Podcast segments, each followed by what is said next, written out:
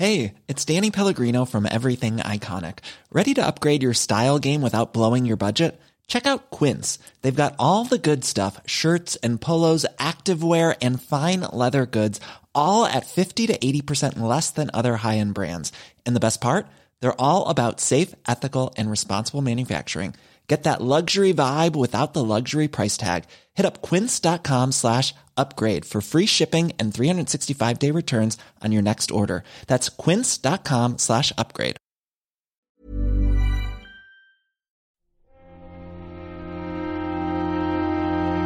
Muy buenas a todos y bienvenidos a El Nexo, una serie de pequeñas reflexiones sobre la actualidad del videojuego. Esta semana bueno, seguro que algunos ya lo estáis viendo, pero tengo unas cuantas cosas que decir antes de empezar el programa. Bueno, la primera, de hecho, es una novedad y que de momento es puntual y es que en este programa en particular y en el siguiente vais a escuchar una promo. Esto ha sido cosa, de hecho, de esta semana que contactaron conmigo y nos hemos puesto en marcha eh, rápido. Es la primera vez que hago algo así. Así que eh, espero hacerlo bien y nada, eh, creo que no os consumirá más de un minuto, casi lo mismo que estoy diciendo esto.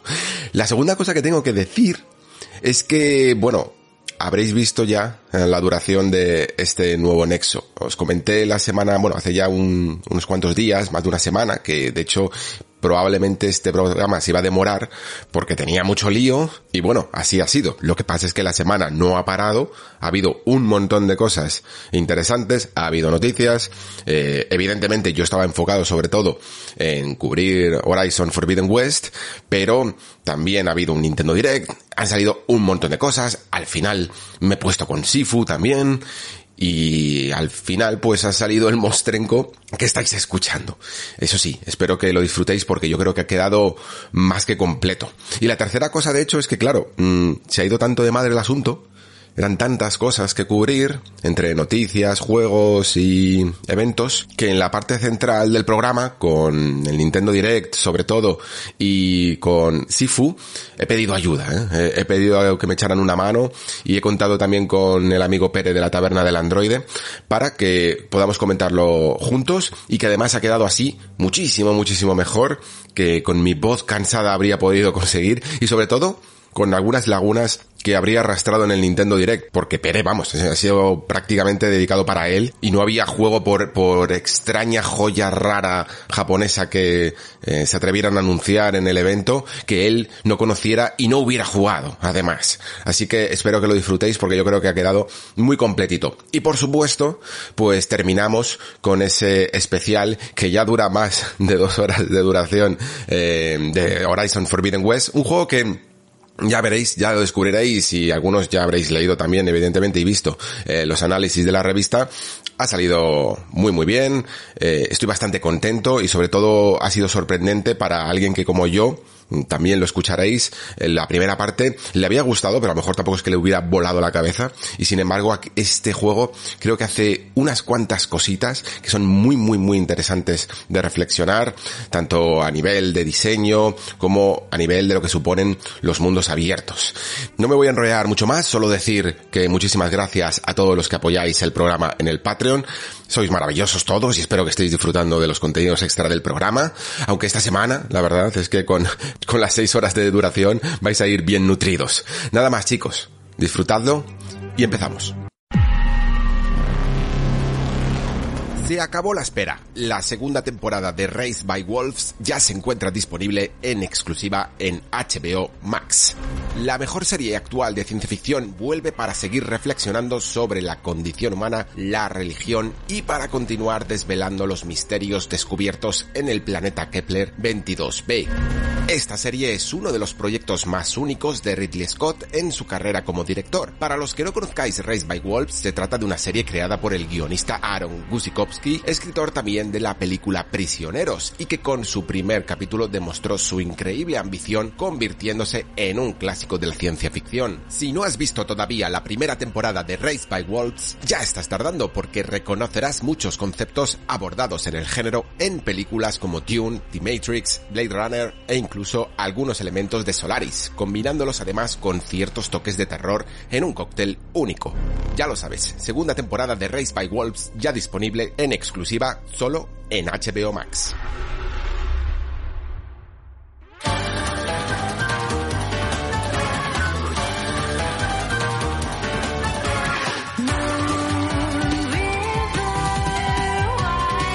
Bueno, la siguiente noticia, aunque tiene muchas connotaciones de por sí, creo que en el fondo también nos habla mucho de lo que estamos reflexionando últimamente en esta temporada del Nexo.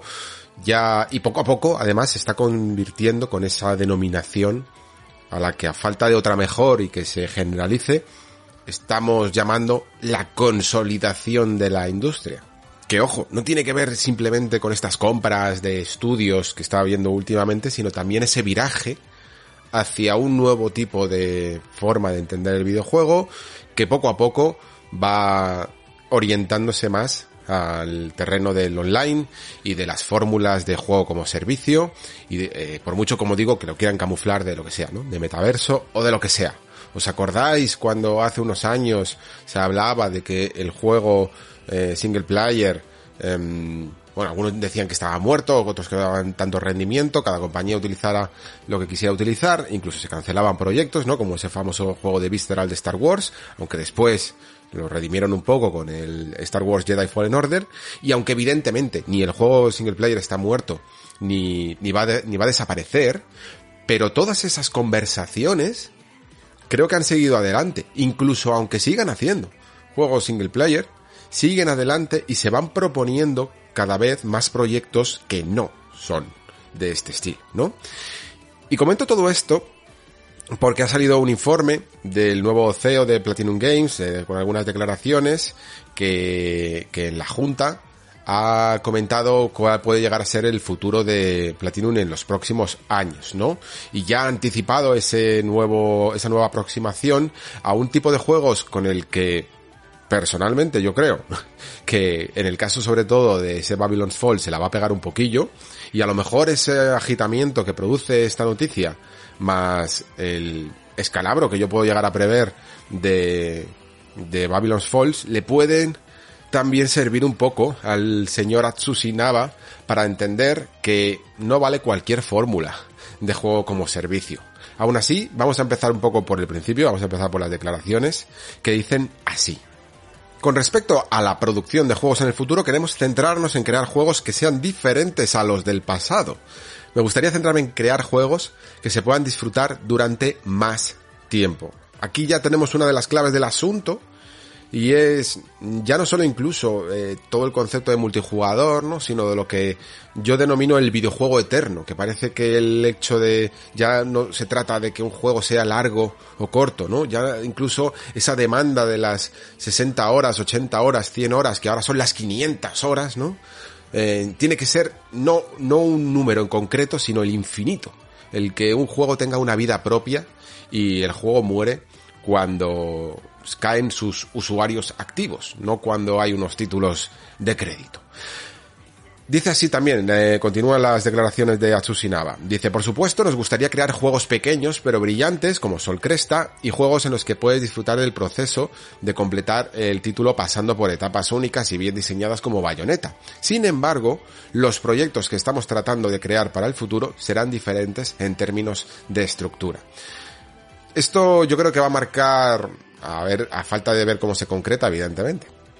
Pero creo que va a marcar también una nueva Platinum Games. Eh, no voy a decir que Platinum Games está muerta, no voy a decir que, que se acabó, pero sí creo que ya estábamos viendo un viraje en la compañía. En el fondo siempre la eh, Platinum Games ha tenido siempre ese carácter que los jugadores lo disculpábamos un poco y hasta en cierto sentido lo podíamos llegar a entender, ¿no? De, de encargo, de empresa de encargo que aparte de los grandes juegos que nos llamaban la atención, Bayonetta, Bayonetta 2, Banquist, incluso en su momento Mad World, eh, y más reciente incluso Astral Chain, ¿no? Tenían esos juegos que le, hicieron en el fondo el nombre que tenía, eh, también evidentemente ni era autómata en esa colaboración, pero luego tenían otro tipo de juegos que no estaban ni siquiera, ya no solo a la altura, es que, es que en algunos momentos eran bastante mediocres, ¿no? Había alguno que se sostenía por ahí bien, como el Transformers, pero luego había otros como el Tortugas Ninja, ¿no? Y este tipo de juegos que, que estaban hechos, como digo, por encargo, una compañía que aceptaba cualquier tipo de cosas y que no le importaba a sabiendas, ¿no? De que el juego no iba a tener la calidad de su firma, mm, un poco pues eso, eh, em, empañar la firma de Platinum Games, el, concepto de Platinum Games es juegos platino, o sea, juegos de una ultra calidad. Y empañar un poco ese logo, no ser ya platino, ser bronce, para, para hacer estos tipos de encargos porque también necesitaban sobrevivir, evidentemente, ¿no? Y, y, lo aceptábamos porque decíamos, bueno, estos encargos pagan los otros juegos, ¿no? Todavía podemos llegar a pensar así. Todavía podemos llegar a pensar que estos juegos como servicio que hagan pagarán los juegos siguientes a Bayonetta, incluso a Sol Cresta, ¿no? Y que también habrá una Platinum eh, que se dedicará a ese juego tradicional. Lo que pasa es que cuando tú haces un Tortugas Ninja y encima no lo haces pulido, mm, no lo haces realmente solvente, tardas relativamente poco en hacerlo no te ocupa muchos meses del calendario, muchos años del calendario. Hacer un producto relativamente mediocre, ¿no? Funcional para lo que quiere la empresa y poco más. Hacer un bayoneta se tarda, ya lo habéis visto, mucho tiempo. Realmente, realmente a lo mejor no se tarda tanto tiempo como Bayonetta 3. Sobre todo un Bayonetta 3 que en el fondo está bastante trabajado lo que viene a ser su apartado técnico y poco evolucionado en lo que es la franquicia y las generaciones, ¿no? Porque Bayonetta 1 nació en Xbox 360, digo solo 360 porque sabéis que la versión de Play 3 en su, momento sobre todo tuvo muchos problemas, ¿no? Y luego ya hubo otras versiones. Y Bayonetta 2 tampoco supuso un cambio increíble dentro del motor y de la generación cuando, cuando llegó a Wii U, ¿no? Y luego posteriormente a Nintendo Switch. Y Bayonetta 3 lo hemos visto también en el tráiler, aunque evidentemente va a añadir mejoras a nivel mecánico, a nivel de diseño y, nuevas cosas que explorar, como todo esto de las transformaciones de los monstruos y tal, pero también a nivel visual, ¿no? No, han necesitado renovar mucho eh, las herramientas. Y sin embargo, se ha tardado en hacer bastante Bayonetta 3. Claro, uno se pregunta por qué. ¿Por qué se tarda tanto en hacer este juego? Por mucho que sea una producción de Nintendo y tal, eh, yo creo que el hecho de tener que hacer todos estos encargos, el hecho de que de repente salgan colaboraciones con Square Enix, que tienes que aceptar evidentemente porque es Square Enix y porque son buenos productos y porque tienes que comer leches, porque, porque tienes que hacer un montón de juegos, hace que se ralenticen un poco algunas cuantas producciones, ¿no? Sobre todo la que más libertad te da, que parece que en este caso ha sido Nintendo, la que más libertad te da es la que puede que, que, no tenga esa fecha de entrega tan definida como te puede decir Square Enix en plan, oye mira, es que necesitamos este juego esta fecha y te voy a pagar una pasta para, para conseguirlo en esta fecha, pues demora producciones, ¿no? Claro, si esto ocurría en la época de esos encargos, imaginaos también lo que puede ocurrir si Platinum Games se empieza a meter en los juegos como servicio, ¿no? ¿Cuánto puede demorar, aunque no cesen su producción de juegos tradicionales, ¿cuánto puede demorar a un hipotético Bayonetta 4 o Vanquish 2 o una nueva saga que, que mantenga estos valores de juegos platino? Pues yo creo que bastante.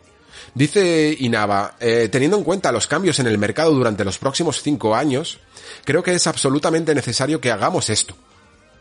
Lo siento por ser tan vago, pero creo que eso es todo lo que puedo decir por ahora tan vago se refiere, tan vago en sus palabras, ¿no? No, no vago en, en, en el curro que conlleva. Pero se les nota como muy concienciados de que, y yo creo que esto es un poco ser más bien autoconcienciarse, ¿eh? de que los cambios del mercado durante los próximos cinco años, eh, a ser absolutamente necesario que hagamos esto, es más en plan, no, no, tú eliges el tipo de, el tipo de compañía que quieres ser y, actúas en consecuencia. Si te puede más el, el crecer, el intentar meterte dentro de un nuevo pastel y de un nuevo mercado y de sobrevivir así mejor y más cómodamente, es tu decisión. Pero eso no significa que el que el mercado, por mucho que esté cambiando ciertas tendencias, te empuje inexorablemente a dejar de hacer los juegos que a ti te gustan. No, no les veo fustigándose porque ya no pueden hacer bayonetas. Creo que el mejor ejemplo de todo esto es incluso Nintendo, ¿no? Que, que cuando hablamos de todo esto de la consolidación de la industria, es la que dejamos muchas veces atrás porque, claro, no participa en el discurso porque no ha hecho nada diferente, ¿no? Mm, todas las compañías parece que ahora se están volviendo locas a comprar otras, a reforzarse en sus puntos flojos, ¿no? Sony compra Bungie porque quiere reforzar su aspecto de juegos como servicio. Microsoft compra Activision para hacer un poco lo propio y también para reforzar su catálogo de Game Pass en el futuro. Eh, Take Two compra Zynga para sus movidas, yo que sé, para que las ha comprado. ¿Y mm, Nintendo qué? De hecho, eh, creo que en algún lugar he, escuchado esta pregunta, ¿no? ¿Y qué va a hacer Nintendo? Y, y, todos en el fondo, los que llevamos aquí mucho tiempo, creo que sabemos la respuesta a esto. Nada, ¿no? ¿Por qué? Porque Nintendo creo que entiende también que el mercado es algo que fluctúa y algo que, que cambia, como dice Inaba, ¿no? Dice cambios durante los próximos cinco años. Pero también tú decides si quieres eh, ir a pelear a esa guerra o quieres mmm, seguir mientras que puedas permitírtelo hacer lo que tú quieras por tu cuenta, ¿no? Hay muchos estudios que siguen haciendo los juegos que le da la gana hacer, a sabiendas, en contra casi de los valores intrínsecos del capitalismo en sí mismo, que no van a ganar nunca mucho dinero, que no van a extenderse mucho más allá de sus, de sus fronteras y de sus presupuestos, ¿no? Esa saga que siempre mencionamos aquí, ¿no? De Neon Falcon, la saga Trails, son juegos muy iguales. De vez en cuando hacen algunos cambios y Neon Falcon lleva produciendo videojuegos similares toda la vida, desde los 80. Y no han cambiado y no se han hundido. Y las tendencias del mercado no les han afectado. ¿Por qué? Porque tienen su público. Porque su público es muy fiel, sabe lo que esperar de Neon Falcon y no espera un juego como servicio. No espera un juego online masivo eterno que dure una vida larga y productiva, porque cuando dicen larga, lo que quieren decir es productiva.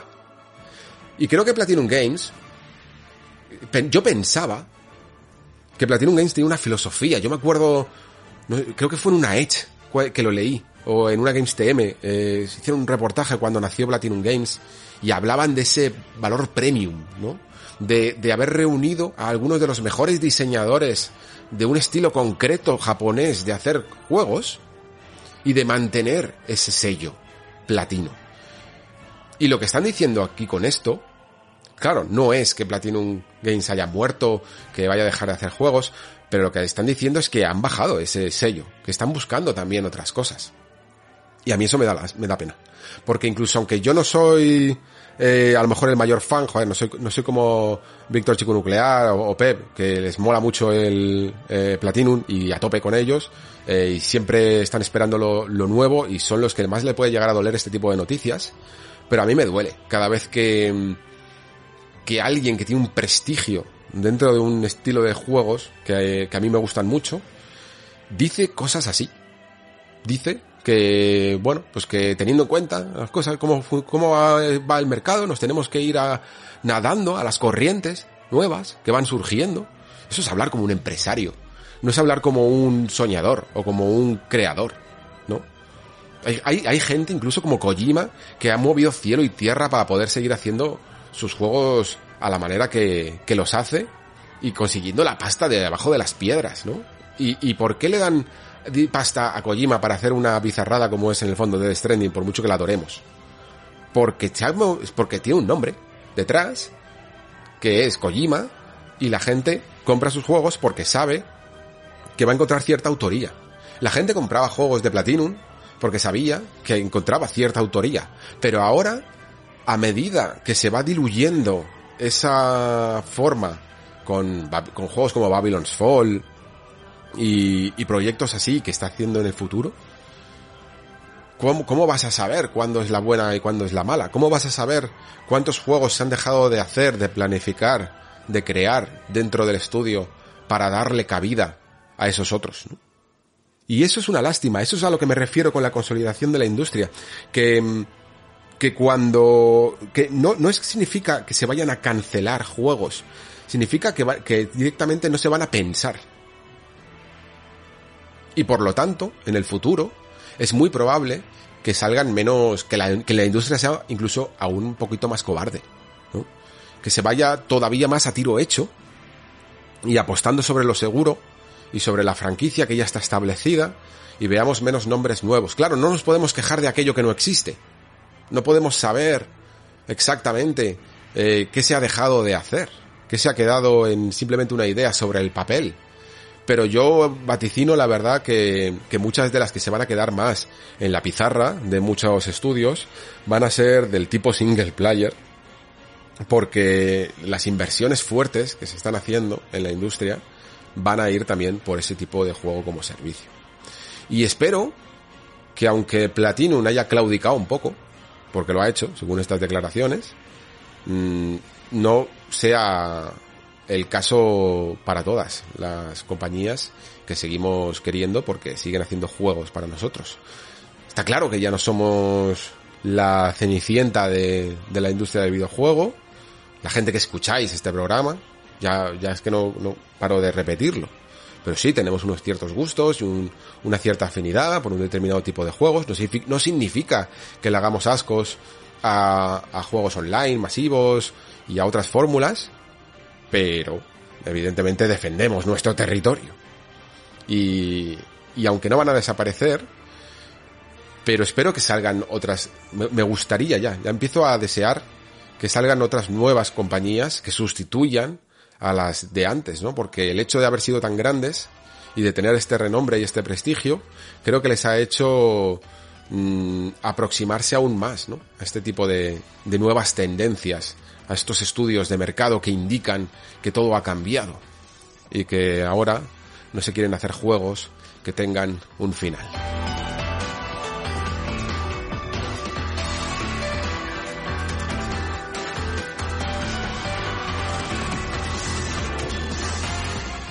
Leí el otro día también un rumor que me hizo mucha gracia.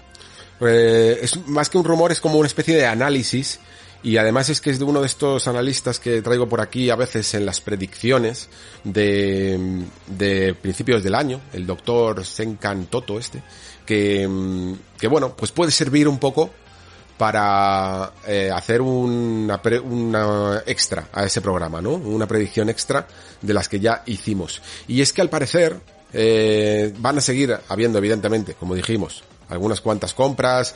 Eh, ya dijo Jim Ryan que no todo estaba dicho y hecho, que se iban a poner al mercado de fichajes, que va a ser 2022, y que podríamos esperar más noticias en el futuro. Pero claro, eh, los rumores van diciendo que Microsoft tampoco ha terminado con esto de las compras, que, que todavía eh, se quieren intentar armar con alguna que otra más. Y muchos de nosotros nos hemos preguntado, ¿no? Yo lo dije, creo que fue con Bethesda ya, y porque, claro, Bethesda tenía Tango Gameworks y, y supone el único estudio japonés dentro de la compañía, pero no parece haberse reforzado en las siguientes compras con ningún otro estudio oriental, sino que todas son de ese carácter occidental. Y eso puede hacer que sus juegos terminen siendo la marca Microsoft de una cierta uniformidad que a veces merece la pena sacudirse un poco de encima, ¿no? O sea, tener también algún nombre de corte japonés, eh, de estilo japonés, yo creo que ayudaría a que todavía la marca se consolidara más popular y más atractiva, ¿no? Para determinados tipos de públicos, porque corres el riesgo de que entonces se identifique todo lo japonés y todo el gusto japonés, y hay mucha gente que busca ese gusto japonés con la competencia. O sea, por omisión le estarías haciendo un favor a la competencia. Y lo que, y lo que comenta este analista es que, bueno, que Microsoft tiene ciertas dificultades a la hora de hacerse con algún estudio eh, japonés. Sabéis que ha habido rumores incluso últimamente acerca de que pudieran llegar, creo que el, el, de Sega ha sido el que más se ha mencionado, no sé exactamente por qué, porque creo que no ha habido más allá de unas colaboraciones a otros niveles, una base muy muy sólida, pero bueno, siempre se ha estado barajando que las siguientes compras podrían llegar a ser, pues eso, o que si Sega, que si Capcom, o que si Square Enix, eh, cuánto valdría cada una de ellas. Ahora es eso, la, la nueva, eh, la nueva especulación, ¿no? ¿Cuánto cuesta cada una? ¿Qué valor adquiriría cada una comprándolo? Y todo esto. Esto es ya, de nuevo el, un acercamiento más todavía a, a lo que es el fútbol con, con que si se ficha a Ronaldo o que si se tiene a Messi en, en, tu, en tu equipo. Y como digo, eh, lo que dice este analista es que en cierto modo Microsoft no puede hacerse con ningún estudio japonés porque al parecer allí sabéis cómo es un poco Japón y tienen su honor y sus movidas, ¿no? También eh, es, es, un honor, pero es un honor peculiar, ¿vale? Que, que ya entra a un nivel que ya no sencillamente es el moral, sino que es incluso el de remar todos para la misma dirección a un nivel incluso corporativo.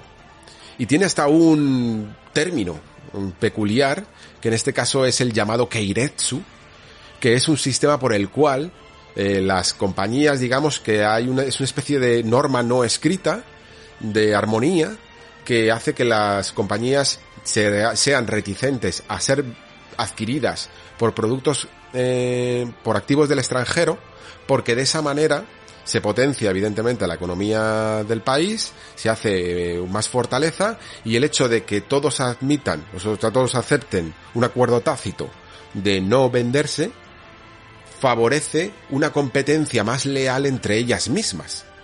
¿No? Porque si una decidiera ser eh, desleal a este Keiretsu y, fuera comprada por todas las demás, o sea, por, una, por un agente occidental, eso significaría que podría ser más potente y hacer mucha más competencia a las demás, pero sería la, como la apestada, ¿no? Como la que eh, todos los demás renegarían de, irse a trabajar, la, la, gente no querría trabajar allí, porque se ha vendido al capital extranjero, o alguna cosa así, ¿vale?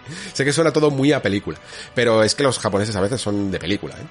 Y, y claro, podéis decir incluso, bueno, pero no acabas de decir que Microsoft tiene Tango, eh, pero creo que Tango es un, un caso peculiar porque no fue una compañía formada eh, que se adquirió, sino que es una compañía que se creó específicamente Bethesda la, eh, bajo el capital de Bethesda y que Shinji Mikami creó con esa intención y con esa inversión de, de una propia compañía ya occidental. No es el hecho de vender las acciones y, y los activos de una compañía ya formada y que tiene unas décadas a las espaldas, ¿no? Y bueno, pues eh, la cuestión es que, claro, eh, aportando este dato curioso, cuanto menos, de, de que eh, el Keiretsu no permite ser adquirido por, por Microsoft, pues otro analista llamado Nathan Brown de Hitpoints dice que entonces eh, Sony sí que tendría un, una mejor posición para poder adquirir alguna otra compañía japonesa y reforzar su cartera, ¿no? Dice, Sony por supuesto tiene la ventaja de estar en casa y algunos de los retos que se le plantearían a Microsoft no se aplicarían a Sony. No tiene por qué ser una de las potencias que cotizan en bolsa, pero creo que Sony está considerando al menos hacer un movimiento en Japón pronto. Y eso mmm, también, de nuevo, pues hace las cosas interesantes. ¿Qué podría adquirir Sony? ¿Cuánto estaría dispuesto a, a pagar? Recordemos que en esa tabla y en ese top de, de compañías de videojuegos según los ingresos, mmm, Microsoft está incluso por debajo de Sony, ¿vale? La primera es Tencent y después Sony y después Microsoft. O sea que, que también tendría que lidiar un poquito con esas leyes antimonopolio de la misma manera que tiene que estar haciendo Microsoft. Y, y claro, a lo mejor, incluso aunque pudiera, eh, yo qué sé, permitirse comprar a la más grande de todas, tendría que saber exactamente si se lo puede permitir también a nivel legal, no solo a nivel económico. No sé exactamente cómo, cuál podría ser la candidata, porque es que ya os digo que Sony siempre ha funcionado de una manera mucho más peculiar, ¿no? Incluso quizá dentro de no este Keiretsu, pero sí seguramente tendrá su palabra japonesa para ello. Eh, sabéis que Sony en general siempre ha hecho acuerdos con, con Third Party muy beneficiosos para ellos y que en algunos momentos incluso les ha supuesto no tener que desembolsar grandes cantidades para adquirir juegos exclusivos, sino que simplemente por esa llamada afinidad japonesa, eh, los, los estudios nipones se sentían más inclinados a sencillamente programar para PlayStation y como máximo irse al PC, ¿no? Pero no tener que, no se preocupaban mucho tampoco por, por Xbox porque solo analizaban las probabilidades y las, o sea, las eh, posibles ventas en territorio japonés. Y como las ventas de Xbox eran súper residuales, pues claro, no, no les importaba en el fondo este asunto. Últimamente, esto ha cambiado un poquito y creo que muchas empresas, lo visteis sobre todo yo creo hace unos años, con ese gran vuelco de, de estudios y de marcas al PC, ¿no? De repente salían Yakuzas, salía también eh, Bayonetta y Bankis, salían un montón de juegos que nunca habían eh, pasado por plataformas como el PC y de repente estaban ahí todas y una tras otra, una tras otra. Y esto no es casual, evidentemente es una bola que se va haciendo más grande y, y análisis que se van, eh, que van interpretando y que van diciendo, oye mira, eh, se puede hacer mucho dinero, ¿sabéis que se puede hacer mucho dinero también fuera de PlayStation? Que se puede hacer mucho dinero también en PC. Y creo que cada vez más las compañías son más internacionales y se dan cuenta de que también se puede hacer dinero en otras plataformas, ¿no? Eh, y no solo en territorio japonés, independientemente de lo que venda Xbox en ello. Entonces, claro, los acuerdos exclusivos son más duros, son más difíciles.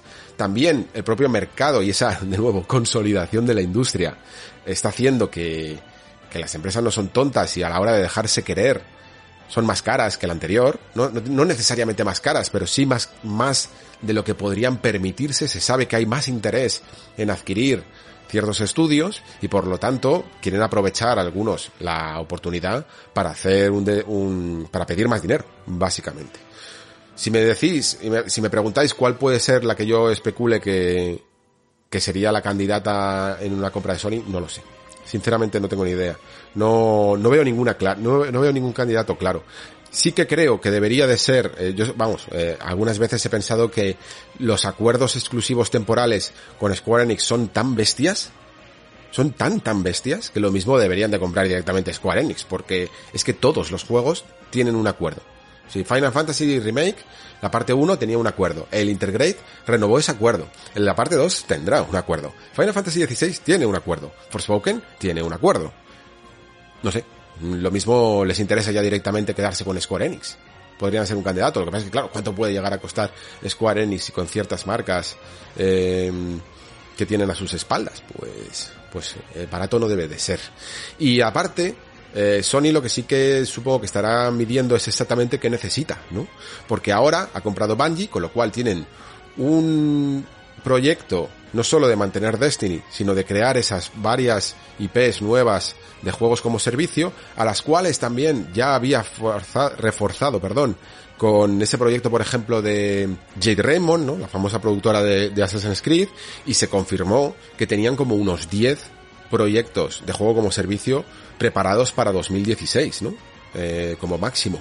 Entonces, a lo mejor esa rama la tienen ya servida. Sus exclusivos, con sus estudios internos, los tienen ya servidos y yo vaticino que se van a multiplicar en los próximos años porque creo que va a haber esa división de equipo A y equipo B, no necesariamente ya en el sentido de uno mejor que otro, o que uno se ocupe de una versión standalone de estas tipo Uncharted del legado perdido o algo así, ¿no? Sino que sencillamente quieren hacer que un propio estudio y una filosofía de estudio abarque dos producciones aumentando la producción y aumentando el número de empleados, y es por ejemplo lo que creo que está sucediendo en Santa Mónica, es la razón por la que creo que en el fondo no va a haber un God of War 3, se, se produce God of War Ragnarok y a la vez se produce ese nuevo juego dirigido por Cory Barlog, esto va a suceder también yo creo en, en Naughty Dog, ya está sucediendo, me parece. Está sucediendo también en Insomniac, terminará sucediendo en, Guerrilla y terminará sucediendo en Sucker Punch, ¿vale?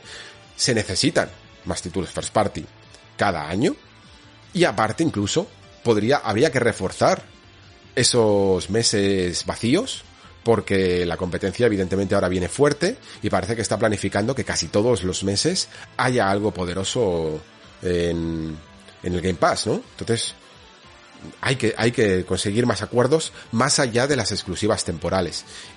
Y la respuesta tendría que ser, pues, aquella que le, pro, que le prometa un, una mayor afluencia en esos vacíos que puedan tener el calendario. Que pueda ser Square Enix, que pueda ser Konami, que pueda ser Capcom.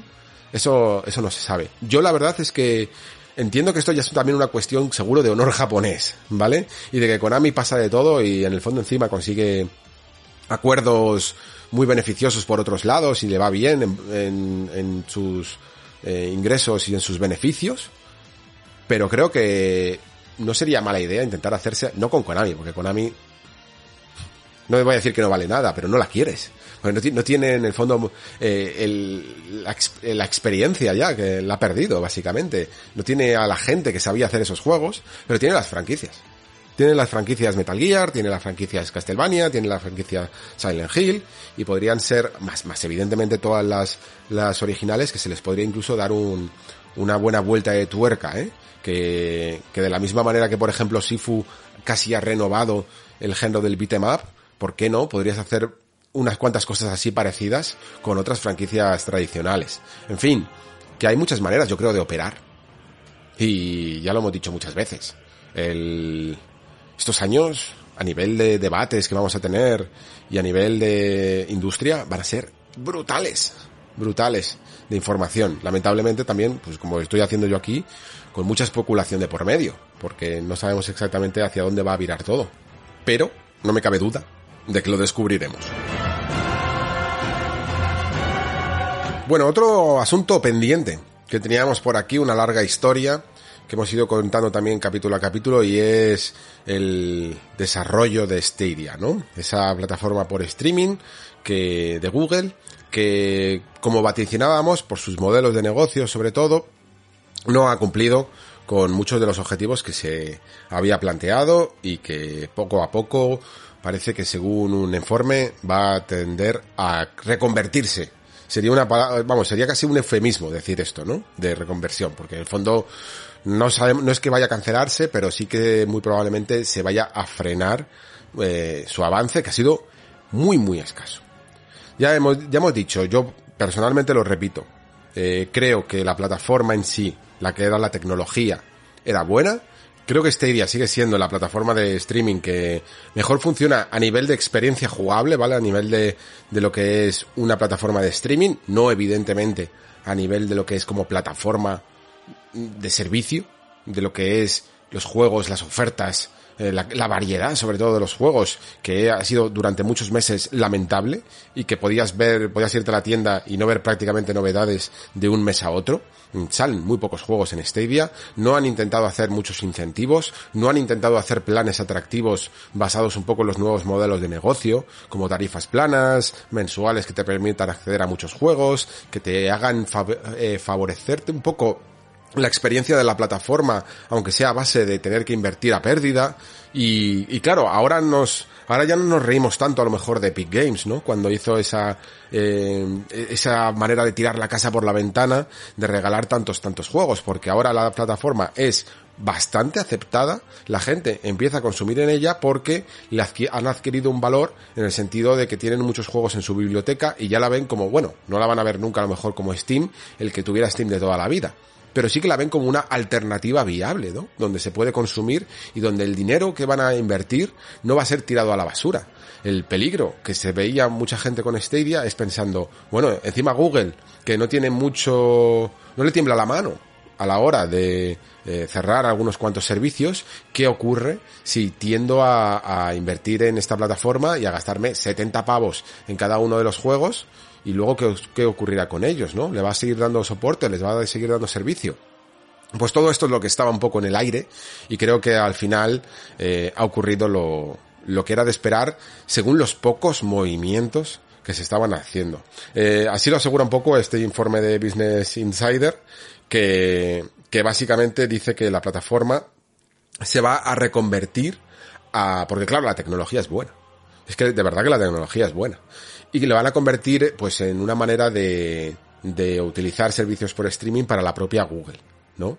En un nombre que se le llamaría Google Stream. Lo que dice este informe es que incluso la compañía ya habría entablado conversaciones con, con algunos de sus socios que más han participado dentro de, de Stadia, como por ejemplo Bungie, que no sé si lo sabéis, pero Destiny tiene una vida relativamente saludable dentro de Stadia, ¿vale? También por el tipo de perfil de juego que es. A la gente que tiene, que juega mucho a, Destiny, le mola bastante eh, tener una, el juego recomprado, ¿no? Porque puede, da igual si juega en PC, en consola, en la consola que sea, tenerlo siempre en una versión streaming para poder irte a donde sea, eh, para poder jugar cuando no puedas acceder a tu consola eh, de cualquier manera, por el móvil, por la tele, por la casa del pueblo o donde sea, les, les solucionaba bastante la vida a, a, este tipo de juegos que requieren de tanto tiempo, ¿no? Y que muchas veces incluso no se trata de una experiencia que siempre quieres la mejor forma de jugarla y por lo tanto te vas a ir a una consola nativa, ¿no? Porque no es una experiencia cerradita en el que, joder, no quieres que en esa escena tan importante en algún momento te puedas tener un lag o un, se te comprima un poco la imagen. No, Destiny es un poco un juego que aunque necesite su precisión y, y sus controles precisos, sí que puedes permitirte una experiencia más normal, eh, hacer algunas misiones o hacer algunas gestiones incluso dentro del juego con la plataforma, con la versión de streaming, ¿no? Bueno, pues lo que dice este informe es que estarían dispuestos un poco a compartir o a buscar socios, mejor dicho, eh, que con, los que compartir esta tecnología para que ellos puedan hacer un poquito su propia plataforma de streaming en vez de englobarlo todo en lo que sería la marca Stadia y su propia tienda y su propia forma de proceder, ¿no? Y también igual que con Bungie lo han propuesto a Capcom porque, bueno, eh, habréis visto además que últimamente hay muchas versiones de ciertos juegos, entre ellas las de Capcom, que funcionan por ejemplo en Nintendo Switch y que necesitan de esa versión en la nube, que necesitan de una plataforma que las cubra. Y sinceramente os digo que me parece hasta un buen negocio, me parece una buena manera de encauzar esta, esta tecnología ya que no vas a querer competir por el gran pastel. Repito, la tecnología de Stadia es buena. Puede ser de las más confortables que hay ahora mismo a nivel práctico. Porque hay algunas que se nota que están y que están un poco a medio gas esperando el momento adecuado de meter recursos y, pisar el acelerador para el momento en el que el juego por streaming sea una alternativa viable en el mundo de los videojuegos, que ya lo es, pero requiere todavía de, de mucha inversión, ¿vale? Y de, y de pulir muchas cosas. Y, y, también incluso por parte del jugador que tenga una conexión estable y que tenga eh, un ancho de banda específico, etcétera, etcétera, ¿no? Entonces, mientras, y sobre todo que se vaya estableciendo también el 5G, por ejemplo, para el juego móvil, etcétera. Entonces, quizá, de esta manera, pues, aunque no sea con el nombre de Stadia, pero pueda seguir viviendo al menos y reaprovechar la tecnología y no, es por ser malo, pero es que me ha hecho mucha gracia porque en la revista hemos puesto una foto y justo sale Phil Harrison y ya sabéis que el amigo Phil Harrison es un experto en, estar en las compañías en el peor momento, en el momento en el que peor les va. Ha estado en Microsoft, en Xbox, ha estado en PlayStation, ha, ha estado ahora en Stadia y todas y en todas ha, cubierto la peor etapa en la que, en la que podían estar.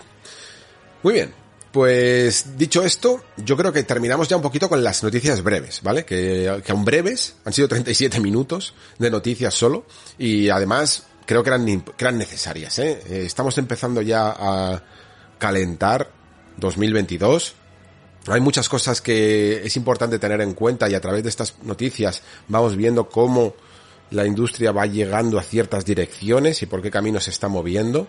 Y creo que era importante darles un espacio, aunque contenido tenía de sobra para el programa de hoy, pero creo que era importante.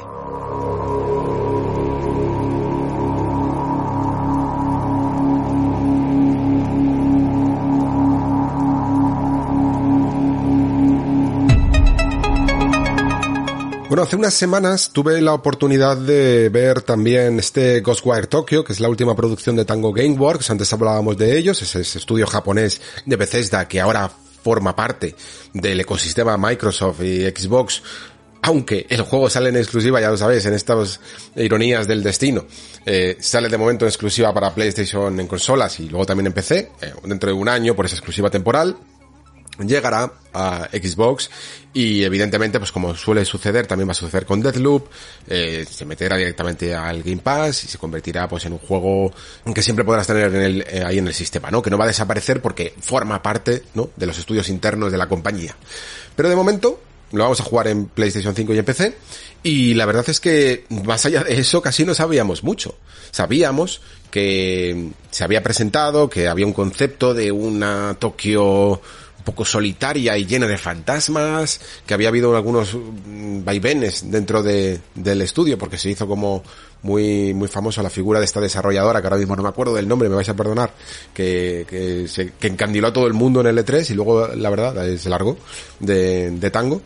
Y tampoco es el juego, por cierto, de Shinji Mikami, que no hace más que una figura aquí un poquito más de productor ejecutivo. No sé, si, esto sí que ya no lo tengo confirmado. No sé si es que Shinji Mikami está ya tomando más estas lindes, porque sí que en uno de estos eh, documentales tan guapos que hace Archipel, el canal este de YouTube, sí que salió diciendo que más o menos él decía que la figura de un creativo va, tiene como un proceso, una onda, en la que va subiendo sus cualidades y sus capacidades creativas y luego también a partir de cierta edad se va notando el cansancio y se va bajando de nivel y entonces ya te dedicas a otras cosas más a nivel de producción o de gestión o de lo que sea, ¿no? No sé si es que Shinji Mikami ya después de The Evil Within 1 decidió que era mejor echarse un poquito más atrás, participar de otra manera dentro del estudio que creó y dar lugar también a otros eh, creativos japoneses que bajo su dirección en su momento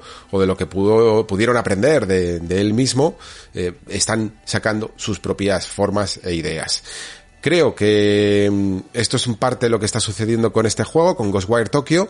Es un juego que se le ve bastante original, se le ve muy peculiar, eso es tiene un arma de doble filo porque la originalidad ya sabéis cómo es. Eh, a nosotros siempre demandamos la originalidad, pero también cuesta entrar.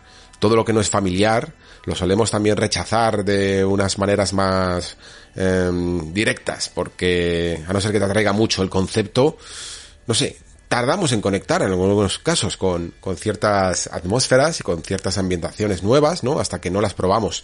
Y a mí incluso me pasa esto, ¿eh? Yo que siempre estoy aquí defendiendo la originalidad por bandera y todo esto, a mí me cuesta de vez en cuando. Eh. Por ejemplo, el mundo de Horizon me costó Dios y ayuda entrar al principio, no era algo que me atrayera. Veía a la gente vestida muy rara. Eran cosas que, que me echaban un poquito para atrás, acostumbrado yo, me sentí un tipo muy tradicional de, oye, mira, no, si haces un juego así, mmm, tiene que tener unas connotaciones más de fantasía casi clásica o algo así, ¿no? De, de edad media. Y, y esto, esto, este distopía tribal es extraña, ¿no? Pero al final ha resultado. Y ha funcionado. Y es un mundo muy atractivo. Y Ghostwire Tokyo, a veces me pasa un poco esto, ¿no? Que, que a mí esta idea del Japón desaparecido, del Tokio desaparecido, en el que 14 millones de habitantes que tiene en el fondo la, ciudad eh, desaparecen de un plumazo, mm, no deja de ser en el fondo un pretexto porque lo necesita el juego, porque no vas a ponerte a hacer un mundo abierto con de este estilo, de este estilo para este juego con tantos habitantes, te lo podría echar completamente abajo, no los necesitas, ¿no? Y por lo tanto lo que quieres es poblarlo de fantasmas, que es de lo que va, ¿no? De la, de la aparición radical de un montón de entes eh, y enemigos sobrenaturales que, con los que luchar. Y a la vez conservar Tokio, ¿no? Porque además es que ya sabéis que los japoneses son muy dados a homenajear a su propio país, están enamorados de ellos y bien que hacen porque es bien bonito y, muy atractivo, e incluso la, las propias ciudades, no solo, a mí me gustan más los entornos naturales ¿eh? que tienen, pero las ciudades son impresionantes, Tokio es impresionante, es una locura, eh, tiene muchos sitios emblemáticos y la verdad es que el juego los representa muy bien. Porque a poco que hayas visto, no hace falta incluso haber viajado, pero a poco que hayas visto y te interese eh, la ciudad y el país, verás sitios icónicos incluso en los trailers del juego, ¿eh? Ves el famoso cruce de, cruce Shibuya, verás calles de Shinjuku, eh, y sobre todo ya no solo lugares específicos, sino cosas que, que a lo mejor no nos damos cuenta, pero que forman parte de ese organismo que parece que es casi vivo, que es la ciudad, y que son muy característicos de, de, Tokio. Yo me quedé bastante pensando en esto cuando estuve viendo el juego y luego cuando lo he revisado ahora en este State of Play, que salió más adelante, y me di cuenta en plan, joder, qué, qué bien, qué bien que han captado lo que es el tono y el color que tiene la ciudad, porque es verdad que hay mucho asfalto, eh, es verdad que hay también calles adoquinadas, pero no adoquinadas a lo europeo, sino a lo japonés de alguna manera. Tienen un adoquín mucho más uniforme y, y, a veces cuando llueve se refleja mucho el neón, ¿no? La cantidad de carteles que hay por todos los lados. se reflejan mucho en esos adoquines y el tendido eléctrico, que los japoneses, por cierto, para nosotros nos parece muy típico. Esto de ese famoso tendido eléctrico que cruza por todas las calles de, ya no solo de Tokio, sino del país. Todo esto lo, en, ciudades mm, occidentales se fue, digamos, intentando que muchos de estos cables fueran por, y estos tendidos fueran por, por debajo del suelo, pero en Japón se mantuvo todo eh, por, por, arriba, ¿no? Por los postes. Y, y, se ha mantenido a día de hoy. A, mí me parece súper mega representativo de la ciudad o del país, quiero decir, porque es que está también en Kioto, está en muchos lados. Los japoneses, muchos los odian, le parece súper feo, y lo entiendo dentro de su sentido estético, pero a mí me parece hasta icónico. Y están bien representados, y como decía antes, los carteles, eh, la sensación que tienes de, de una ciudad que funciona a más niveles que simplemente el suelo, ¿no? Aquí en España, por ejemplo, a nadie se le ocurriría más que en algunos decomisos que quedan todavía ahí residuales en el centro de Madrid, por ejemplo, y supongo que en Barcelona y en otras ciudades también ocurrirá lo mismo, eh, nadie se le ocurriría en un segundo piso, en un tercer, en un cuarto, poner una tienda, ¿no? Porque no se ve a pie de calle y que es donde están pasando los viandantes. Japón esto es, eh, es, normal, no solo están las oficinas, tú coges un ascensor y vas a cualquier piso y ahí hay un montón de tiendas y se anuncian evidentemente en las fachadas, en las esquinas, sobre todo en la fachada del edificio, pues se ponen los carteles correspondientes y eso, eso tiene sus colores, sus, sus indicativos, su, su luz eterna por la noche, que refleja también en el suelo, que refleja en todas partes y que le da un tono muy característico a la ciudad. Y la verdad es que viendo los vídeos, es que lo pilla perfectísimamente. Se nota que han hecho prácticamente una radiografía de, de la ciudad de Tokio que, que han conseguido traspasar muy muy bien. Y es importante la ciudad porque Joder, a mí la verdad es que os tengo que confesar que creo que la demostración que nos hicieron no fue la mejor. Eh, principalmente porque buena parte de ella no dejaba, era muda, no estaba guiada por ningún tipo de desarrollador ni nada, y buena parte de ella te hacía parecer que el juego era increíblemente lineal, que, pero lineal en el sentido de un pasillo poco interactivo, en el que no había mucho que hacer más que ir andando, ¿no? Y era extraño eh, la sensación porque se veía todo como un poco aburrido. Luego te vas dando cuenta de que era más la, el momento más introductorio, estás empezando el juego, eh, todavía estás eh, experimentando con estos poderes que, que, tienes y tal, luego hablaremos de ellos, y, y luego el juego no es así. Hay una niebla, si es verdad, que hay una niebla que cubre la ciudad para, pues bien, no puedes hacer Tokio entero, tendrás que amoldarla un poco y reducirla, y por lo tanto no puedes moverte de momento libremente, pero luego poco a poco sí que vi que, y aquí también en el vídeo creo que se ve mejor en el State of Play, que hay una ciudad grande, que hay calles que se cruzan y que se va formando una especie de mundo abierto. No sé si hasta qué punto se puede llegar a confirmar esto, de que es mundo abierto, pero yo he visto calles ya en un mapa más grande y que comprenden una distancia grande. No estamos a lo mejor hablando de un juego de Ubisoft o algo así, pero va a ser un planteamiento un poco más grande. No sé tampoco si hay una división en capítulos hará que primero vayas a unos niveles y luego no puedas volver. No sé exactamente cómo va a ser todavía la estructura del juego, pero sí que se nota que han tenido que rellenar ese espacio con un montón de actividades clásicas de los mundos abiertos y por eso vemos, por ejemplo, ciertas puertas story que, que dan lugar a, a lo que podrían ser el equivalente a los campamentos tradicionales de estos mundos abiertos, ¿vale? Porque si, no sé si a vosotros os ha dado esta sensación, pero a mí Ghostwire Tokyo, si lo pienso fríamente y sobre todo en esos momentos en los que pilla el arco y va en sigilo, me recuerda un montón a un Far Cry. Pero un montón. ¿Vale?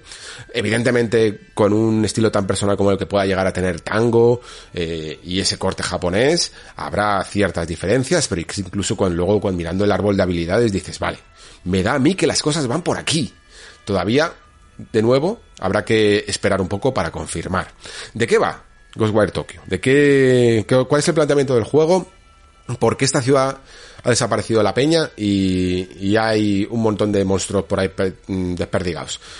A ver, no se sabe evidentemente cuál es el, eh, el incidente original, pero sí que está provocado por lo que parece ser el ataque de un misterioso cultista que se llama Hania, que es este personaje que tiene como una especie de máscara, y que es el que hace que todo el mundo desaparezca y a la vez invoca a criaturas sobrenaturales a las que el juego le llama los visitantes, ¿vale? Hago esta distinción porque luego también hay yokais, ¿vale?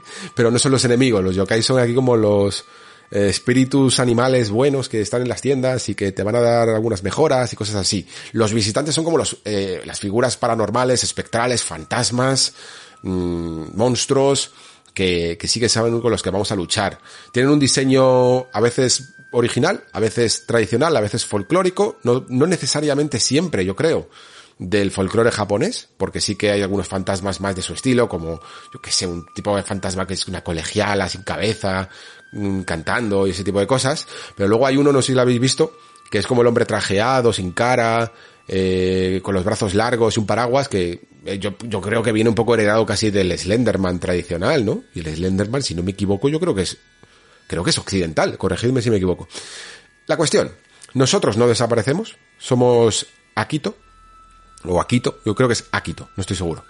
Y somos un joven que no desaparecemos por la razón, por la sencilla razón de que interviene una especie de espíritu de un mm, cazador de fantasmas con el que nos fusionamos, ¿no? Que se mete dentro de nuestro cuerpo y gracias a su intervención nosotros no desaparecemos como el resto de la gente. No es que seamos especiales ni nada por el estilo. Sí que tenemos un propósito, sí que estamos un poco buscando no solo qué ha ocurrido en este mundo, sino aparte también tratar de entender y de qué ha ocurrido con nuestra familia y, y, y conseguir salvarla de este caos. Y evidentemente entiendo que poco a poco nuestro camino se irá eh, cerrando hacia, hacia entender lo que ha ocurrido aquí y por qué, sobre todo por qué el ocultista este Hania ha, ha creado este cisma. Y lo haremos con la ayuda de este cazador de fantasmas que se llama KK. Eh, yo no sé cómo van a traducir esto, porque, claro, si lo traduces KK es una K y una K eh, juntas, ¿vale? Y en español eso se dice caca. Entonces, no creo que decidan, aquí tendrán que hacer un buen tirabuzón para localizar al nombre de este cazador, de este espíritu, ¿vale? Que nos ayuda. Y poco más. Eh, creo que el planteamiento de momento es muy vago, no sabemos nada más realmente de, de, él y lo que más te puede atraer o no es un poco pues esa ambientación fantasmal dentro de la ciudad, que ese contraste, ¿no? Que es el que yo creo que busca el estudio con, con Ghostwire Tokyo. Cuando lo presentaron en su, en su momento, era muy extraño de comprender, porque fijaos, eh, yo creo que, yo creo que es por esto, ¿eh? eh estábamos tan acostumbrados en el fondo a ver un arma en primera, en primer plano de la pantalla en juegos con combate a distancia, que cuando no la vemos, cuando vemos a alguien agitando las manos en pantalla, casi parecía un juego de realidad virtual o de Kinect o alguna movida así, ¿no? Y no se entendía muy bien el concepto, además de que en los primeros vídeos no se veía tan bien la fluidez del movimiento del personaje eh, yendo por la ciudad de una manera más libre, más, más tranquila, con más metraje menos machacado, ¿no? Y entonces pues parecía el típico tráiler de esto, lo que os digo, ¿no? De Kinect, en el que ibas eh, como el Fable este de Journey o algo así, haciendo como hechizos en el aire y cosas así. Que por cierto, a mí personalmente es un concepto de sistema de magia que me atrae mucho. Eh, creo que las formas casi como de danza que se pueden hacer con, un, con las manos son muy guays. Y, la, y los movimientos que hace este, este juego con ellas son alucinantes, están súper bien conseguidos. Y a la vez, creo que le da ese carácter de decir, hemos conseguido hacer un shooter, porque en el fondo estás disparando cosas, pero sin, pero evitando tener un arma en las manos que le da un estilo y una personalidad que creo que pueden al menos decir y afirmar que es único, ¿vale? El sistema de batalla o el, estos, estas magias, estos hechizos que hacemos con las manos se llama Ethereal Weaving, que como no tengo oficialmente la traducción al español, yo he bautizado así como hilos etéreos o hilos de éter o tejeduría etérea o algo así, porque mmm, básicamente son eso, son como hilos fantasmales, ¿vale? Con los que eh, eliminamos a los, a los enemigos, porque el sistema, si os fijáis, se ve bastante, aunque no se explica, pero se ve bien, creo, en el State of Play, eh, es un poco debilitar, casi como los cazafantasmas, ¿no? Debilitar un poco al fantasma, pero en vez de después atraparlo en la trampa esta tradicional que tienen, es apuntar al núcleo y destruirlo, ¿no? Entonces tú puedes ir debilitando a un enemigo, luego a otro, luego a otro, luego a otro, y luego como cazarlos, ¿no? Tirar esos hilos, hace el movimiento con las manos y los elimina a todos a la vez, eh, apuntando a su núcleo. Entiendo que la idea es que además, pues cada uno de estos enemigos tenga sus patrones, tenga sus movimientos especiales, su forma de contrarrestarlos. En el vídeo yo creo que se ve todo un poco facilón. Mm, creo que es bastante sencillo con este tipo de enemigos que además parece que atacan cuerpo a cuerpo, casi todos. Eh, mantener una cierta distancia, salvo que a veces te tiran como cosas de la ciudad mantener una cierta distancia y controlar el combate. Pero sí que mola, por ejemplo, cuando se van acercando y se van acercando más, el, el parry que tiene. Tiene una especie de bloqueo también etéreo de estos. Que está conseguido y creo que si lo clavan bien podría funcionar bien el sistema de combate. Eh, se le nota además por los vamos, por el HUD, porque yo es que no he visto mucho más, y también por el, por el menú de habilidades, que hay, no, hay variedad de hechizos, y entiendo que cada una, casi como un nivel elemental, ¿no? En el que de algunos enemigos interactúan mejor con ciertos elementos, pues habrá que variar un poco las estrategias para poder enfrentarlos a todos. Lo que sí que de nuevo, volviendo casi al tema del Far Cry, creo que se nota que, que hay un poco de esto, ¿vale?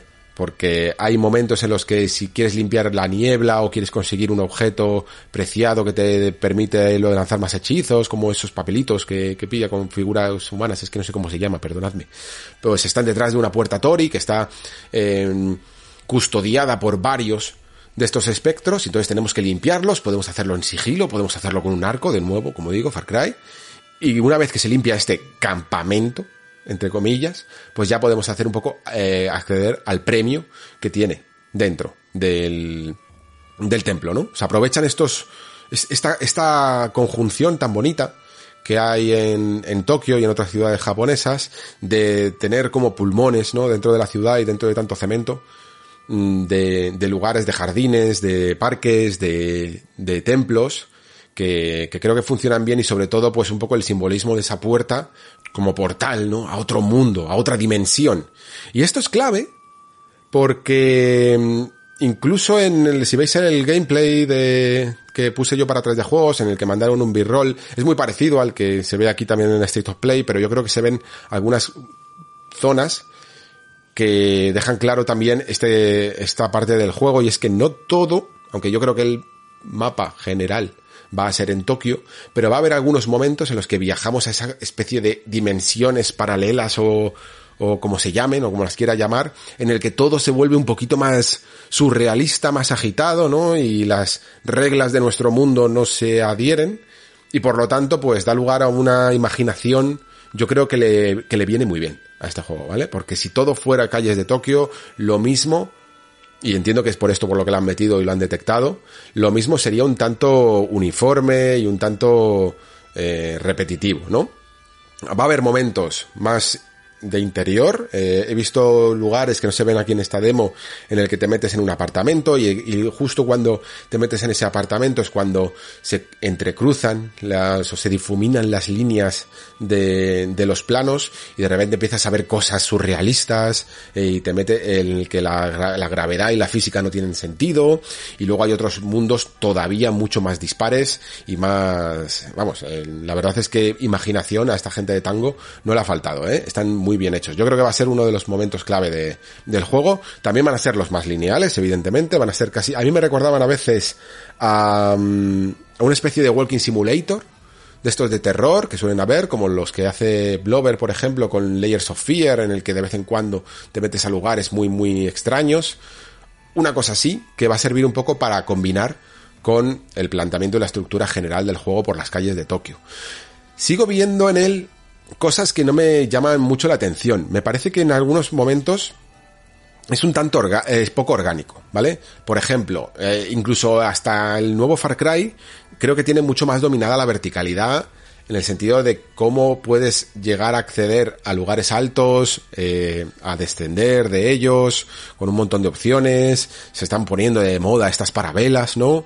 Que, que son muy espectaculares, porque no solo permiten bajar rápidamente sin tener que desescalar lo escalado, sino que dan unas panorámicas espectaculares, sirven para puzzles, están muy bien. Y aquí, en cambio, veo que simplemente hay como, en vez de utilizar un gancho más libre, hay como puntos de anclaje en los que puedes subir a edificios, la manera de bajar es como que te conviertes en una especie de ente espectral. Está muy mecanizada, es un poco ortopédica y, y no da como esa agencia que suelen tener estos mundos abiertos de yo me muevo como quiero y donde quiero, ¿no? Lo veo todavía muy cuadriculado en algunas aristas y eso no me termina de convencer. Su historia a la vez mm, todavía no me ha dicho nada que me atraiga mucho. Sí, la ambientación puede estar bien, eh, pero lo que es la historia principal y el propósito por el que se mueve este, este protagonista, este Akito, no me llama mucho, me parece algo tradicional, me parece algo ya muy explorado, incluso dentro de la narrativa japonesa, y no sé exactamente eh, qué sorpresas ocultará. Espero que muchas, sinceramente. He visto también algunas misiones secundarias, y de nuevo me parecen normalillas, por lo menos las que he visto son como en plan, bueno, pues sí, están todas dentro de, del folclore y de, y de la construcción de este mundo, eh, con historias de fantasmas, evidentemente, muchos fantasmas como anclados a ciertos lugares que tienes que expulsar y todo este tipo de cosas, te ayuda también a conocer tipos de fantasmas y cuáles son sus historias y por qué se comportan como se comportan, pero son todas misiones tradicionales de necesito tu ayuda, ve ahí, mata al bicho y ayuda a la persona que, que sea, ¿no? Y ya está. Eh, no, no, me parece que tengan mucha mucho más. No te abren un nuevo concepto, ni un nuevo nivel, ni nada por el estilo. No lo veo por ese lado, ¿vale? ¿Qué más puedo, puedo comentar? Eh, nada, que no he visto mucho más, sinceramente, creo. Mm, sí que no se ha visto en el State of Play y yo sí que vi que va a haber más personas a lo largo de nuestro periplo por este Tokio fantasmal. Eh, aunque sí que estamos todo el rato interactuando con este fantasma, con este KK, pero ¿por qué se hacen estas cosas de que alguien te invade tu cuerpo de alguna manera eh, y puedes interactuar con él, puedes hablar con él? Bueno, pues por la sencilla razón de que en unos juegos que a veces pueden llegar a ser vacíos, que no hay mucha población, que no hay gente, que no están vivos, se echa de menos una cierta interacción y no y esa sensación de soledad para algunos juegos puede estar bien como los Dark Souls, pero creo que hay otros desarrolladores que no buscan eso y consideran que puede ser un poco solitario. Es algo que también he visto en Forspoken, ¿os acordáis? Que os comentaba que hay como una especie de ente, o a lo mejor es el brazalete, el propio ente, y, gracias a él estamos todo el rato al menos hablando, mientras que estamos recorriendo un mundo un poco vacío, ¿no? En, cuanto a humanos, eh, estamos siempre hablando con alguien. Pues yo creo que es esta solución que han encontrado algunos desarrolladores para poder ser más dinámicos, ¿no? Y, no, y no caer un poco en el aburrimiento y en la soledad. Y como digo, no va a ser el único personaje, sino que he visto también otros personajes secundarios que están por ahí, que por alguna razón, no se sabe muy bien cómo ni por qué, eh, lo mismo también son cazadores de fantasmas, mm, pueden haber sobrevivido a esa desaparición masiva de la ciudad y nos ayudarán, imagino. Lo bueno que tienen, que creo que, esto, tengo curiosidad, esto sí que tengo curiosidad. Creo que cada uno tiene como o arrastra como algún problema, eh, algo casi a nivel psicológico y me parece, no sé si lo entendí bien, pero me parece que de alguna manera tendremos que ayudarlos hasta el punto casi de que esta alguna secuencia de estas, tipo surrealista o paranormal, con un escenario muy imaginativo, tiene que ver con ellos, ¿vale? O con, casi como si nos adentráramos en su mente. Es que no quiero decir esto porque no estoy seguro de si es exactamente esto. Pero por ahí van los tiros. Y puede que esto lo salve un poco lo que es un planteamiento más genérico en, la misión principal, ¿vale? Es que todavía quedan muchos misterios, y eso que el juego sale el 25 de marzo. Se ha enseñado bastante, bastante tarde, la verdad. Así que no creo que tenga ningún tipo de prueba con él ya eh, hasta el lanzamiento. En el caso de que me ocupe yo de él, que, no, no lo sé ¿eh? todavía lo que, lo que va a ocurrir. En fin, que esto es Ghostwire Tokyo, un juego que por cierto, por mucho que sea de Tango Gameworks y que tenga estos tintes sobrenaturales y que Evil Within sea un juego que a mí personalmente me acojona bastante, tengo que admitirlo, pero este juego no busca el miedo, ¿eh? Al menos de la misma manera. No lo considero, no, no es Es un juego de aventura acción, como dicen en el propio State of Play. No es un survival horror, no está categorizado como tal. No significa que en algún momento no te pueda dar algún sustito o que sus personajes te puedan dar un poquito de repelús o algo así.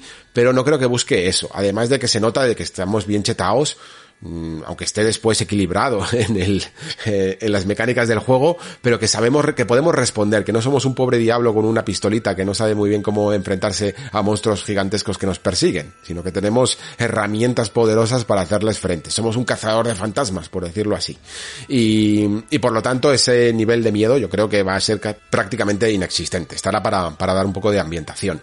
Nada más, eh, lo dicho, 25 de marzo, y si puedo, os lo comentaré un poco más, una reflexión extendida aquí en el Nexo. Si no lo hago para el análisis, pues yo qué sé, ya lo jugaré un poquito después y también lo comentaremos por aquí, esperando que haga algunas cosas originales y que aporte cosas al, al videojuego. Yo creo que ya con este sistema de movimiento de combate con las manos, que por cierto, yo esto no lo sabía y además es que me moló porque habíamos sacado una noticia, me lo editó después, supongo, no sé si fue Alberto o quién, que que está basado en un ritual tradicional japonés que se llama Kujikiri y que está basado en hacer estos gestos con las manos y que además según comentan sus desarrolladores, no solo sirven eh, para el combate. Así que lo mismo, hay algunas cuantas mecánicas que se están reservando y que pueden molar mucho. Mis expectativas de momento son templadas. Eh, os he leído un poco por el Discord y, y algunos de vosotros os había motivado después de este vídeo bastante.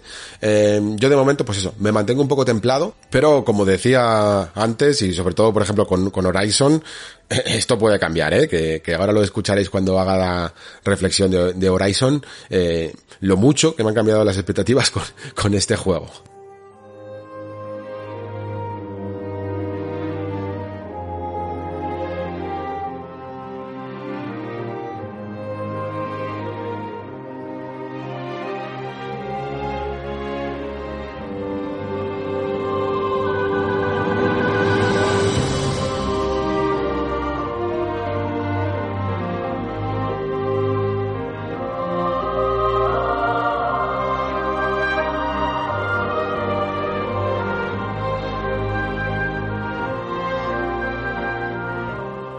pues como os comentaba antes, eh, este está siendo un programa, va a ser un programa muy muy largo y qué mejor que pedir ayuda en algunos casos, eh, sobre todo para comentar cosas tan, tan interesantes como este último Nintendo Direct y, también como eh, uno de los juegos que vamos a comentar aquí en el Nexo, en este programa, que es Sifu. Amigo Pere, muchas gracias por eh, aceptar de nuevo la invitación de, del Nexo, porque aquí se te requiere con urgencia. Hola Alex, ¿qué tal? Pues ya sabes, un placer. Tú me llamas y yo acudo raudo y veloz, sin ningún tipo de problema. Yo encantado de estar aquí en, en tu casa en el Nexo y, y, un placer. Y hablar de muchas cosas chulas, ¿eh? O sea, juegaco, evento con juegacos. Yo es que, es que estos temas estaban hechos para ti, tío. O sea, te, tenía que llamarte porque, porque el Sifu es, es un juego que lleva, lleva lo, lo podrías llevar de apellido y, pues casi. Sí, el Nintendo Direct además tiene cositas que yo creo que, que tú vas a poder explicar mucho mejor. Y encima quería empezar eh, expandiendo un poco una noticia que, que, acabo de comentar en el programa y es el tema de, de Platinum Games. En la reunión con el cambio de presidente también de Atsus y Nava se comentaba que se estaban eh, centrando, que se querían centrar porque habían detectado este cambio de las tendencias de la industria, los juegos como servicio, pero es que aparte de esto ha ido surgiendo un poco eh, estas declaraciones también de que, bueno, que Platinum se está intentando dejar querer, ¿no? Que está viendo todas estas adquisiciones de estudios y de grandes compañías y han dicho, bueno, a lo mejor nosotros, en, entre paréntesis, si se nos respeta la libertad, también podríamos estar en venta, ¿no? ¿Cómo, cómo lo estás recibiendo tú un poco lo que está ocurriendo con Platinum así a nivel general estos, estas últimas semanas? Yo es que a Platinum la veo súper perdida, de verdad, ¿eh? O sea, últimamente, si, si recapitulas un poco y quizá con la excepción de Astral Chain y esa promesa de Bayonetta 3, que yo creo que con Bayonetta no van a fallar porque las bases están establecidas y, y, y no, va, no se va a permitir que falle Bayonetta, pero si piensas todo el resto que han sacado, Uh, se convirtieron en editora y editar han editado poco, excepto ese Kickstarter medio regulero que hicieron con ese Wonderful 101, que es un juegazo, pero que leches.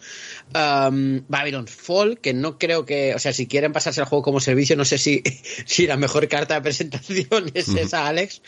Y, y después extra otra declaración que, que, hicieron de Microsoft, hagamos juntos Scalebound, venga, resucitémoslo, ¿no? Que es otra cosa que también... Le faltó también decir por favor. Por favor, efectivamente.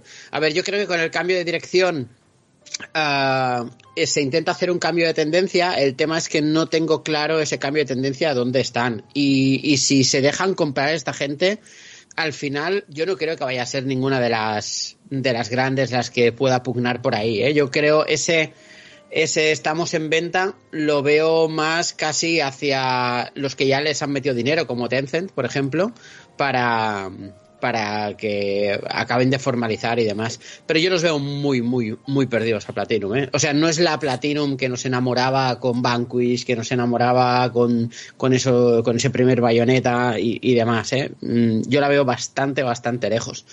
Y es, un, es una lástima, porque es uno de esos estudios que tenían todo el prestigio del mundo y pasito a pasito lo han ido lo han ido desgastando, diría que desluciendo, ¿no? Es ese que dijeron que somos Platinum porque es eh, el brillo que nunca que nunca cesa, ¿no? O sea, el metal que nunca pierde su brillo. Pues pues no sé si ahora mismo brillan tanto, Alex. Los oyentes acabarán de dar cuenta de que has, has utilizado incluso casi la misma metáfora que, que, he utilizado yo hace unos minutos cuando hablaba precisamente de este tema, ¿vale? O sea, es que Pere y yo estamos como muy en la línea siempre. Y, y, te compro lo de los inversores, porque se habla mucho ahora del tema de, de, Microsoft y tal, y yo creo que no es tan, no es tan sencillo, estoy de acuerdo. Y luego me hace un poco de gracia de todas maneras la ironía de esto de, de que se nos respete la libertad y tal, que parece que, que ahora se hace mucho cuando adquieres un estudio, cuando generalmente se buscaba lo contrario, ¿no? O sea, cuando te adquiría un estudio, te solía meter una presión que cuando tú er-, eras independiente no tenías, ¿no? O sea, cuando BioWare era BioWare, hacía un poco lo que, lo que quería, y luego cuando se metió un poco en el organigrama de Electronic Arts fue cuando empezamos a ver demasiadas presiones dentro del estudio, ¿no? Y ahora parece que es que te tienes que ir a un estudio grande para poder hacer lo que te dé la gana, ¿no? Mientras que si eres independiente, eh, te las ves venir y lo de Platinum yo de verdad que mm, me cuesta cada vez más entenderlo porque todo el mundo entendimos que había que hacer ciertas concesiones, ¿no?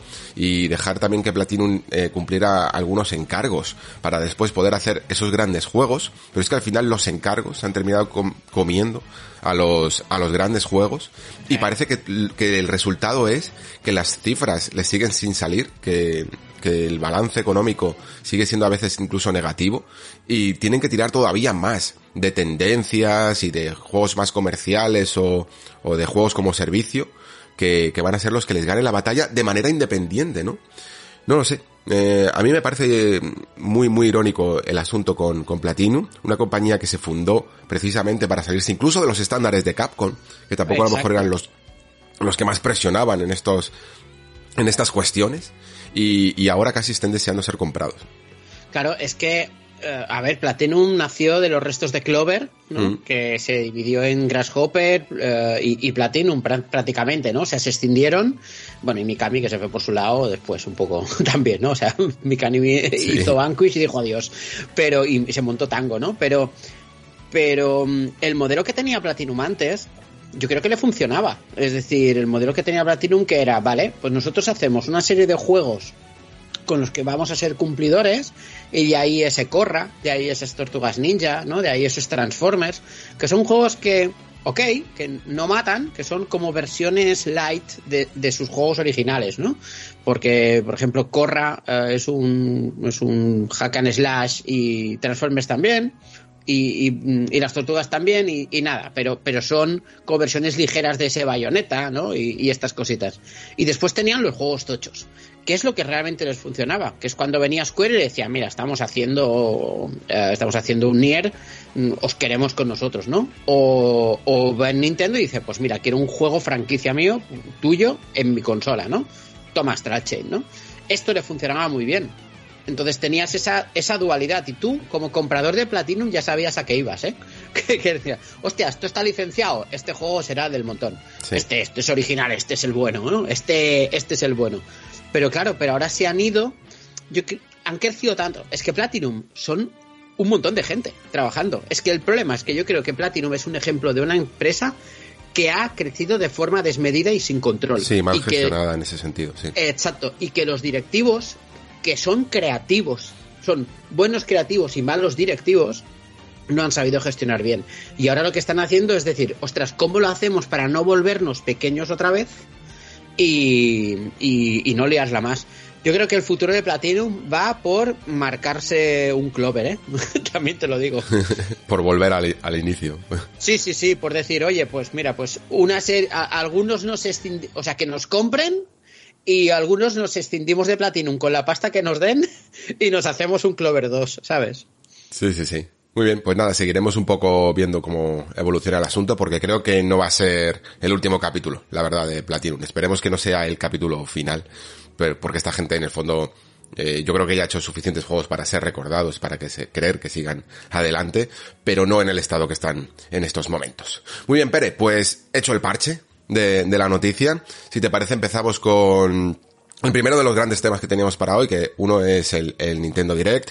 Eh, yo creo que es un Nintendo Direct que a lo mejor incluso en su momento, cuando lo veías, mm, era más, llamaba más la atención que ahora que lo estoy viendo aquí en, en la lista directamente de texto de, de nombres, eh, porque hay también lo, típico que también últimamente vemos rellenando uno de estos eventos que es mucho port, eh, mucha conversión, mucho rescate del pasado también, pero eso sí, eh, la verdad es que hay que admitir que algunos de estos rescates eh, son bastante, bastante notorios. Luego, luego puntualizaré de todas maneras esto, pero, pero yo creo que sí que al menos son dignos de mención y sobre todo nos dan la excusa para hablar de algunos juegos que si no, la verdad, eh, lo mismo no, no los volveríamos a mencionar en unos cuantos años.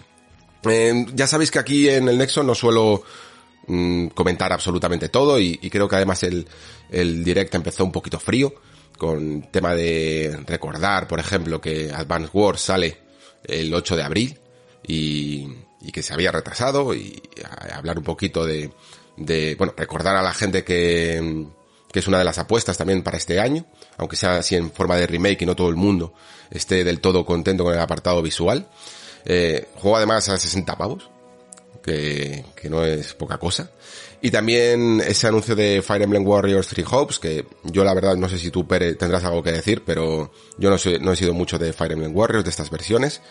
No sé si tú, a ti te, Yo, te la, decepción, mira, yo te lo digo así. Además lo dije tal cual en la taberna, ¿vale? Que, que yo cuando vi eh, los personajes de Fire Emblem, eh, Three Houses, y empecé a escuchar, ¿no? Esa, esa tonadilla del tema principal de Three Houses, yo estaba ya que me levantaba de la silla, ¿no? Sí, porque entonces- pensabas que iba a ser Three Houses 2 o algo así, ¿no? o algo así, ¿sabes? Claro, en claro. plan de Dios, Dios, Dios, Dios, Dios, Dios. Y entonces ve- veo Warriors y me acuerdo que estaba con Mario y dijo, eh, eh, con Mario en el chat y los dos fue en plan de, ¿qué me estás contando? O sea, next, ¿sabes? Por Dios. O sea, es que yo, el, el único Warriors que me gusta es el primero de Zelda. El Hmm. último no me gustó nada. El, fa- el de Fire Emblem, el primero, no me gustó nada. Y este, muy, muy, muy, muy bueno tiene que ser para que me convenza mínimamente, te lo digo así, Alex. Es, es verdad que con el super ritmo que tuvo la saga en 3DS, por ejemplo, sobre todo, se echa de menos Exacto. ahora que haya tampoco Fire Emblem de verdad, ¿no? Y Claro. supongo que tiene que ver con el hecho de que, claro, no es lo mismo hacer un Fire Emblem de 3DS que hacer algo como Three Houses, que era muchísimo más grande y más elaborado técnicamente, ¿no? Sí, sí, sí, sí. Aparte que Three Houses es verdad que le quiso dar esa vuelta de tuerca acercándolo, ¿no? A ese sistema de relaciones tipo persona y demás. O sea, tenía cosas. Es uno de mis juegos favoritos de, de, de Switch, ¿eh? Sí, sí, este Three. Houses para mí, o sea, a mí me enamora ese juego. Pero claro, pero un Warriors no, tío. O sea, no, no, no, no, no queremos eso. Joder, no juegues con nuestro corazoncito, Nintendo. Ojalá algún día sea igual de fácil hacer un, un Fire Emblem normal que un Warriors, porque esta- estos los hacen como churros. Sí, sí, sí. Y bueno, tuvimos un anuncio de, de ese port de No Man's Sky, también casi, casi todo centrado en los próximos meses y sobre todo en verano de 2022, y también ese anuncio eh, ya un poco más importante de Mario Strikers, de un nuevo Mario Strikers, eh, Battle League Football, que saldrá el 10 de junio de 2022. Yo la verdad es que tengo poca relación con esta saga. El poco, lo poco que me gusta a mí el fútbol en general, pues aunque Mario ayuda, pero, pero la verdad es que le ha tocado poco. No sé tú. Yo lo jugué mucho el de GameCube. Al de GameCube sí que jugué un montón, porque era ese típico juego que con amigos nos reuníamos a hacer el Mm. cabra, ¿no? Principalmente ese 2 contra 2 y nos lo pasábamos muy bien y, y yo le tengo un montón de cariño. El de Wii me pareció malísimo, nefasto. O sea, nos lo compramos, lo jugamos una tarde y no volvimos a jugar. El mismo grupo de amigos que le dábamos eh, sin parar al primero, ¿no? Y, y este, pues, pues, a ver, tiene buena pinta, eh, realmente. Hay que ver un poco cómo, cómo llega, ¿no?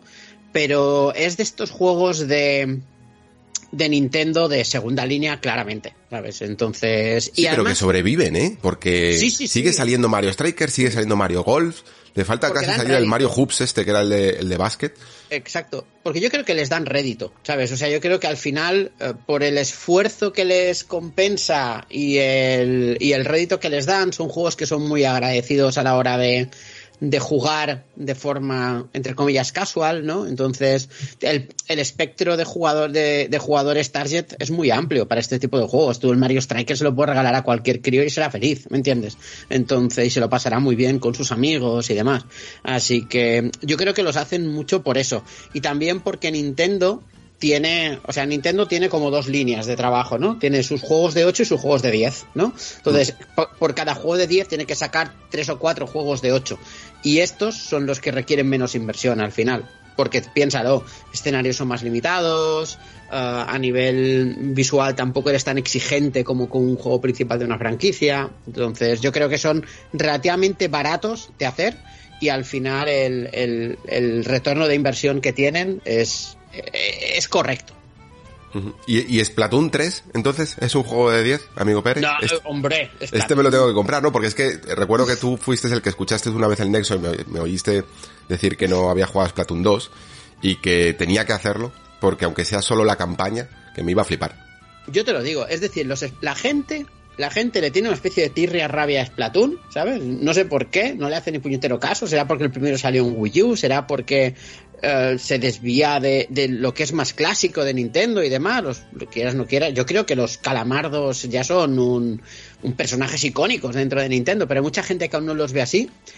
Pero yo que no toco el multi ni con un palo, Alex, o sea, los modos campaña de Splatoon 1 y Splatoon 2 me flipan. O sea, me flipan. O sea, son una pasada. Son Nintendo en estado puro. Plataformas, puzzles, final bosses con mecánicas, para de- los típicos que tienes que destaparles el punto débil, um, momentos que son como pseudo multijugador pero jugando tú solo. Está, son muy, muy, muy buenas. Yo Splatoon 3 le tengo unas ganas locas. Locas si tiene modo campaña, ¿eh? Si tiene modo multijugador, pues no lo jugaré solo. Ujú. Yo, te- yo sigo detrás a ver si pillo el 2 barato y me juego esa campaña porque estoy un poco en tu línea, ¿eh? No, o sea, a lo mejor lo puedo La- probar. Y la del primero para, para hacerme una idea del multijugador, pero sé que no lo, sé que no le voy a dar. La del primero es mejor porque es como más campaña, ¿no? La del segundo es como más situaciones, ¿no? Y, y- y como niveles relativamente inconexos, pero que cada nivel por se es, eh, per se es muy interesante.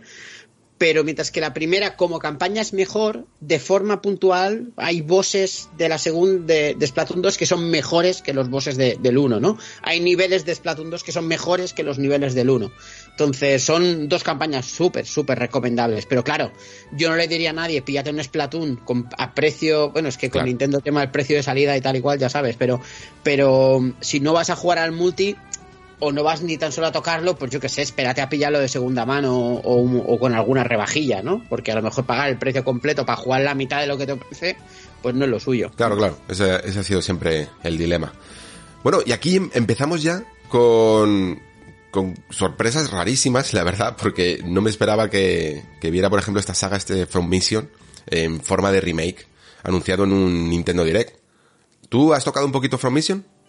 Yo, yo, uf, yo es que cuando vi esto y me volví loco. Dije, Ya me imaginaba ¿qué- yo, me ya me imaginaba yo. contando con esto. Yo entré en From Mission con From Mission 3, que es el mejor de la saga. Este juego es absolutamente increíble. Yo le decía a Mario, como, como digan remake del 3, me muero, ¿sabes? O sea, pero me, me muero, o sea, me tenéis que venir a buscar a casa porque estoy infartado, ¿vale? O sea, em, pero el 1 y el 2 son muy buenos. Son juegos de Super NES al final y de NES que son sencillos, pero dentro de lo que es el juego de estrategia por turnos y demás, ya eran de los más tochos que había, porque tienen sistemas de tuneado de mechas. Es decir, From Mission son batallas por turnos con una muy buena historia detrás de ciencia ficción, con donde tú luchas con tus mechas, ¿no? Con los mechs. Y el tema es que tú puedes, por ejemplo, coger piezas de otros mechs mientras vas luchando y ponérselas a tu mech después en el garaje. Es decir, cuando tú derrotas un enemigo, según cómo lo derrotes, por ejemplo, si lo derrotas con golpes en la cabeza, porque cuando tú luchas puedes apuntar, ¿no? Y, y, haces que el, el, piloto se eyecte, entonces tú capturas ese mech y te lo quedas. Entonces lo puedes despiezar y utilizar su tecnología a favor tuyo, ¿no? Y está muy guay por esto, porque tiene un punto no solo de estrategia, sino como de microgestión que es muy, muy chulo. Y todo hilvado con una campaña al más puro uh, estilo Square, Squaresoft, no Square Enix, Squaresoft, la Squaresoft de Chrono Trigger, la Squaresoft de, de Final Fantasy, los originales, ¿no? Pues todo esto, y ahí tienes From Mission. El primero, obviamente, es más sencillo. Uh, el segundo, la historia es peor, pero las mecánicas mejoran mucho, le dan mucha profundidad. Son juegos con muchas capas. Y el tercero es para volverse majareta directamente. O sea, es el, el tercero es el que yo os diría si podéis acceder a él con un emulador, con la PlayStation Mini, te, metiéndole la ROM, como sea, meteos con el 3 porque lo vais a flipar a unos niveles. O sea, no, la gente no está preparada para From Mission 3. Pero así. Además es que está, estaba viendo aquí imágenes un poco del original y del remake y creo que, que está bastante bien traído el estilo, mm. eh, intentando respetar un poquito tanto la perspectiva como incluso eh, la ton las tonalidades de los colores, pero haciéndolo evidentemente un apartado un poquito más actual que, que, lo que podía dar una Super Nintendo. Y lo veo, creo que lo veo bastante, bastante atractivo. O sea, apetece jugar. No es sencillamente que hayan cogido la versión de Super Nintendo y le hayan añadido un poquito una especie de remasterización para adaptarlo a las resoluciones, sino que es remake prácticamente en toda regla. Sí, sí, totalmente. Y yo siempre, yo le decía a Mario, es como un juego de Play 1 en HD, ¿sabes? Sí. o sea, pero, pero. No bueno, porque tiene los escenarios un poco renderizados, así, pero a mí casi a veces me recuerda, no sé, a este último juego de, de Sakaguchi. Eh, que uh -huh. tiene como un, un, tono así con el tilt shift que eh, difumina un poco los bordes y parecen casi como maquetitas algunas veces. Y ¿Sí? yo lo veo bastante bien traído, la verdad. Sí, a, a, ver, a mí me gusta mucho, tanto visualmente como, como jugablemente, pero es que a mí todo lo que me tire de nostalgia a mí me tiene ganado, ¿sabes? Pero, pero yo, yo le tengo muchísimas ganas, ¿eh? Yo creo que va a ser sorprendentemente, que va a sorprender a mucha gente que nunca ha jugado un From Mission, hmm. te lo digo así. Pues bueno, verano de 2002, eh, de 2022 el primero, el segundo creo que no tiene fecha y, y si va la cosa bien, pues yo mismo te hacen la tercera parte, Pere. Así que no oh, pierdas, uf, pierdas la uf. esperanza. Pero vamos, eh, yo creo que entre lo que había visto y tus palabras, es que este verano puede ser el mejor momento, ¿eh? Para, sí, para ponerse sí, con una sí, cosa así. Es el típico jueguito que te, te, te, tumbas ahí, te sientas allí, te pones ahí a, a jugar y, y, venga un turno más, ¿sabes? Esa es la frase. Hmm. Sí, sí, a falta de, de, bueno, no estamos mal de, de, de Tactics, ¿eh? No, estamos, no, no tenemos va, Fire Emblem, pero no estamos mal de Tactics ahora con el, con el triangulito. Eh, bueno, que pues demo, ¿eh? siguieron un poco... Comentar? Dime. Que me, que me jugado la demo, ¿eh? Si la quieres comentar. Eh, oh, ahora si quieres nos cuentas, ahora cuando lleguemos a cuando salió, en que estoy a, para una vez que sigo el orden de, del, del direct, estaba intentando trabajármelo. Si quieres nos comentas un poquito, porque yo tengo mucho interés y tendría algunas cuantas preguntas que hacerte, eh, sobre todo con el tema, con el tema narrativo, pero ahora lo comentamos. Vale. Eh, bueno, si no me equivoco, siguieron con este Disney Speedstorm que, que fue gracioso, ¿no? Que se anunciara en una, en un direct que en el fondo iba también enfocado a anunciar ese pack que luego comentaremos de DLCs de, de Mario Kart, otro juego de Mario Kart que normalmente se suelen comer el rebufo siempre de, de, la, de la saga principal, de la, de la que más vende evidentemente en Nintendo Switch, pero es que claro, luego nos enteramos de que esta apuesta es bastante diferente. Primero, eh, siempre que, no sé si a ti te pasa esto, luego, luego se va a ver más claro, pero siempre que hay un Nintendo Direct y siempre que se anuncian cosas, a mí ya Nintendo consigue darme la sensación de que es algo exclusivo para su consola, y luego ya tienes que eh, revisar y vas viendo el anuncio y te das cuenta de que suelen ser eh, juegos multiplataformas y en este caso incluso más enfocado al juego como servicio, ¿no? Un Mario Kart, un, un juego de karts enfocado al juego como servicio. Sí, sí, totalmente. Que por cierto, el Front Mission no solo sale en Switch tampoco, ¿eh? Efectivamente, ¿ves? Es que es, lo que quiero decir. Y no, y no va a ser el único con el que no voy a decir que es una trampita, ¿vale? Pero, pero sí que ellos evidentemente lo enfocan, lo anuncian, y yo creo que ellos se quieren quedar con el anuncio para que el sentir sea más de que esto es un juego de, para jugar en Switch, ¿no? Y, y, es normal porque un From Mission yo creo que se adapta perfectísimamente a, a jugarlo en Switch, pero no son exclusivos. Exacto, exacto, exacto. Y sobre este juego de Mario Kart, que no es un Mario Kart, sino que es un Disney Kart, pues a ver, yo te lo digo así, mi hija ya me obligó a comprometerme a que me lo voy a descargar, ¿sabes? Entonces, ya, ya, ves el negocio por dónde va. Por dónde va, sí, te, han pillado, claro. te han pillado, pero bien, ¿eh? Claro, mi hija lo primero que me dijo, pero está Rapunzel, dijo, no, no lo sé, cariño, pero lo miraremos, ¿sabes? Entonces... No lo sé, pero probablemente me la vendan aparte, o sea que... Ahí está, ahí está. Sí, a ver, um, es curioso porque Mario Kart es una franquicia con la que hace un tiempo todo el mundo intentaba sacar algo parecido y demás, pero yo creo que la gente ya no se atreve. Y, y me sorprendió que, que, hiciesen uno de Disney, porque creo que si alguien tiene una plantilla de personajes icónicos para hacer un juego de cards, uh, uh, es Disney, macho. O sea, de hecho, estabas diciendo lo de Rapunzel. Y yo lo primero que pensaba es, joder, un power up ahí con el pelo para los de atrás o algo así. O sea, claro, deberían de inventar el Giro Kart, ¿sabes? Exacto. O, o, después también tienes, yo qué sé, o, o, Elsa de Frozen con poder del hielo, ¿sabes? Es que al sí, final. Sí, efectivamente. En vez, en vez, entiendo que el, que el desequilibrio puede ser monumental, pero si aceptas un poco el caos. Ahí está. Ahí está, ahí está. Entonces, yo creo que, por, que va a ser por eso. Es decir, me parece bastante lógico que, que haya un juego de Cars de Disney. Ya había uno en GameCube, ¿por qué no uno ahora, ¿sabes? Entonces. Uh -huh. Y siendo free to play, ok, pues lo pruebas, si te gusta, te gusta.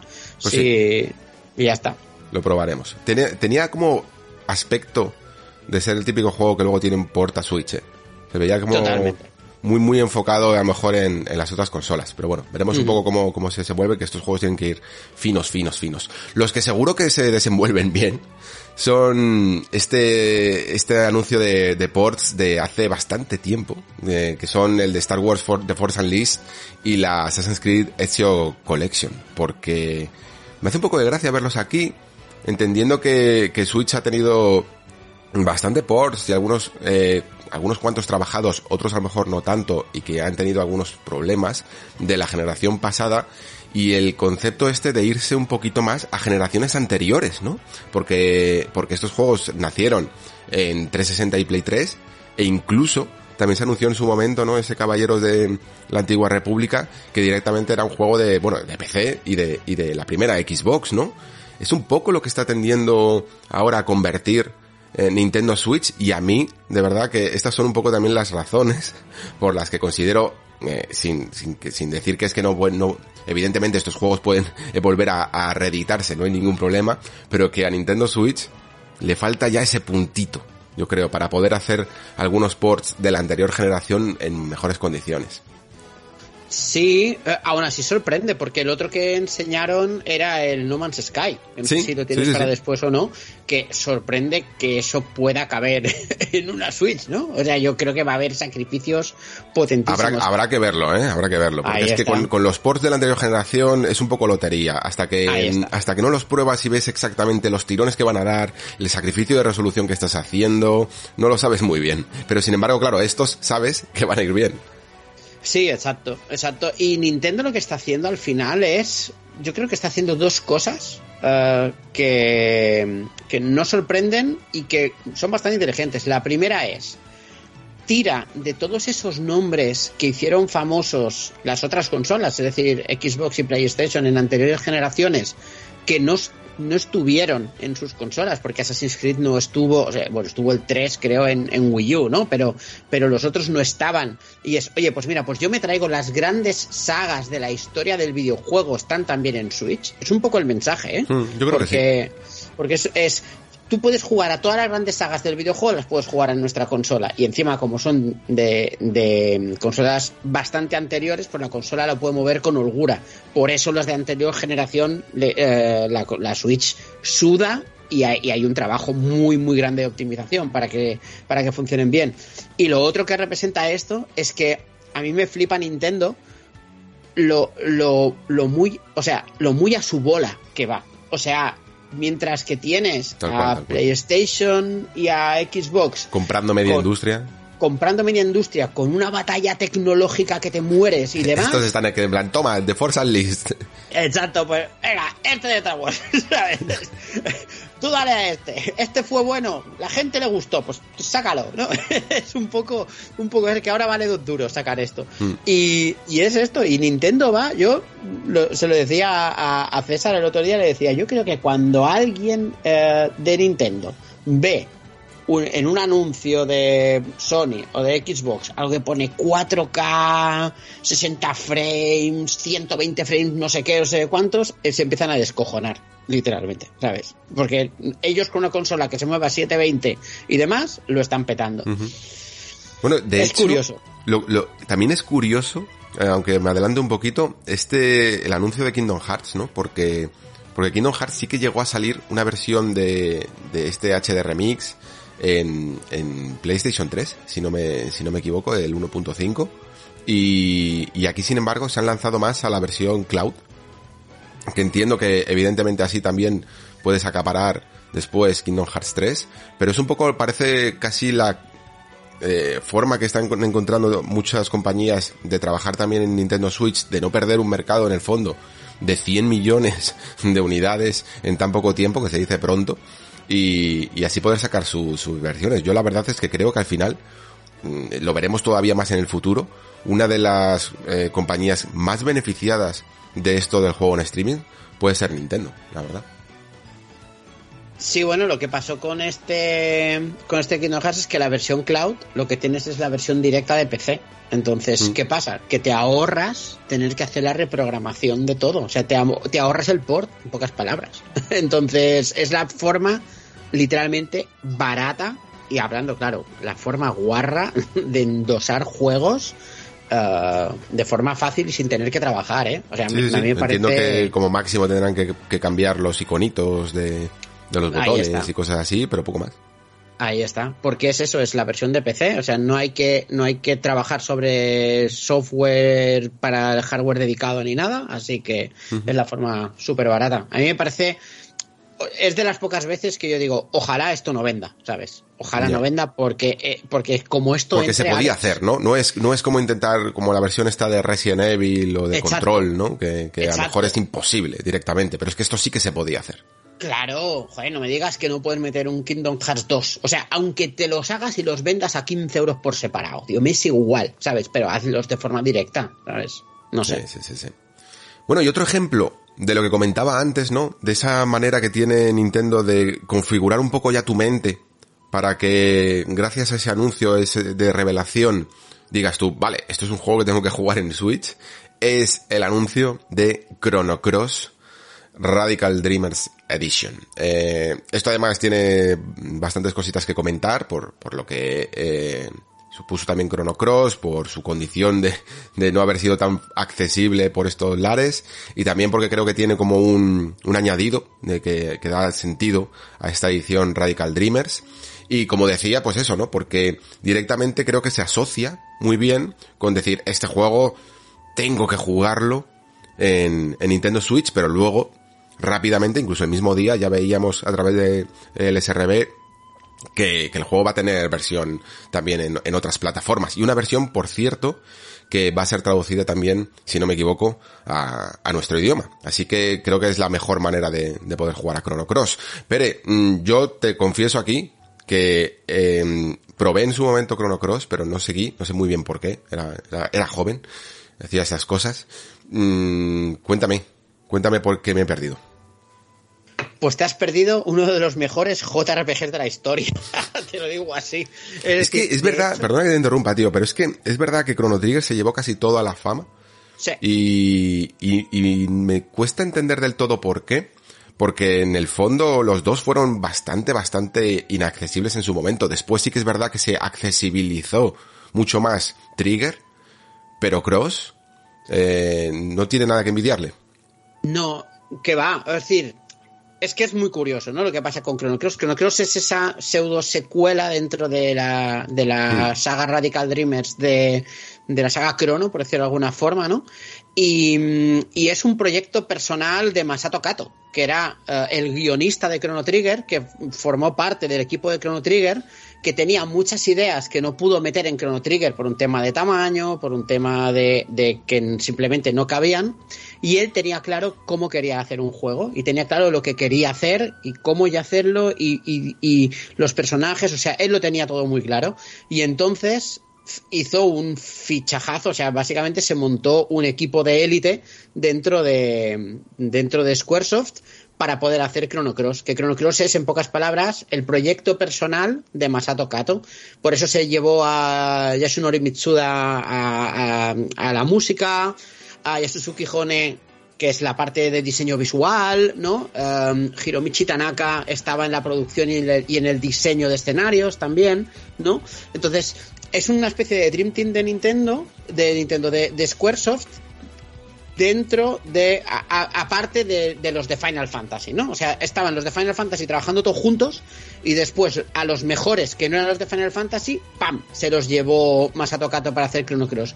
Y Chrono Cross es un juego que es una barbaridad de juego, pero es una auténtica barbaridad, porque es un juego que juega mucho con el tema de mmm, dimensiones paralelas y no o y de viajes en el tiempo con diferentes líneas temporales, con 12 personajes que tú puedes conseguir o no. Hay personajes que si los consigues uno no puedes conseguir otros. Hay personajes que solo puedes conseguir hasta cierto punto del juego. Hay personajes que solo puedes conseguir en la segunda vuelta del juego o que cambian si le das una segunda vuelta del juego, porque ya sabes, con el todo de los viajes en el tiempo y los planos paralelos, hacer Games Plus fácilmente interesantes se puede hacer, ¿no? Mm. Es un juego que estaba súper adelantado su tiempo, visualmente era increíble en ese momento, uno de los juegos más bonitos de, de la Play 1, y es uno de esos juegos, unos JRPGs que no nos llegaron aquí porque, porque no se llamaban Final Fantasy, y, y, son, y es, y, es, increíble, de verdad. Es un juego con un montón de finales, con un montón de líneas argumentales. A mí, personalmente, ¿eh? A mí me gusta más que Chrono Trigger, bastante más, además. A Chisco, porque a Chisco le acaba de dar un. Sí, un sí, no, él, él, lo sabe, ¿no? O sea, yo soy de los que piensa que Chrono Trigger es considerado el mejor JRPG de la historia porque joder, es un juego de Super NES e hizo cosas que no te las Sí, por crees, ser el ¿no? primero en hacer algo distinto, ¿no? Ahí está. Pero este coge todo lo que hacía Chrono Trigger y lo hace mejor. ¿Vale? Hmm. Lo que pasa es que no fue el primero, o sea, no es el que lo crea, no es el que lo desarrolla, ¿no? Pero aún así le da una vuelta de tuerca adicional con un sistema de combate súper original y súper estratégico. Este juego es una auténtica barbaridad. Que llegue traducido en castellano es una flipada. Es una flipada. Y, la, y la gente no lo jugó porque la única forma que teníamos entre comillas, ¿vale? De acceder a Chrono Trigger, aparte, a Chrono Cross, quiero decir, aparte de importarlo de Estados Unidos, que es lo que hice yo.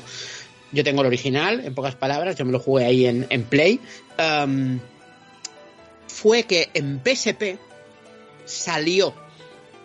Salió en la tienda americana de PSP. ¿Te acuerdas? Que en la sí, PSP sí, te hacías una cuenta y podías jugar. Mm. Efectivamente, salió en la tienda americana, así que tenías que hacerte la cuenta americana, con lo cual tenías un follón, porque tenías que poner una dirección americana para hacerte la cuenta, era un follón, y además el juego salió medio roto, porque hay un enemigo, un enemigo muy concreto al final del pantano, que es una de las primeras zonas, que si utilizabas magia, por algún motivo el juego se bugueaba y eres un enemigo final que tenías que pasarte a hostias, en pocas palabras, ¿no? Con lo cual hubo gente que dijo, a tomar por saco, ¿sabes? Pero es, o sea, este juego le ha pasado de todo para que la gente no accediese a él, pero es una auténtica maravilla, de verdad, ¿eh? O sea, Mira, por no fin se, se redime Y además Sí, es que dentro sí, de poco, porque sale el, el 7 de abril, como decía, eh, creo que es lo que han añadido, el añadido que tenía, si no recuerdo mal, me parece que era una especie de, como de aventura conversacional o, o- Eh, efectivamente. o tipo tipo novelada, ¿eh? sin, sin visual ni nada, sencillamente novelada y que bueno, a la gente que sea más, más fan, pues le añadirá un poco un extra eh, a la Esto- edición. Lo único malo, Radical creo- Dreamers. Sí, lo único malo es que creo que no hay versión física, amigo Pérez. De momento no, pero Y yo esto es un los- problemón, porque, porque el juego sale en unos meses y me va a apetecer comprarlo, evidentemente, y luego va a ser el típico que me tenga que recomprar cuando salga la edición física. Sí, porque yo creo que va a salir la edición física, ¿eh? Es decir, eh, más adelante, igual que pasó, por ejemplo, con los Final Fantasy, ¿no? Los, las remasterizaciones de Final Fantasy que primero se salieron en versión digital y al cabo de un tiempo, incluso la de Final 8 salió suelta en Play 4, ¿no? Sí, sí, sí, en Play 4 se le entonces- suelta. Entonces yo creo que va a llegar, va a acabar saliendo, va a acabar saliendo, estoy segurísimo. Como no sé cómo va a ser abril a nivel de prensa, eh, si lo mismo me espero un poquito, porque es que eh, ya estoy acostumbrado a que salga el juego y justo cuando sale, a las semanas siguientes se esperan para anunciarlo de la edición física. Pues supongo que porque saben que es un juego de nicho y que hay gente que, que como yo estaba diciendo, se lo compra dos veces.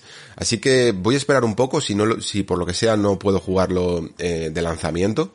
Y, y si anuncia la edición física, me espero más, un poquito más, ¿eh? Porque ya que podemos tener paciencia, que al final es un juego clásico, mm, joder, me gustaría tenerlo en edición, además de Switch, que creo que quedaría muy bien. Sí.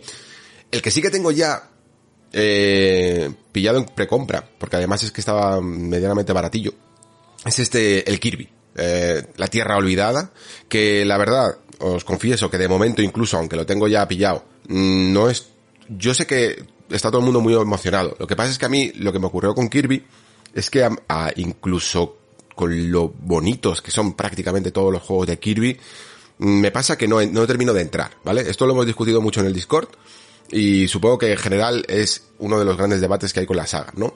Que son juegos increíblemente fáciles, que mm, a veces para mí o para el tipo de jugador que soy yo eh, son demasiado y sobre todo en los que son 2D el escenario por alguna razón no puede revolverse tanto como para darme un diseño que suplante la facilidad que tienen estos juegos. Sin embargo, ¿qué ocurre? Que esto es un Kirby en 3D. Es un Kirby que cambia bastante ese paradigma de lo que solían ser los, los anteriores. Y, y por lo que se han visto en los tráileres, aunque el juego pueda llegar incluso a ser igual de fácil que todos los demás Kirby, sí que le veo mecánicas de interacción con el escenario, a nivel de encontrar secretos, a nivel de eh, resolver pequeños puzzles o pequeñas pruebas un poquito más de habilidad con los saltos y tal, que me pueden llegar a suplantar lo que sea la facilidad de estar chetao, que es lo que es ser Kirby. Sí, yo creo que va a ser un juego que la palabra que lo va a definir es divertido. Creo que va a ser un juego donde la dificultad no va a estar en los combates. Creo que el Kirby más difícil que he jugado, y tampoco lo era mucho, era el Project Robobot, este de 3DS. Pero, pero creo que lo que va a ser interesante del Kirby va a ser la parte de exploración, de verdad. O sea, todas las posibilidades que te va a dar todas esas ahora ya no lo vamos a decir absorciones, ya no lo podemos llamar así, sino esas transformaciones que, hace Kirby y que te va a permitir acceder a zonas, alcanzar zonas inalcanzables y demás. Yo le tengo unas ganas enormes a este juego, ¿eh? Es decir, hacía tiempo que no, que no me emocionaba con un Kirby y, y este yo creo que tiene, sobre todo, las posibilidades que, que deja entrever, ¿no? Que yo creo que es lo más interesante. De eso que dices, ostras, solo con lo que han enseñado, a mí, sin ser diseñador de videojuegos, se me ocurre que podrían hacer todo esto de aquí. A ver qué se les ocurre a Nintendo, que normalmente tienen mejores ideas que las mías, ¿sabes? Entonces, a tope. Sí, sí, sí, sí. Mm, per- perdonad que es que se ha puesto el, el señor de que se pone a recoger las hojas y con, con la máquina a tope y seguro que se está colando bastante en el micro. Eh, 25 de marzo, me parece buena fecha, que ya ha salido un poco también todo el aluvión. Eh, todavía me queda a mí por cubrir bastantes cosas más allá incluso del Den Ring con la Steam Deck, con Gran Turismo, eh, si podemos también ese triangulito, pero pero Kirby el 25 de marzo yo creo que es una fecha muy, muy correcta y por eso también lo, lo he pillado. Creo que, creo que va a estar guay. Vale, eh, otro juego que yo te he preguntado ya antes, pero es que sin preguntarte, la verdad es que no dudaba mucho de que, de que tú mmm, con Clonoa tenías una historia. Y Clonoa y Clonoa 2 ya se han anunciado para el 8 de julio. Pues sí, Clonoa fue uno de los primeros juegos que yo jugué en, en mi Play. Eh, un plataformas súper bonito, un plataformas 3D de eso que a veces tenía ese 2,5D, ¿no? mm. que se decía en ese momento. Y es, y es que es un personaje que, que es súper carismático y sobre todo que es, sin ser un plataformas difícil, es muy divertido. Muy, muy, muy divertido. Tenía, era muy ocurrente, tenía muy buenas ideas, que uno tiene unas orejas que le permiten agarrar, coger, saltar más y, y demás. Y, y, la verdad es que es de esos... Es un juego de mascotas de manual, muy bien hecho, pero creo que este era de Namco, puede ser. Te digo memoria, ¿eh? No me acuerdo. Creo ahora. que sí. O por Creo lo menos era... en algún momento lo llegó a editar ellos después, porque Clonoa llegó a salir, si no me equivoco, después en Wii. Exacto, exacto. Y por, y por aquel entonces sí que sí que era Namco. Exacto. Y está Clonoa hay tres, que es el de Play 1, el, un Clonoa en Play 2 y uno de Wii. El de Play 1 a mí es el que más me gusta. Quizá el mejor sea el 2, el de Play 2. El de Wii era un poco ñe, mm, pero... Sí. Pero sí, Clonoa, si os gustan las plataformas entre comillas, de mascotas, amables, divertidos, con ese puntito desafiante solo si lo buscas, Clonoa os va a dejar mmm, súper satisfechos. Han sido varios los juegos que han anunciado directamente sacar o packs recopilatorios o primera y segunda parte, ¿no? From Mission 1, From Mission 2, Clonoa 1, Clonoa 2 y también eh, quizá no nos debería so sorprender que hicieran lo mismo con Portal y, y Portal 2. También son juegos que en el fondo salieron para, para esa generación de 360 y Play 3 y los puede mover Switch perfectísimamente. Lo que pasa aquí, amigo Pere, es que ya entra en juego otra, otra historia y otra máquina. Porque yo, eh, volverme a jugar Portal y Portal 2 en Switch sería algo que, que haría sin ningún problema y en cualquier momento y, y habría aprovechado la ocasión para revisitarlos. Lo que pasa es que ya preveía yo que esto me iba a ocurrir en el momento en el que saliera la Steam Deck. Que, le iba a robar muchos de estos juegos a, a, Nintendo. ¿Por qué? Porque Portal y Portal 2 es que, vamos, o sea, te tropiezas y ya te los regalan en, en, la, en la Store, de, en, la Steam, en Steam y, y es, vamos, siempre están de oferta, con lo cual es muy fácil haberlos adquirido y ahí me están esperando para poder ser jugados en Steam Deck. Además, muy probablemente van a ser algunos de estos juegos que tengan un tratamiento un poquito más premium dentro de, no solo por ser de Valve incluso, sino porque se ajustan bastante algunas de estas funcionalidades giroscópicas que también incluye la, la consola y van a tener incluso esto de posar el, el pulgar en el stick y para poder moverlo y tal. Creo que va a ser una experiencia poder moverlo bien en la Steam Deck y probablemente sin tener que hacer muchas concesiones por el camino. Así que en esta ocasión, evidentemente, me voy a ir a, a esta versión y de hecho estaba pensando que es que lo mismo, me ocurre lo mismo con Chrono Cross, porque aunque mola jugarlo en, en Nintendo Switch, pero si no voy a tener esa edición física, como el juego también va a salir en PC, leches, ¿por qué no, por qué no hacerlo, no? E incluso si me espero un poquito, encuentras siempre una oferta que, que lo puedes conseguir más barato. Eh, no sé cómo lo ves tú, eh, Pérez, yo, yo ya te he dicho varias veces que, que, que tú tienes una necesidad de Steam Deck por tu trabajo, ¿eh? Porque, porque alguna vez lo hemos comentado, que, que Nintendo Switch se te puede llegar a quedar corta para algunos juegos que querías jugar y tal, y, y a ti te solucionaría bastante, te apañaría bastante la vida esta consola. Sí, sí, yo te contesté a eso que estoy esperando a tu análisis de la Steam Deck, ¿sabes? o sea, cuando, cuando oiga a Alex en el Nexo hablar sobre la Steam Deck, yo decidiré si me vale la pena o no, en principio, porque ahora mismo ese... Alex lo dice porque yo viajo mucho por trabajo, principalmente. Entonces, a mí me apetece mucho la Steam Deck porque creo que efectivamente um, Nintendo Switch con algunas cosas se me queda un poco corto. De hecho, te digo una cosa, ¿eh? Me he tenido que comprar los split pad estos de Ori Hmm. Porque, porque no, o sea, ya desisto de jugar con los Joy-Con. O sea, no puedo. Me he sacado eh, al 100% el Neo de Waltons With You y me dolían las manos, se me agarrotaban, ¿no? Y claro, y, eh, en pocas palabras, y además habréis visto fotos seguro, la Switch con los split pad de Ori es tan grande como una Steam Deck, que es lo único que a mí me paraba un poco, así que ahora ya me he acostumbrado al tamaño. Ahora ya... Vamos, que la analices, que yo te escucho y, que probablemente me la compre. La cuestión es cuál me compro, ¿no? No sí, sino cuál. Sí, sí, sí, sí.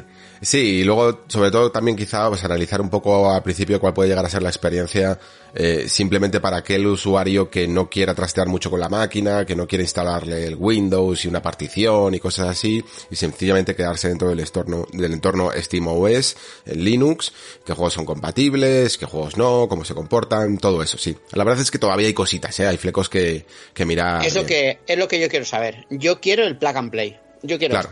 Claro, claro, no, es que además es en el fondo lo ideal porque mm, el, para mí el concepto de una consola portátil últimamente, sobre todo desde, desde Nintendo DS, es el concepto de poder, como hacía Nintendo DS, cerrarla, ¿no?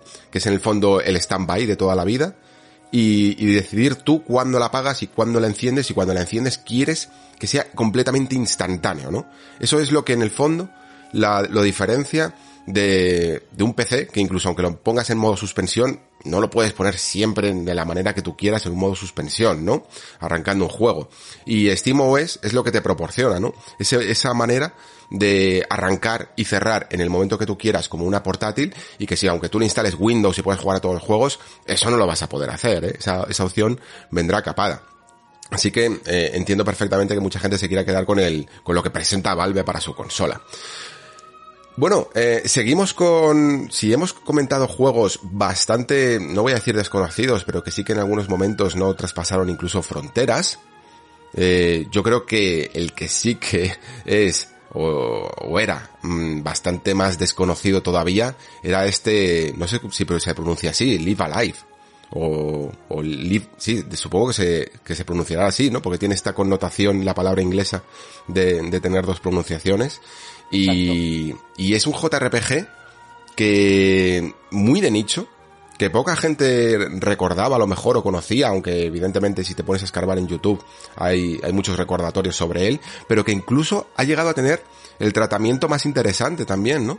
Porque va a ser uno de los primeros juegos que haga un poco ese sueño realidad que teníamos muchos con la forma de hacer remakes eh, de juegos clásicos, de, de JRPGs clásicos, eh, sobre todo de esta época de 2D, de Super Nintendo, en el que se veía cómo se le podía eh, tratar con profundidad, ¿no? Hacer tridimensionalizar ese pixelar tan precioso de estos juegos para darle un tono más único. esto de momento se ha hecho con, con juegos originales, ¿no? Con Octopath, con el Triangle Strategy, pero no se había hecho todavía con un juego que ya existía y puede ser el primero de muchos, ¿no? Pere. Pues sí, y, mira, te lo voy a hilar con otra cosita que estaba esperando a que saliese el Live Alive para poder comentarla, para que veas, ¿no? y te lo voy a hilar con Chrono Cross, con lo de antes, hmm. porque, mm, claro, igual que este juego abre la veda de de traer Porsche este el 2D HD, ¿no? Uh, yo creo que Chrono Cross también abre la veda a traer el resto de juegos de la época dorada de Squaresoft. Estoy hablando de Vagrant Story, de Xenogears, de Parasitive y demás. Vagrant Story estaría guapísimo, ¿eh? A que sí, a que sí. Pues estas dos, yo creo que Square con esto abre estas dos líneas a la vez. Está diciendo, vamos a traer de, mm, podemos traer juegos Mm, que, que, no son Final Fantasy, que ya eran 3D, los podemos traer de una forma y a los que eran 2D los traemos de otra, de esta otra forma, ¿no? Y es que además este Diva Life también está relacionado con Chrono Cross eh, a través de Chrono Trigger, porque si, si, si el otro era de, de Masako Kato, pues Live Life es el proyecto de Takashi Tokita, que es el que básicamente en él está el germen de lo que después sería Chrono Trigger. De hecho, Live Alive es eh, el germen de Chrono Trigger. Es un juego que pasa en diferentes líneas temporales, que después se entrecruzan con personajes diferentes, bla, bla, bla, bla, bla, bla. Sí, este juego es mucho más coral, ¿no? Porque no Sí. es como la típica party que va de un lado para otro. Entiendo que a lo mejor en algún momento ocurre, pero parece que empiezan más separados, ¿no? Y tú vas controlando a cada personaje en un marco temporal y dimensional casi. Y, Efectivamente. y van por separado y, y ca- casi parece una peli, ¿no? En ese sentido, ¿no? De, de tipo Magnolia o Crash, en el que Claro. tú vas viendo personajes separados, teniendo sus propios conflictos y luego van a, a colisionar, ¿no? En uno solo. Sí, eh, y es lo que después Chrono Trigger eleva a otro nivel cuando lo que haces con un personaje en el pasado afecta a otro en el futuro, ¿no? Entonces, esto Live Alive no lo llega a hacer, o sea, te lo hace sobre guion, pero no te lo hace sobre juego, ¿no? Por decirlo de alguna forma. Y, pero Live Alive es un juego que es, es estupendo, ¿eh? Está está súper bien. Yo lo jugué emulado hace un montón de años. No me lo terminé, pero llegué bastante lejos porque se me mm, lo jugué emulado y se me crasheó. Tengo una mala suerte yo con las emulaciones. O sea, todos los juegos me acaban petando en algún momento. Y, pero me estaba gustando muchísimo. Así que fantástico. Yo creo que que, que se están recuperando muchas sagas y muchos juegos que la gente ni conocía y que vale la pena recuperar. Por eso me ha alegrado tanto este directo. Claro, es que yo entiendo perfectamente, Pere, que la gente se quede de este Nintendo Direct al final con lo que vamos a comentar al final, ¿no? De que si el DLC de Mario Kart 8, que si Xenoblade Chronicles 3, y son anuncios importantes, y son los juegos principales, evidentemente, y los que van a arrasar, pero lo que ha ocurrido aquí, a mí me parece que, que evidentemente se nota que Nintendo se lo ha llevado un poco, como decía antes, para su lado, pero lo que estamos viendo aquí es Square Enix rescatando el pasado. O sea, lo que queremos para Konami, por ejemplo, es lo que está haciendo ahora mismo Square Enix. Exacto. Y me parece alucinante, alucinante. O sea, es que esto es algo con lo que todos los que hemos crecido eh, en, en los 90 y en los 2000 añorábamos que por Dios se trajeran estos juegos, está ocurriendo. Que escoger ese legado Sí. y traerlo hoy en día. Esto es. Y es que además en otros Y traerlo medios- bien, además, ¿eh? Claro. No traerlo de cualquier manera. Claro, esto lo que es habitual en otros medios como el cine se hace. Es decir, de repente tú coges una película de los años 60 y, y, oye, pues, pues la remasterizas, que se vea mejor, que no puedes llegar a las calidades de imagen de las cámaras de hoy en día, pero puedes hacer que se vea bien y demás, y la vuelves a traer, ¿sabes? ¿Y por qué no? O sea, para que la gente tenga acceso a ellos. Porque la gente, o sea, la gente que le gustó Octopath Traveler va a flipar con Live Alive. Va a flipar. Porque Live Alive es un juego que es lo que hacía Octopath en 1994. O sea, es de majaras. O sea, hace casi 30 años de esto, ¿sabes? Y, ya se estaba haciendo. Y, yo creo que, sobre todo para las nuevas generaciones, la gente que está entrando, y, Nintendo Switch es una consola especialmente agradecida para las nuevas generaciones, ¿no? O sea, es tan transgeneracional la Nintendo Switch, porque es verdad que tú, PlayStation 5, Xbox Series X y tal, al final el target somos gente de 20 para arriba, ¿no? Pero, pero adolescentes, eh, niños, eh, gente de 40, gente de 30, todo, Switch está en todos lados. Y dar acceso a estos juegos a través de Switch y también, obviamente, a través de PC y a través de demás, pues esto al final lo que te trae son historia del videojuego jugable, ¿sabes? Sí, es sí. decir, y nos ayuda a entender el medio de forma de forma casi filogenética, ¿no? Es una pasada. Sí, sí. Chapó por Square Enix, que, que se lo está trabajando mucho y no está dejando incluso estas cosas ya tan, tan específicas solo para Japón. Eh, voy a acelerar un poquito con algunas cosas para luego centrarnos más en, las que podemos desgranar. Eh, va a salir un nuevo Taiko no Tatsujin, el DLC de Cuphead, hay una actualización para Metroid Dread para, para la peña como el amigo Chuso que le mola hacerse no hits y, y también para aprovechar los fantásticos bosses que tenía el juego y hacerte un, un- el boss rush de turno. Eh, Nintendo Switch Online va caminando a pasos increíblemente pequeños, pero al menos sale este Earthbound y Earthbound Beginnings, ¿no? Eh, y ya está, creo que eso es más o menos lo que tenía por ahí desperdigado. Y tampoco creo que tengamos mucho que decir de que salga este Nintendo Switch Sports, que no deja de ser cambiar eh, la parte de Wii Sports por Nintendo Switch Sports y añadirle otros juegos que quizás se acoplen mejor a, bueno, no, la verdad es que en el fondo los Joy-Con pueden hacer prácticamente los mismos movimientos, pero que a lo mejor mm, han preferido sustituir algunos eh, deportes clásicos por otros y no sé qué tal funcionará. Wii Sports en su momento ya sabéis que fue un fenómeno mundial, pero una moda que casi trascendió a, a los videojuegos y ahora yo creo que sencillamente va a ser pues un añadido más para intentar pillar de ese mercado, aunque la marca en el fondo ha, cambiado mucho de, estilo desde la época de Wii. ¿Cómo lo has visto tú, Pere? Mm, sí, es un poco eso. Es uh, decirle a la gente que jugaba a Wii Sports con Wii, mira, pues tienes tu, tienes tu dosis en Nintendo Switch, ¿no? Es un poco eso. Eh, arañarán ventas, otra vez son juegos que no son muy caros de desarrollar, es esa Nintendo de segunda línea y Wii Sports mm, es un juego que marcó la industria en su momento, yo creo que tuvo su momento de gloria, mm, tuvo su canto del cisne y, ya está. Pero mm. es un juego que estar allí. Que estar allí. Es un poco, te lo digo, ¿eh? Como los Mario Party. Es un juego que cuando salieron fue en plan de Dios en Nintendo 64 y ahora es, ah, ok, un Mario Party. Qué bien. Yo, si, antes te decía que lo de los ports y tal, eh, la, Steam Deck me los ha matado en Nintendo, este tipo de juegos, la VR, también me los ha matado. Porque ¿para qué voy a jugar al, golf de Wii Sports si puedo jugar a mi, a mi queridísimo Walkabout Mini Golf en Oculus Quest 2? O sea, mm, no hay color, chicos, lo siento mucho, pero no hay color. O, incluso el tenis tendría su versión con este mm, Eleven que, de que, es más table tenis y, que es también con unos, unas físicas súper, súper precisas y todavía se está mejorando. Vamos, que para mí este tipo de juegos más de movimiento se me han ido completamente a otro terreno.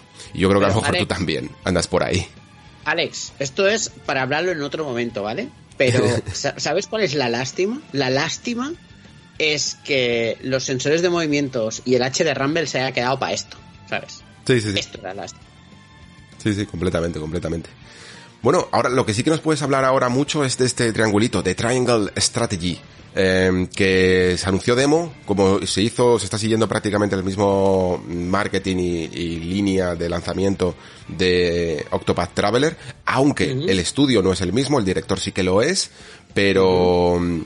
Pero la verdad es que tiene bastante buena pinta. Yo entiendo que Octopath, por lo que, por lo que pude jugar y tal, que no lo terminé, eh, puedo compartir un poco lo que fue ese desarrollo, un juego que visualmente era muy muy muy atractivo, que tiene un sistema de batalla interesante, quizá eh, podía llegar a ser un tanto repetitivo, era un juego muy largo, y luego la historia lo convenció tanto. Eh, con Triangle Strategy, a mí lo que me ocurre, tengo también, me, está entrando mejor, ¿vale? Porque yo probé la primera demo, lo hablamos, me gustó muchísimo, eh, creo que toma decisiones muy correctas e incluso moderniza unas cuantas, pero en la demo yo evidentemente, y siendo unos capítulos adelantados, me puse a leer un poquito sobre la historia, las primeras conversaciones que vas teniendo, y fue como en plan, espera, espera, espera, espera, espera, que estoy aquí en mitad, en mitad de un capítulo del juego, eh, y me estás metiendo un chorro de texto de flipar. Y al final lo que opté fue por omitir todo el, todo el diálogo, todo el texto, y porque no me estaba enterando ni de la mitad y no me estaba en ese momento atrayendo tanto. Yo lo que quería sobre todo era probar las batallas. Entonces, esta demo que ha salido ahora, que además, como decía antes, igual que Octopath, después vas a poder volcar tu partida en el juego final, ya empieza por el principio, te abre los tres primeros capítulos y podrás pasar esos datos. ¿Tú lo has jugado ya? Eh, ¿Cómo lo has visto? A mí, uh, bueno, mm, a mí me ha gustado mucho. Yo soy muy fan de estos juegos, ¿eh? Tú lo sabes, mm. ¿vale? Entonces, uh, aquí hay que hacer unos cuantos warnings que creo que la gente tiene que saber, ¿vale? Y el warning de mucho texto está. ¿Vale? o sea, ya me lo temía, ya me lo temía. Es que me estaban diciendo que el, a lo mejor el 20% eran batallas, o el 15 incluso, y el resto era leer y leer y leer y leer. Y yo no tengo ningún problema con leer, ¿eh? Lo que pasa es que, mm, mm, primero de calidad y después que el, la, el, ritmo, ¿no? La conjugación de una cosa con otra, de juego con historia, debería estar a lo mejor más equilibrado. Sí, es que lo que sucede, lo que sucede con, con Triangle Strategy es que efectivamente hay, por ejemplo, misiones secundarias, pero hay misiones secundarias que tú lo que haces es como si fuese una especie de visual novel casi, ¿vale? O sea, entras en, en un, yo qué sé, la, después de hacer el primer combate, la primera, lo que después se te abre una otra misión principal hmm. o una misión secundaria. La misión secundaria, que es en un castillo, es ir allí y hablar con gente y ya está. O sea, no es más, ¿vale? Y eso son 15 minutos de, de hablar con gente. ¿Qué es lo que pasa? Y aquí viene la parte interesante, ¿no? Y eso es un poco lo, lo chulo y lo, y lo guay que está que lo que tú averiguas en estas misiones secundarias después te ayudan a tomar decisiones en otros momentos, ¿vale? Hmm. Y esto es lo chulo, que tienes que, o sea, te ayuda a conocer más personajes, te ayudan, por ejemplo, en aquí, en este ejemplo concreto, es donde te presentan cuatro personajes que van a estar allí. Y hay un momento en el que tú tienes que posicionarte, ¿vale? Entonces, cuando te posicionas con, uno de estos cuatro, un poco más adelante, claro, te puedes posicionar solo con la información que está en ese momento o habiendo jugado, entre comillas, esta misión secundaria. Y entonces tu posicionamiento cambia, ¿entiendes? Mm. Entonces, utiliza la narrativa como, como para darte cosas. No te hace falta, o sea, lo bueno es que te las puedes saltar, ¿vale? Si te las saltas, entonces el ritmo es mucho más frenético, porque es casi batalla, batalla, batalla, batalla, batalla, batalla, batalla, batalla. Pero si no te las saltas, al final penetras más en el lore. El mundo está muy bien construido, conceptualmente es muy chulo. Es de conflicto de ah, casas, ¿no? Un poco Juego de Tronos, pero... Sí, es un mm. Juego de Tronos total. Básicamente son, son, es un triángulo, precisamente, son tres casas diferentes una eh, que tiene la sal, que es vital para el mundo, otra que tiene eh, el hierro, que también es vital, pero no tanto como la sal, y otra que tiene el posicionamiento estratégico para distribuirlos, ¿no? Entonces, los del hierro y los del posicionamiento estratégico se quieren unir para hacer frente a, las, a, la especie de, monopolio barra oligopolio que tienen los de la sal, ¿no? Mm. Eh, hubo batallas en su momento, que son el conflicto ferrosalino, unas batallas y tal y cual, bla, bla, bla, bla, históricas y demás, y al final acaba en esto. ¿Qué pasa? Que aquí entran politiqueos, entran traiciones, entran eh, combates eh, a gran escala, claro, es que es muy chulo. O sea, si te mola este rollo, entras a tope. Pero ¿Qué pasa? Que todo esto te lo desarrolla en contexto. Claro, entonces mm, tienes que leer mucho. Hay mucho de visual novel en este juego, ¿eh? Mucho más de lo que yo me pensaba. Yo estoy acostumbrado porque, eh, porque he jugado muchos juegos de este estilo y, por ejemplo, mira, si habéis jugado el Tactics Ogre, ¿vale? Eh, uno de PSP que se llamaba Let's Sing Together. Sí, Let's, Sing Us Together. Eh, si es que además es del mismo estudio, ¿no? Exacto, pues es el mismo rollo. O si jugaste los Final Fantasy Tactics, los originales, o el de PSP, el World of the Lions, es que es mm. el mismo rollo. Y quizá eso sea lo bueno, que es el mismo rollo. Es decir, a mí, esto es lo más Final Fantasy Tactics que yo he jugado desde un Final Fantasy Tactics. Mm. Por cierto, ahora que dices Final Fantasy Tactics, ¿Mm? creo que hay un, por ahí un rumor, porque eh, cada vez que van saliendo estas locuras que hemos visto, por ejemplo, en este Nintendo Direct, se van confirmando ciertos rumores de, de una super mega filtración que fue la de Nvidia en su momento. Y uno de esos decía que Final Fantasy Tactics iba a volver. Eh, de una manera un poco así también remasterizada. No sé si era con una, creo que no era con una nueva entrega. Y lo mismo, llegas a ver un, un remake de Tactics de esta manera la leche, o sea, sería la leche. en parece que está hecho para ti. Sí, sí, sí, sí, sí, sí, sí.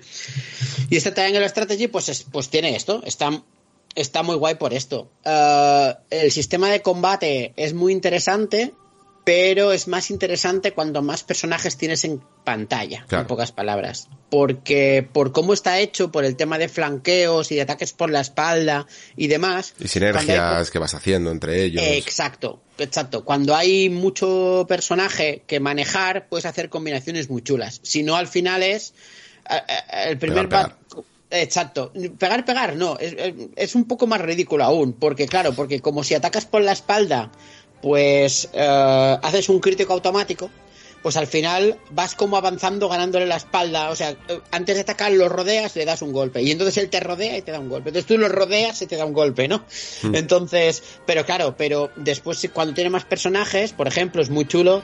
Por ejemplo, a mí me ha pasado en una batalla de tener dos personajes literalmente espalda contra espalda luchando, cubriéndose el uno el otro, recibiendo hostias por todos lados, mientras tenía mis skirmishers y mis magos eh, limpiando por el lateral, ¿no? Es decir, pues, a nivel estratégico va a colmar expectativas de sobras. Bien, bien, no llega al que quizás sea el más profundo de esto, que es Brigandine, pero se le acerca mucho.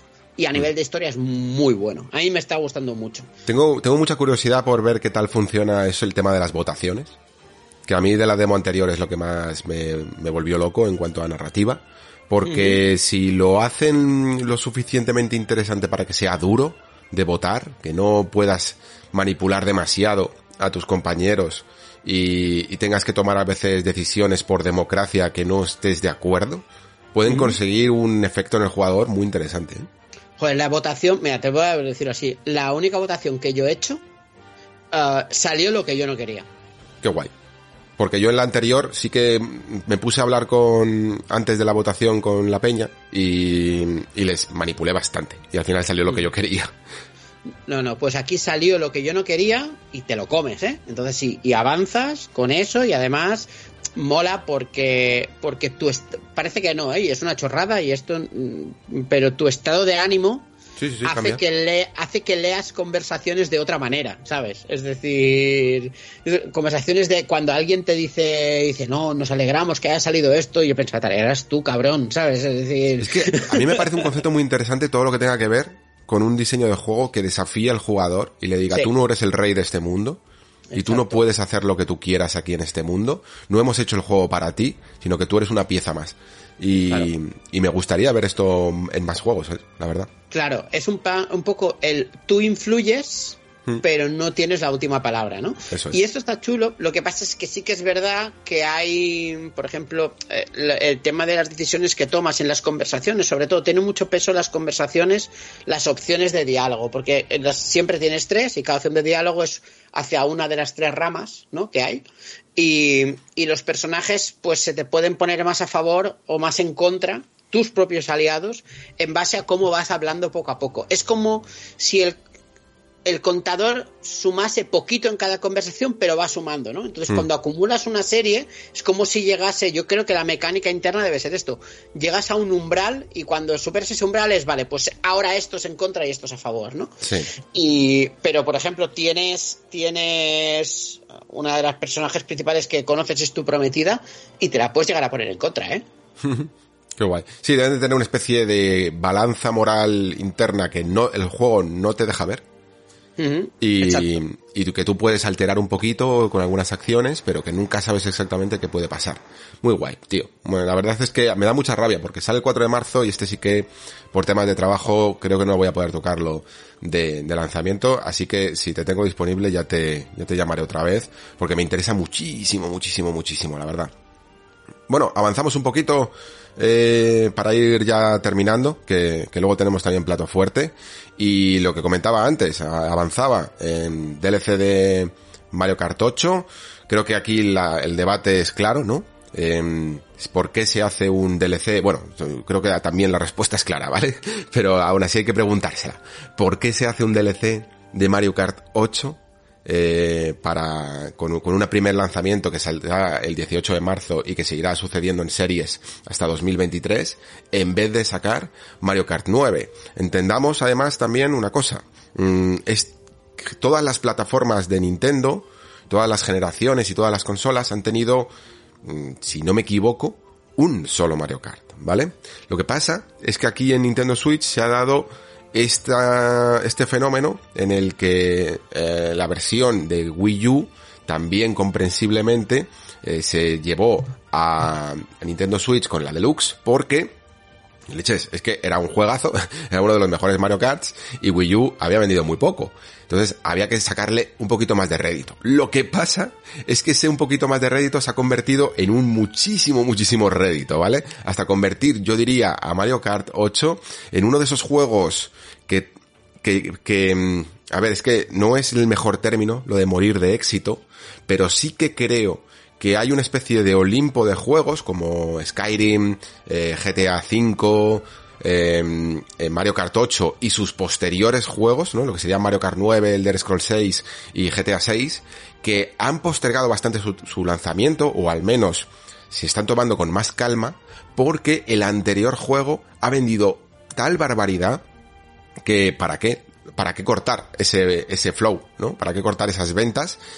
sencillamente por sacar una nueva entrega, que lo mismo, tú te crees que, va a repetir éxito de la misma manera y lo mismo no lo hace, ojo porque eso ya se ha convertido en un fenómeno que trasciende a lo que tú puedas llegar a interpretar en, en cuestiones de, de estudio de mercado. Y creo que esto es un poco también lo que ha ocurrido con Mario Kart 8, en mi opinión. ¿Cómo lo has visto tú? Pues mira, yo aquí he visto dos cosas. La primera es que con Mario Kart uh, Nintendo no se ha hecho un juego como servicio sin decirnos que era un juego como servicio.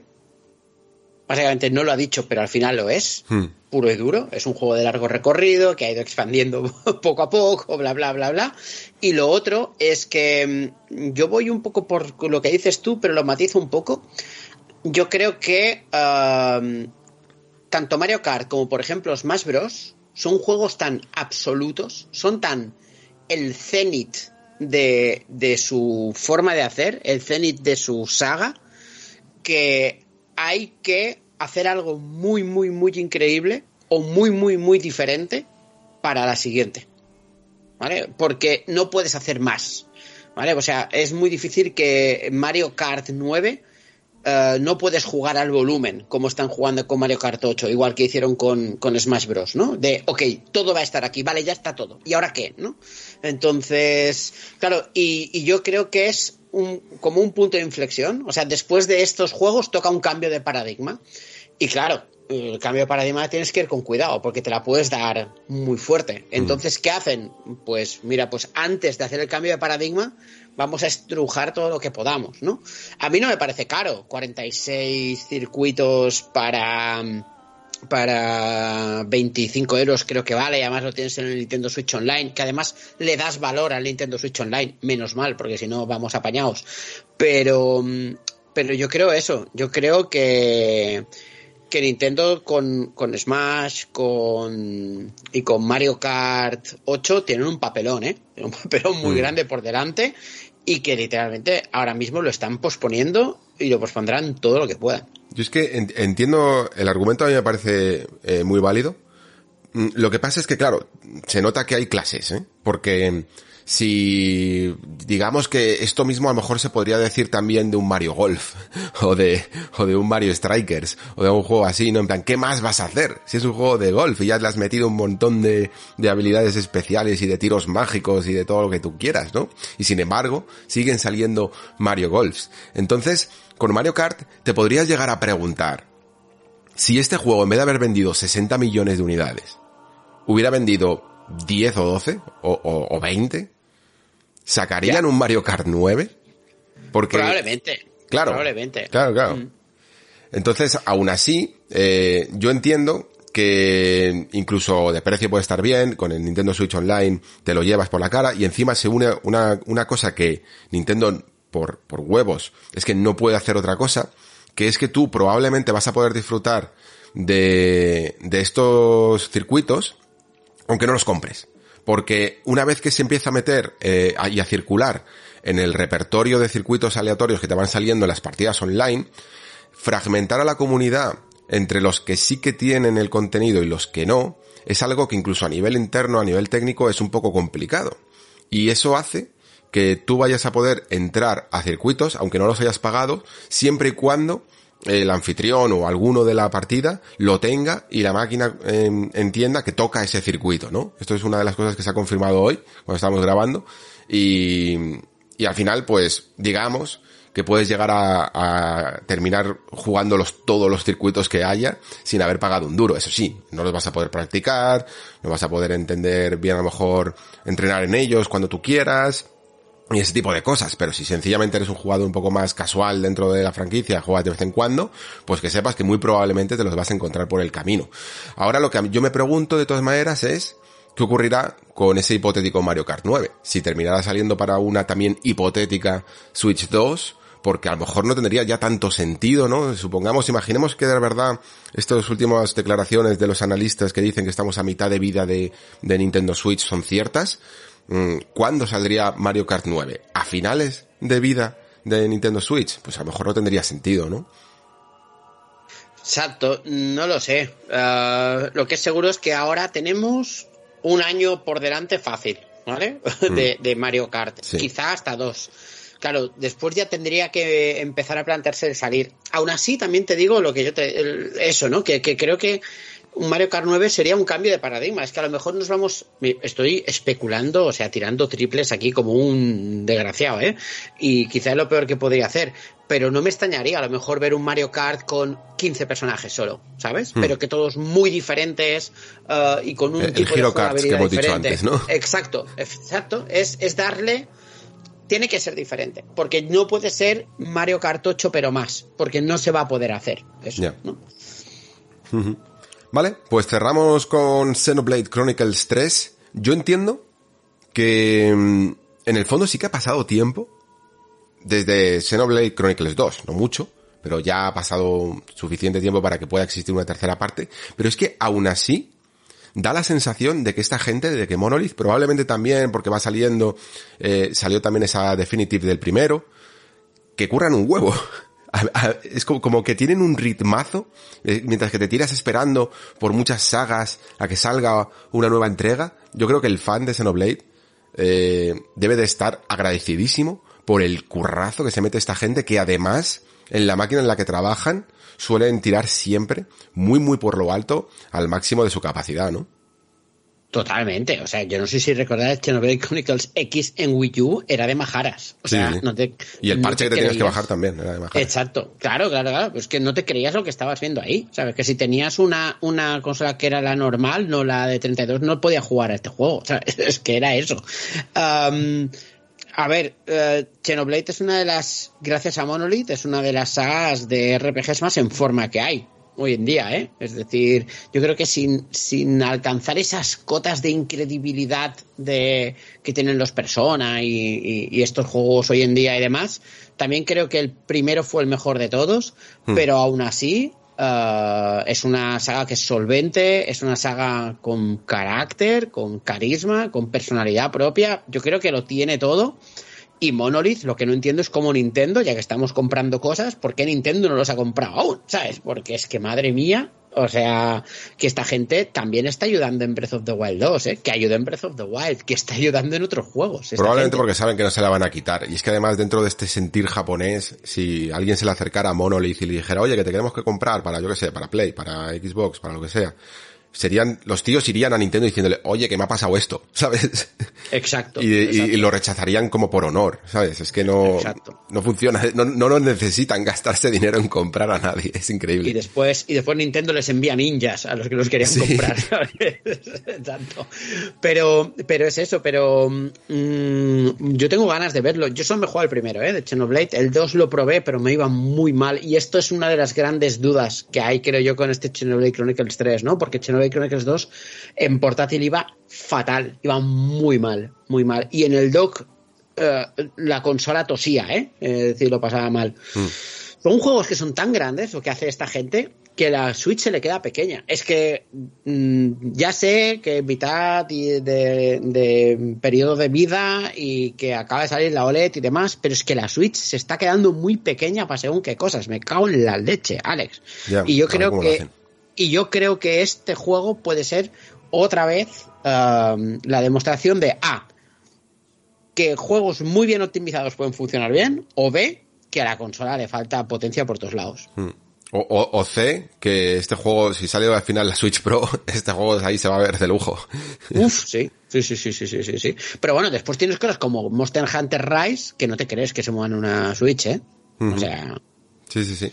Pues de esta tercera entrega, yo creo, creo que más o menos la primera parte y la segunda parte incluso la puedes jugar casi independientemente una de la otra, ¿no? Pero creo que esta entrega va a hacer un poco de conjugación, ¿eh? De, Sí. de la primera y la segunda, así que tenerlo en cuenta por si pensáis a lo mejor que esto va un poco rollo Final Fantasy o algo así, aquí es muy probable que, que incluso, aunque a lo mejor no sea completamente obligatorio, pero sí más recomendable, tener un poco de bagaje de- del mundo de Xenoblade anterior, ¿eh? Eh, ya veremos un poco cómo termina. A mí ya me han contado un poco a qué, a qué se refieren y yo creo que sí, que va, que va la cosa por ahí. Eh, bueno, ¿alguna cosa más sobre Xenoblade Chronicles? Eh, de momento es que sabemos muy poco, ¿no? Eh, sabemos poco y, yo no soy precisamente un experto en la saga, así que poquita cosa más te puedo decir, más que uh, pinta bien, me apetece, seguro que se sacan una edición especial muy chula, que siempre lo hace esta gente. Sí, sí, yo a ver si me da tiempo, es que sale el 3 de septiembre, es que cada vez que encima un Nintendo Direct anuncia algo, hay, hay un problema cuando generalmente se anuncian los juegos súper tarde, para, para que falte todavía más de un año, de lanzamiento y eso solo tiene para mí una ventaja que es que muchas veces te da tiempo a cumplir los deberes que te quedan por hacer, ¿no? Y a mí me falta Xenoblade Chronicles 2 por, por hacer, pero en su, en su momento sí que jugué a Xenoblade Chronicles, eh, el que, el que dejé fue Chronicles X, que aunque es un juego que se ve increíble en Wii U como decíamos, pero la historia no me estaba trayendo nada y había mucho grindeo de por medio, pero mmm, tengo todavía deberes que hacer, así que no sé si me va a dar tiempo con tanto, con tanta tarea acumulada, pero bueno, si me he esperado también tantos años para jugar a Xenoblade Chronicles 2, este también podrá esperar un poquito, la verdad. Eh, bueno, Pere, pues yo creo que hemos mmm, hecho un buen repaso al, al Nintendo Direct y hemos calentado, porque es necesario calentar para lo que vamos a hablar a continuación. Sí, por Dios, hay que entrenar, ¿eh? Hay que es necesario entrenar la voz para lo que hay que decir sobre Sifu. Así que chicos, sin más, vamos con esa reflexión sobre Sifu. I'm Sandra, and I'm just the professional your small business was looking for. But you didn't hire me because you didn't use LinkedIn jobs. LinkedIn has professionals you can't find anywhere else, including those who aren't actively looking for a new job but might be open to the perfect role, like me.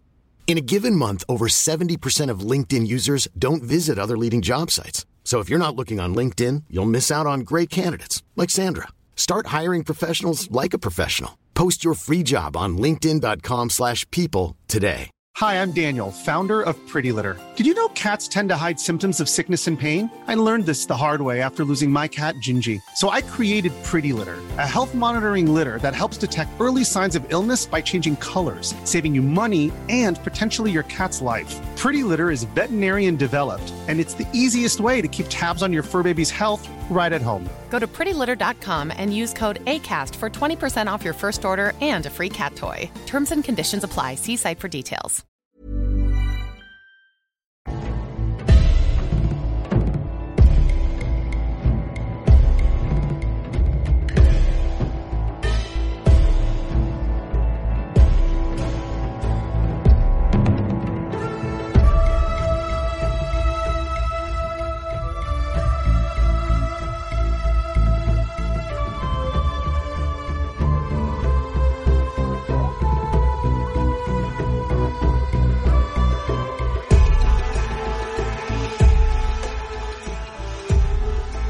Bueno, Pere, tú y yo hemos hablado muy poco porque hemos tenido que jugar mucho para, Oh, sí. para llegar aquí. Y yo he terminado con, vamos, o sea, temblando este juego y, y con la sensación incluso cuando me lo acabé, eh, de, sobre todo mm, en, con el jefe final, de en plan, puede que este sea el jefe que por fin se me atraviese y no me deje acabar el juego y no sé cómo voy a llegar, si, si me va a dar tiempo a llegar a hablar contigo con el juego acabado. No sé si tú has podido terminarlo. Uh, no, no lo he terminado aún. De Vale. hecho, yo estoy estoy enganchado en el cuarto jefe, en el cuarto boss. Yo ahora mismo estoy Ah, vale, entrena- vale, vale. entrenando para superarlo. Me falta, creo que son cinco escenarios, me falta el quinto. Sí, aún. sí, sí, y no todos son igual de largos, ¿vale? Vale. O sea que en el fondo no vas a tener, yo creo que más o menos vas bien encaminado. Cuando superes un poquito este bache, ya, ya no, ese mismo día probablemente lo mismo te lo acabas, dependiendo un poco de lo que ocurra en el final Exacto. del juego. Pero, pero, da- pero en el fondo da igual. Si lo has sacado o no, más allá de, de la anécdota del, del jefe final, que es un buen bicho, eh, porque donde estás, ya los dos hemos entendido lo que propone este juego, las sensaciones que produce, Increíble. las pedazos de sensaciones que produce, increíble. y podemos decir muchísimo, muchísimo sobre él. Totalmente. Eh, yo, Alex, bueno, Alex, empieza, perdón. empieza tú, porque yo necesito ordenar mis pensamientos ahora mismo. Vale, mira, de hecho voy a empezar explicando algo a la audiencia, algo que va a ser divertido. Y es que me- un día yo estaba en casa y recibo un mensaje de ¿has jugado Sifu? Digo, no, tío, creo que voy a esperar. Digo, y Alex me dice, no, ya, yo creo que a lo mejor también, a ver si tú te lo jugabas y tal. Digo, sí, porque sale una edición física el mes que viene. A cabo de un rato. Alex, que no sale el mes que viene, sale de X3. Yo, ¿qué me estás contando? Creo que me lo voy a comprar. Alex, me lo acabo de comprar. Esto me dices tú, me lo acabo de comprar, que es corto, 10, 15 horas. Vale, yo le contesto, Alex, me lo acabo de comprar. Lo siguiente mensaje, Dios, si fues la hostia. sí, tal cual, ¿eh? Este es nuestra historial de WhatsApp. O sea, fue una calentada el uno para el otro, ¿sabes? En plan de, no, venga, yo tampoco, venga, bueno, a lo mejor sí, venga, yo también, venga, vámonos, ¿sabes? Fue un poco, fue un poco eso. Y luego, aparte de los picos de emociones, Sí. de, de esto es la hostia, esto es imposible, le estoy, me, me acaba de hacer clic, me acaban de reventar, no me lo voy a poder pasar, me lo he pasado. O sea, Exacto. es, todo el rato sí, así, sí. el maldito juego. Sí, sí, sí, sí, sí. Además, el juego, mira, voy a empezar por algo que yo creo que, que es lo primero que te comenté, que me gustó mucho de Sifu, ¿vale? Y es que te suelta. Te suelta. Hmm. O sea, Sifu es, te pone allí y te dice cuatro cosas y es aprende tú a jugar jugando, ¿no? Y yo que venía de jugar Pokémon Arceus, eh, est- eh, que las tres o cuatro primeras horas es literalmente cada tres minutos un tío diciéndote tienes que coger esto y para cogerlo tienes que hacerlo de esta forma y tú ya lo sé, me dejas ir por favor a cogerlo, ¿sabes? O necesito que me caiga este Pokémon y tienes que evolucionarlo para evolucionarlo, no te preocupes, ahora te lo explico, porque ta, ta, ta, y es en plan de por Dios déjame en paz, ¿no? Y Sifu hace esto, precisamente, te suelta allí y tiene una serie de reglas internas mm, con un montón de capas y solo te enseña la primera. Te la primera capa. Que la primera capa es ataque, defensa y, y tienes que romper guardias y demás. Pero a partir de aquí es cómo se hace esto, lo tienes que aprender tú jugando. Porque Sifu viene a ser una mezcla entre juego beat'em up más Sekiro y yo le veo muchísimo de Returnal a este juego. Yo, yo de hecho te iba a de decir Returnal, que a veces me cuesta llamarlo beat'em up, ¿eh? Porque entiendo sí, sí. que es beat'em up, pero a veces pienso, es que para a mí las sensaciones que me da este juego son ya no solo por esa barra de Sekiro, sino más parecidas a lo que es un proceso de aprendizaje de Sekiro, ¿sabes? Sí, y luego con una estructura que evidentemente mm, es mo- más moderna que los beat'em ups, pero que ya no solo incluso me recordaban, te lo decía antes, me recordaban a, a los roguelikes, sino que me recuerdan a- al proceso de aprendizaje de un shoot'em up, ¿vale? Exacto. O sea, para masterizarlo. Es que es una, es una maldita locura, porque como dices tú, eh, es un juego que es muy parco en palabras, y eso significa que tienes que aprender a hostias, pero a hostias literalmente. Lo que Literal. pasa es que hay una parte de él que es relativamente fácil aprender a base de hostias, que es pues cómo combatir, cómo esquivar, el, el cómo, cómo entender los desvíos, las, las paradas, los parries y cada uno de las combinaciones. Y luego hay otra parte que es la estructural, porque esto en el fondo no deja de ser también una estructura muy estratégica en el que tú tienes que tomar decisiones de cuándo avanzar y cuándo no, ¿no? De cuándo incluso dar dos pasos para atrás para ir uno hacia adelante, ¿no? Totalmente, porque el juego está estructurado de la siguiente forma, ¿vale? O sea, el juego tiene como una serie de, de articulaciones que hace que jugar sea, sea diferente casi para cada jugador. Yo les decía a Alex, eh, creo que una parte muy interesante de analizar Sifu es eh, analizar cómo juega cada uno, porque seguro que jugamos diferente, ¿no? Y enfocamos diferente. Porque el juego lo que tiene es, bueno, ya lo habéis visto. Mm, Tú vas avanzando, te encuentras enemigos, puedes atacar, puedes protegerte, puedes esquivar y puedes hacer, en inglés lo llaman los wave. Los wave que es que estás quieto y esquivas pero sin moverte, ¿no? Como, como evitar, creo que lo llaman, o desviar, creo que lo llaman, ¿no? Y si tú te proteges en el momento adecuado, entonces abres guardia y entonces puedes entrar con todas ahí, ¿no? Entonces, con esto, con este pequeño detalle, o sea, con, con este, con, con este concepto como núcleo, ¿no? Es como tú juegas los enfrentamientos, pero no es como juegas el juego, porque el juego tiene dos articulaciones más. La primera es los atajos, ¿vale? Es decir, tú vas avanzando y hay zonas que están cerradas y a medida que vas avanzando puedes encontrar cómo abrir zonas anteriores para ahorrarte gran parte del camino, por decirlo de alguna forma, y después los santuarios y las mejoras, ¿no? Que es cómo mejoras tu personaje. Y tu personaje también tiene puede mejorar de muchas formas, o de forma temporal o de forma permanente. De forma temporal es tú consigues la habilidad pero la, la usas hasta que, hasta que reseteas, por decirlo de alguna forma, o de forma permanente significa que aunque vuelvas a empezar, te quedarás con esa habilidad subida. Lo que pasa es que tienes que invertir mucha experiencia. Sí, tienes allí. que comprar la misma habilidad cinco veces. Cinco veces, efectivamente, ¿no? Entonces, ¿qué es lo que acaba pasando aquí? Aquí lo que acaba pasando es que tú coges una especie de mentalidad muy parecida a la de un, un, Hades, por ejemplo, o a la de un Returnal, es hacer runs, ¿no? Es decir, hostia, pues mira, pues mira, voy a hacer, esta habilidad para mí es muy importante, pero necesito dos habilidades más que me van a venir muy bien. Entonces voy a hacer una run para conseguir esta habilidad de forma permanente y después ya durante la siguiente me cogeré las otras de forma temporal que ya me basta, ¿no? Por ejemplo, para hacer eso tengo que hacer el camino completo y, es, y por eso me recuerda a Returnal, porque yo en Returnal hacía runs que eran para, para potenciarme, para, para llegar fuerte y entonces haces todo el camino largo de cada uno de los biomas, ¿no? O si quieres llegar rápido, que entonces coges todos los atajos y entonces tú decides cómo juegas, ¿no? Hmm. Y es muy chulo, porque, por ejemplo, para yo derrotar el que yo creo que es el primer gran escollo del juego, que es el segundo boss, Sí, me sí. cago en la hostia. El, el nivel 2 es donde caemos todos. Ahí está, ¿no? O sea, ahí es donde esto es donde tú decides si sigues Sifu o no, ¿vale? O sea, está claro. Si Sifu te derrota o no, es Shon, ¿no? Sin, que es el segundo, el segundo boss, ¿no? Entonces, para derrotar al segundo boss, yo tuve que hacer una run de preparación, ¿sabes? O sea, tuve que hacer una run, decir, vale, necesito llegar con estabilidad, estabilidad y estabilidad fuertes, ¿vale? Y además con las mejoras temporales, porque en los, en los eh, santuarios puedes conseguir unas mejoras temporales que, que sigues mientras no resetees al personaje.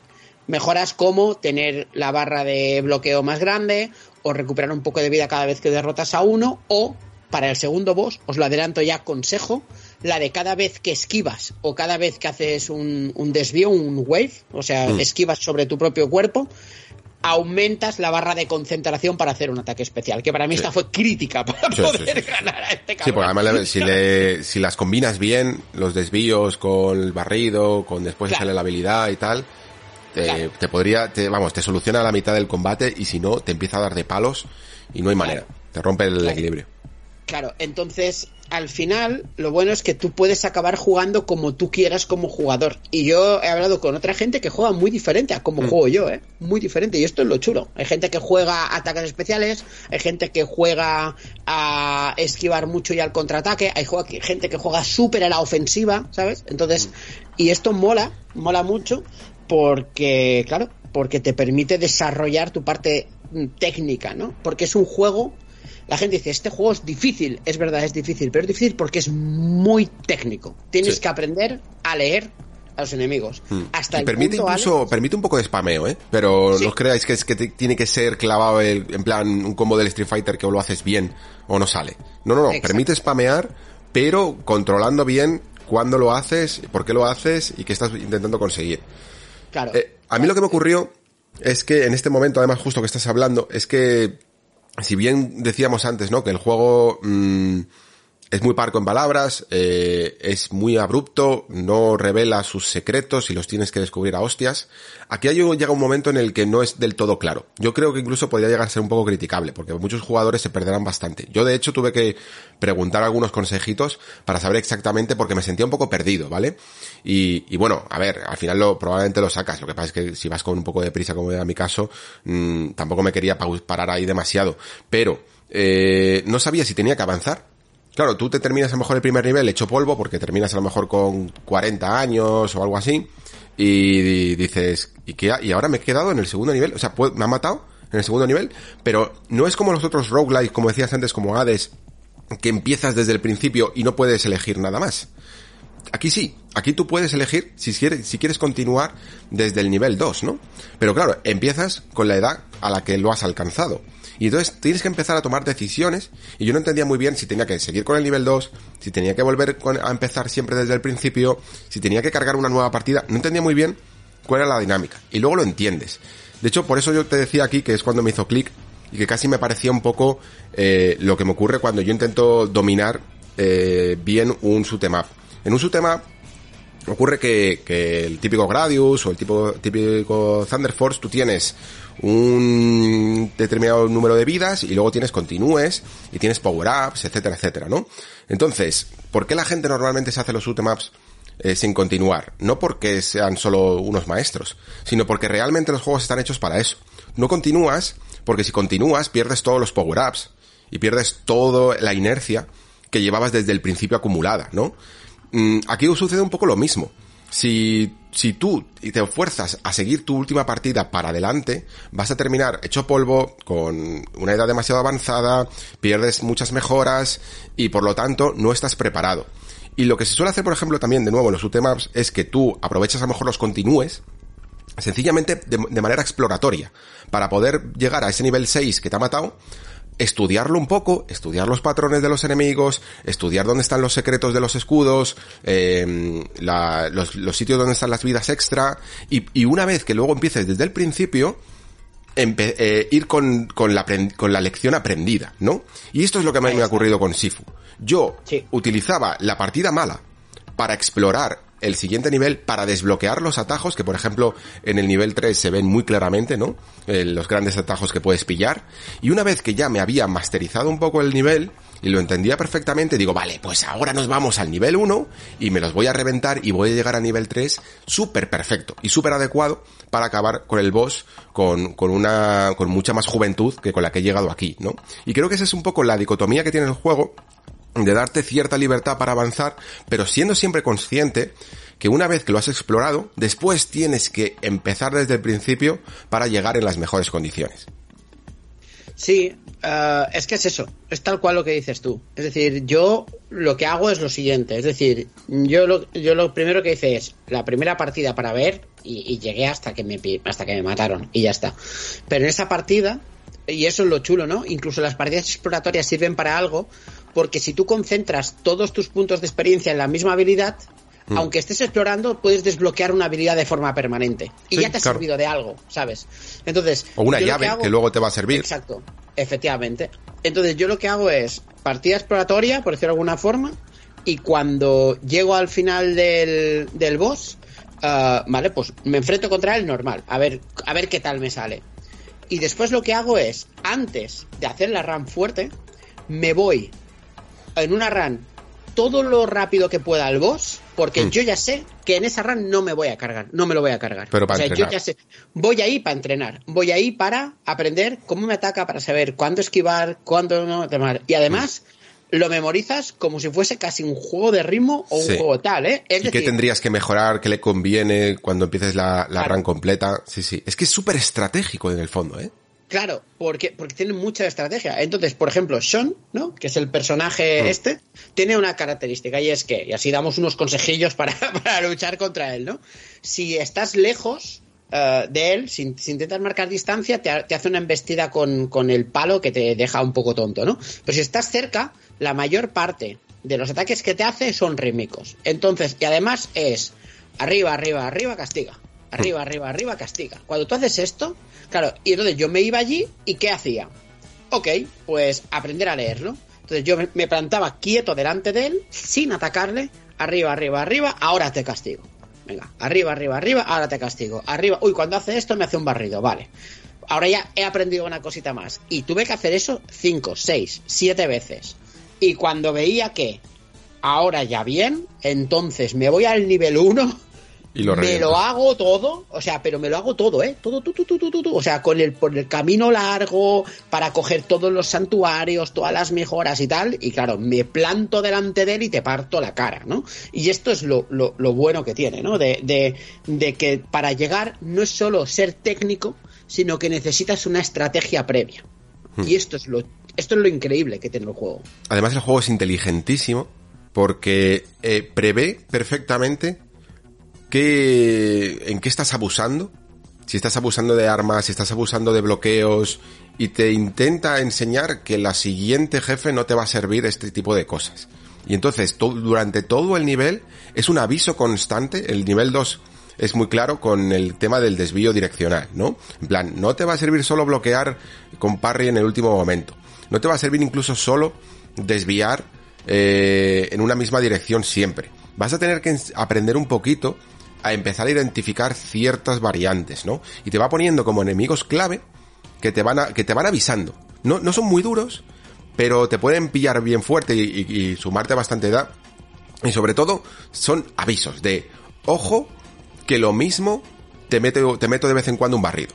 No todos van a ser por arriba, ¿no? Entonces tú ya vas interiorizando poco a poco que en algunos momentos esa secuencia rítmica no va a ser siempre igual y que vas a tener que alterarla y fijarte bien en esos ataques poderosos de cuándo va a haber una variante que te va a pillar desprevenido por el otro lado y luego además encima el juego recompensa muchísimo de que si has hecho esa secuencia que suele ser suele ser difíciles porque no es los parries de, de Platinum por ejemplo son solo muchas veces pulsar un botón y, y a veces son difíciles de clavar no por el timing pero es que imagínate hacer un desvío de parry a la vez seleccionando la dirección correcta es que no es moco de pavo, es difícil hacer. Y el juego te recompensa lo suficiente como diciendo, si consigues clavar estos desvíos bien, estos waves, te, va, te voy a dejar una abertura para el jefe que le vas a poder meter el combazo mmm, que le vas a dejar tiritando. Y eso es, la recompensa perfecta. Ralentiza el tiempo. O sí, sea, sí, sí. cuando haces una esquiva perfecta, o hacer un wave perfecto de estos, el tiempo se ralentiza y ahí le puedes entrar con todo. Además, el juego tiene una cosa que a mí me gusta mucho y es que Lo digo para la gente que, que tenga un poco de ojo, suena muy difícil, suena muy complicado, sí, pero a base de insistencia también lo tienes más fácil, porque claro, si tú haces muchísimas veces el nivel 1 y el nivel 2 hasta donde llegues y vas mm. desbloqueando habilidades permanentes, por ejemplo, lo que tú ahora metes tres golpes, a lo mejor le puedes hacer un empuje con palma y meterle un combo de seis, ¿no? Con lo cual, o sea, al final, al final te, te jugar mucho hace que el juego te sea más fácil. No mucho más, pero cosas que tendrías que conseguir por habilidad lo puedes suplir por personaje mejorado, ¿no? Por sí, y luego forma. que creo que es un juego más defensivo que ofensivo, en el sentido de sí. que es más importante que aunque no se te dé bien hacer combos de botones en ataques y no te salga esa lluvia de golpes infinitos que hace y tal, eh, si tú sabes y, y dominas el arte de defenderte y de esquivar, lo tiene, tienes ya el 75% del combate ganado. Porque aunque no sepas castigar bien, da igual. Porque la, el siguiente eh, patrón se va a repetir, lo vas a saber contrarrestar y le vas a poder dar un poquito más hasta subirle la barra y terminar venciéndolo. Exacto. Además, a mí me, me, generó esto un efecto Sekiro brutal, ¿no? O sea, sí, el sí. efecto a mí es que es el de... juego al que más se me parece, tío, de verdad. Sí, sí, sí. El efecto Sekiro de, de de que al principio vas un poco acojonado por todo y después cuando sabes jugar entras por la puerta, ¿no? Sí, sí, sí, sí. De, sí, sí, el, el, el, el Yase Kung Fu. Es que este juego es el Yase Kung Fuismo. Es el empezar diciendo, me van a, me van a untar, te untan, pero cuando terminas te pones a jugar y dices, pero si soy, no, no dos veces, soy 20 veces mejor jugador de lo que era al principio. Sí, sí, sí, sí, sí. Y esto es, es, muy chulo por eso, porque al final mejoras tú como jugador y aparte es muy interesante y sobre, sobre todo uh, es muy importante en este juego uh, controlar las ansias de lanzarte al ataque, porque mm. jugar a la ofensiva casi nunca sale bien, ¿no? Entonces, uh, jugar lo que dices tú, ¿no? Mm, protegiéndote mucho, aprendiendo a esquivar e intentando hacer contraataques uh, es contra los masillas, es cuando llegas fuerte, llegas con la lección aprendida para, para los grandes. Y es un juego en el que no tienes que tener miedo a tener que repetir dos, tres, cuatro, cinco veces la misma misión, porque cuando mm, lo que yo decía, ¿no? De, de, después llego hasta este jefe y llego mm, todo lo cachas que pueda, ¿no? Lo importante es que cuando tú empiezas un nivel anterior, por ejemplo, o reinicias un nivel, lo empezarás con el, la edad más baja a la que hagas llegar, a la que hayas llegado, ¿vale? Entonces yo, cuando pasé, cuando me pasé a Sean, el, el personaje del nivel 1, uh, perdón, del nivel 2, llegué al nivel 2 a lo mejor a nivel a, a, ese segundo nivel con 27 años, ¿no? Me había matado dos, tres mm. veces en el, en el nivel 1 pero para cargarme el tercer nivel volví a empezar desde el principio con todo y llegué y, con 24 años. Sí, sí, o sea, yo, no yo llegué al nivel 2 con la, la, tercera o cuarta vez con 21 años, solo me quitaron un año. Claro. Eh, Son sí que me untó un poco más, pero si llegas con menos de 30 a nivel 3, eh, es que sobre todo porque vas a poder entrenar tantas veces que claro. al final va a caer. Claro, y que el juego en ese sentido te recompensa el hecho de, muy bien, has avanzado hasta aquí, mira, esto te lo guardo, ¿no? Entonces, hasta aquí bien. Mm, Súper interesante. A mí me parece un juego que es magistral por ejecución, porque además los golpes se sienten, Alex, Sí, hostia, cuando sí. metes una guaya. las físicas, de interacción con el escenario, o sea, es- eso que veis, por ejemplo, en los típicos juegos de Naughty Dog, de, de cómo aprovecha un momento del escenario para ahí reventarle la cabeza contra la mesa, o, Sí, o contra la pared, o la columna, o lo que sea, este juego es eso, todo el rato. Y las habilidades, por favor, desbloquear la habilidad de tirar las cosas con el pie, solo por el puñetero placer, y Sí, el sí. de coger las cosas que te agarran al aire. Por solo por eso, ¿sabes? O sea. Y que, y que en cierto momento es muy necesario, ¿eh? O sea que... Sí, sí. Que estás ahí esquivando y entonces te tira una botella y ¡pam! Tú la coges en el aire y se la estampas al que tienes delante. Este momento es. Es, Es vale, un juego soy- de sensaciones, ¿eh? soy es, Jet Li. es muy duro, pero es un juego de sensaciones. A mí me tengo la sensa tenía todo el rato la sensación de verdad de la típica peli de artes marciales que está el maestro diciendo frases lapidarias al alumno, cuando el alumno Sí. está jodido y hecho polvo, y el no hay ningún enemigo que no puedas vencer, em, tienes que mantener la calma en todo momento, ¿sabes? Ese tipo de frases. Es que la- parece que las oyes en tu cabeza y que realmente las puedes aplicar en el sentido de, es verdad, o sea, me estoy poniendo nervioso. Sí, párate sí, un momento, deja de machacar tanto el botón, entiende lo que estás haciendo, aprende a identificar el patrón que tiene el enemigo que me está atacando dos veces por arriba y una por abajo, no te obceques con hacer siempre lo mismo y deja que fluya, desaprende incluso, que esto es una cosa increíble que hacen este tipo de juegos, desaprender vicios para después dominar mejor los combos y, y lo clava en cinco niveles que se hacen muy muy duros, pero luego al final yo creo que hay, por eso creo que la, la medir la duración de este juego es tan difícil, ¿no? Porque hay gente que es muy buena y se la ha podido hacer en 8 horas y hay gente que, que habrá, se habrá tirado 25 o 30 horas, ¿no? Claro. Yo la verdad no sé cuándo, ahora mismo cuánto, cuánto he debido de estar. Pero, pero creo que... Yo he, tenido, yo he tenido que entrenar, ¿eh? O sea, yo me Sí, he tenido sí, que sí. poner a- en el dummy. Eh, o sea, tienes un- una especie de dummy de estos que son el, el tronco que te con lleva palos. tutorial. Ahí Mm. está, que te lleva un tutorial y tú puedes poner al adversario eh, en- a la defensiva o a la ofensiva.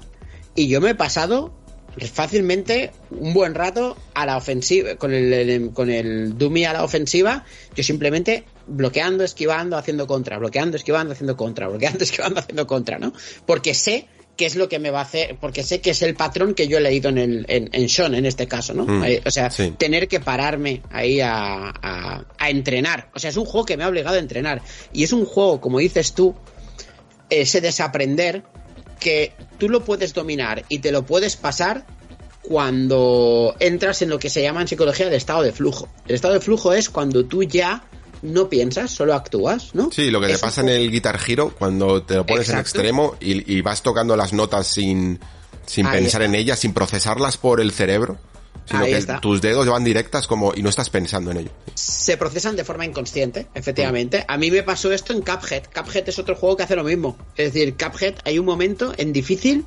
que si piensas lo que haces no te lo vas a pasar nunca. O sea, simplemente tienes que reaccionar a lo que sientes en pantalla.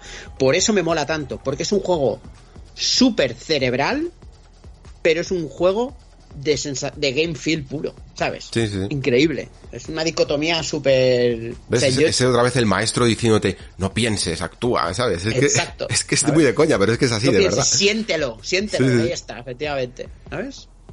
Y, Además, eh, y luego que es verdad que es difícil, yo lo, yo lo podría llegar a catalogar incluso a lo mejor en algunos momentos más difícil o más técnico que, que un Souls o que incluso Sekiro.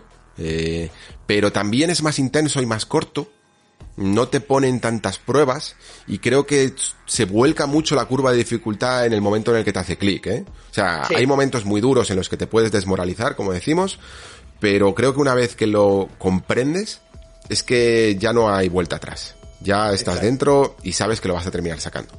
Exacto. Y yo te- os lo digo, ¿eh? Es decir, el boss del segundo nivel, esa es la, esa es la frontera, porque el del tercer nivel no me pareció tan difícil y el del cuarto me parece complicado, pero me parece asequible. O sea, el boss del segundo nivel, sobre todo en su segunda forma, era en plan de ¿de qué coño vais? Ya, O sea, ese es el que, a mí, de hecho, a día de hoy, quitando el final, es el que, la segunda forma de, seguro que es el que más me cuesta de todos, ¿eh? De todos. Sí, sí, sí, sí. Es- y demás. Entonces, por eso entiendo que Slow Clap, que es la, la gente, la desarrolladora, diga, mira, vamos a poner un, un vamos a, a, dar facilitadores, ¿no? Porque estos facilitadores, y esto es una cosa que podríamos ver, no tiene por qué ser un modo fácil, ¿no? Porque no tiene por qué ser un modo fácil, sino quizá ventanas de reacción más amplias dentro del propio combate, ¿sabes? Es decir, no sé cómo lo harán. Para eso hay que currarlo mucho, ¿eh?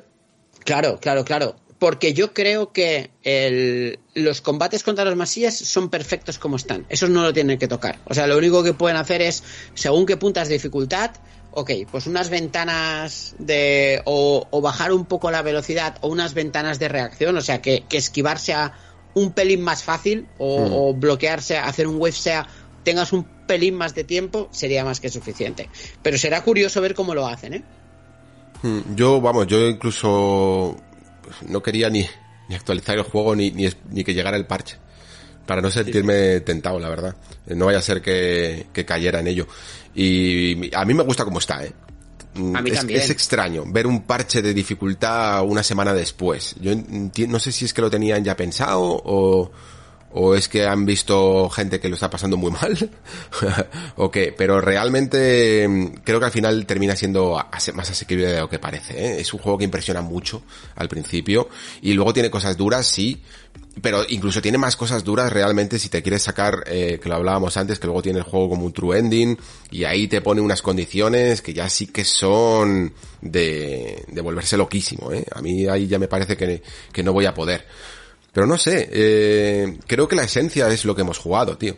Mm, sí, sí, Intentarlo, totalmente. darte de golpes contra un muro de hormigón hasta que lo revientas y luego la satisfacción que supone eso. Sí, sí, sí. Como, como dice un amigo mío que es profesor de artes marciales, dice, cuando estés cansado, aprende a descansar y no a renunciar, ¿no? Es un poco eso. Uh -huh. porque, es un, sí. porque, es un, juego en el cual, y es una cosa que hay que, eh, además, también es de sensación por ahí dura, hay un momento en el cual estás tan frustrado y tal, así que tú, y, aquí se nota que, que, todo es disposición mental, que empiezas a jugar peor, sí. cometes, y en ese momento, ese es el momento de parar, parar. Y, y, decir mañana. Y probablemente mañana juegues mejor de lo que jugabas hoy. Además es que a mí físicamente me dolían los dedos, ¿eh? O sea, eh. es un juego que es muy demandante y de hecho, yo lo juego en PC, y de hecho he pasado por todos los mandos posibles. Porque he pasado por el. Jugué con el de Xbox y dije, no. ¿Por qué? Porque tiene un uso muy abusivo de lo que sería el LB o el L1, ¿vale? Eh. Y a mí ese botón para.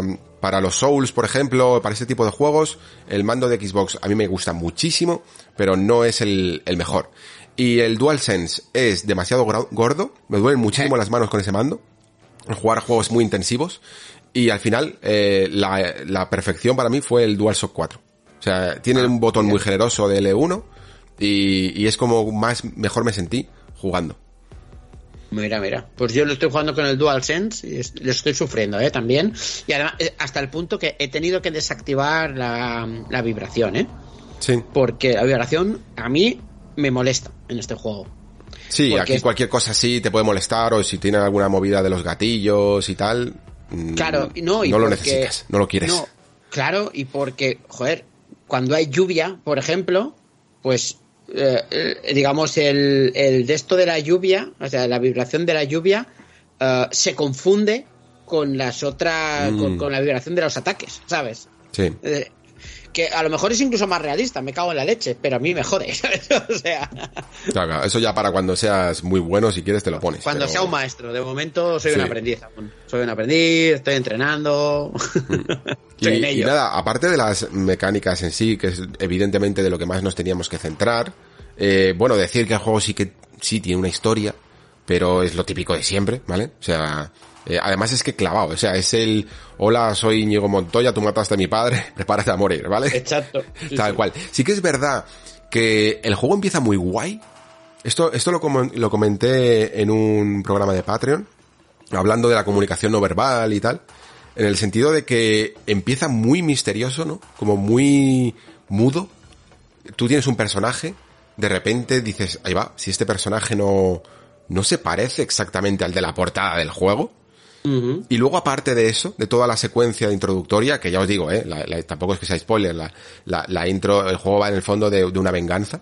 Eh, esa parte de los créditos iniciales me parece buenísima, buenísima, porque es estéticamente muy cumplidora. te está enseñando a jugar, ¿no? Y a la vez te está marcando claramente el objetivo. Te está diciendo que te- ve- te- está el personaje, el- eh, nuestro protagonista, está ensoñando cómo va a vencer a su lista negra de Kill Bill prácticamente, ¿no? Pues de, de matar a, las, a los cinco líderes de la organización, ¿no? Y, y todo mientras que tú vas aprendiendo a jugar con los ataques más básicos del juego en un entorno muy seguro, ¿no? Porque es eh, como el entrenamiento que tú decías antes que tienes en la casa y, y a la vez te estás empapando del tono del juego porque salir la musiquita, la imagen contrastada en rojo y me parece todo correctísimo. ¿Cómo empieza? Sí, a mí me flipó eso, ¿eh? O sea, integrar el tutorial dentro de los créditos iniciales me pareció muy guay porque te lo hace todo. Te presenta a los, a los antagonistas, te enseña la base de cómo los va... eh, y esto es importante, ¿eh? Porque en este tutorial te, te enseña mm, cuál es la base que tienes que aprender para poder derrotarlos a cada uno. No sé si te diste cuenta o no. Mm, pero... sí, no, mira, no me había dado cuenta, pero claro, ahora lo has dicho y es verdad. Pero en el de Sean es cuando tienes que hacer los waves, por ejemplo. Claro, claro. ¿no? Sí, sí, te en el está dando primero es cuando tienes que hacer las esquivas. Claro, es que te está dando la pista de cómo lo vas a tener que hacer más adelante, pero claro, mucho mejor hecho, ¿no? Y, y mucho más complejo. Y es muy chulo y además la historia, a ver, hablando claro, la historia es una peli de Kung Fu. Este juego es una peli de Kung Fu jugable. Sí. Está. O sea, es que no hay más que eso. Es Sí, una sí, no, y no te esperes de verdad nada, ¿eh? O sea, bueno, yo que sé, puede, sí que tiene algunos secretitos, tanto en el True Ending como sobre la- un poco un, ele- un cierto elemento sobrenatural. Tened en cuenta que esto en el fondo se sabe porque eh, tú vas creciendo, ¿no? O sea, vas em, mágicamente vas, vas entrando en años, ¿no? Y, y esto también tiene un cierto sentido narrativo dentro, de, dentro de la historia. Es verdad que no Eh, hemos dicho lo de la edad, porque al final lo de la edad, ¿qué quieres que te diga? Es que quizá lo de menos, ¿eh? O Sí, es- sí, sí, se, sí. se ha vendido como el super gimmick, pero es quizá lo de menos. Simplemente, para lo- los oyentes, cuando te matan, eh, subes de edad, cuando te matan una vez, subes, una, subes un año. Lo interesante es que cuando te matan otra vez seguida, ya no subes uno, subes dos, la tercera Mm. subes tres, la cuarta subes cuatro y así, hasta que o matas un mid boss o unos personajes que se vuelven a levantar, que se vuelven un poco más cachas, y entonces cuando lo derrotas te baja un punto el marcador, o súper recomendable, antes eh, en, en los santuarios, sobre todo antes de llegar al boss final, te resetea este marcador a cero, ¿vale? Mm, Sí, sí, sí. Sobre todo para, para explorar. Es muy, muy y para entrenar y averiguar los patrones es muy necesario resetearlo si no has llegado. Lo ideal es que cuando luego ya te hagas la perfect run, no tengas que usar esto. Porque, porque hay ciertos enemigos en mitad de la partida que también son estratégicos, porque tú puedes decidir, cuando sabes dónde están, tú puedes decidir si es necesario enfrentarte a ellos o no.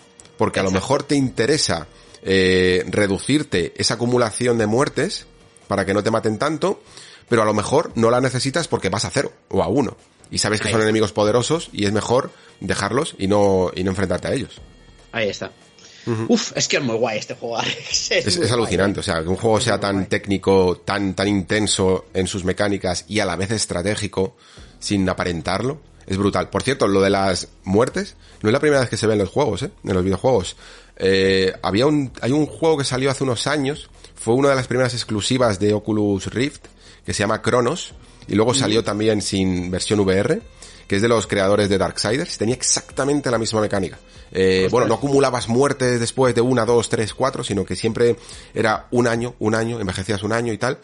Y, y además tenía la misma, el mismo patrón. Eh, de joven tienes más fuerza, por ejemplo, aquí tenías más salud, en, en Sifu tienes más salud, y de viejo tienes más fuerza, en Cronos tenías más fuerza y de mayor tenías más magia. O sea que entiendo que se han debido de influenciar en esto, porque es que es bastante, bastante clavado. Pues sí. Pues sí, sí, no lo conocía este, ¿ves? Así que guay. Bueno, eh, echar un, un tiento, ¿eh? Si está fuera de... si está en VR. a ver, la versión de, a lo mejor de sin VR pierde un poquito.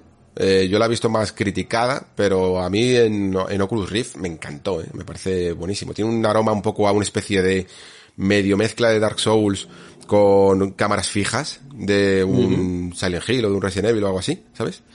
Y, y ojo, eh, ojo, que, no- que- que es una joyita. Solo me queda por preguntarte un poquito cómo lo has visto los escenarios y tal, porque a mí me han gustado bastante. Me parece que es lo que podías llegar a esperar en una historia de estas, ¿no? En plan, que fueras a, a las calles y a los barrios bajos a pegarte de hostias. A, que fueras después al típico, a la típica discoteca, eh, con las luces de neón y la musicote, y el musicote, y que todo esto fuera poco a poco así, más o menos. Hay evidentemente muchísimos, muchísimos homenajes, yo diría, algunos prácticamente directos, ¿no? Como esa escena eh, 2D que yo entiendo que está prácticamente sacada de All Boy, ¿no? Exacto. Y también, pues bueno, de discotecas es que podrías decir cualquiera, y, y también incluso un jefe que te podría... em, podría haber ciertas reminiscencias a cierta peli. Tampoco lo quiero, como ya es el tercer jefe, no lo quiero decir del todo, pero No digas nada, no digas nada. pero, pero que seguro que os va a recordar. Y eso, que creo que hay evidentemente mm, homenajes directos, pero sobre todo que están muy bien hechos con muy poco mm, exigencia técnica, ¿no? O sea, es un juego relativamente sencillo, que en altas resoluciones se ve muy bien, que va muy fluido y que con poco hace mucho, ¿no? Porque tiene este, este medio bajo poligonaje, no es tan marcado como en otros juegos, pero que le queda súper, súper bien y que le permite moverse con mucha fluidez, conseguir una imagen y sobre todo una tonalidad, unos colores muy muy interesantes. Sí que es verdad que a lo mejor hay ciertos caminos que, que a los que no tienes que ir, en el que sigues un pasillo, traspasas la puerta por la que tienes que ir y ves que la sala es demasiado oscura, está poco detallada, ¿no?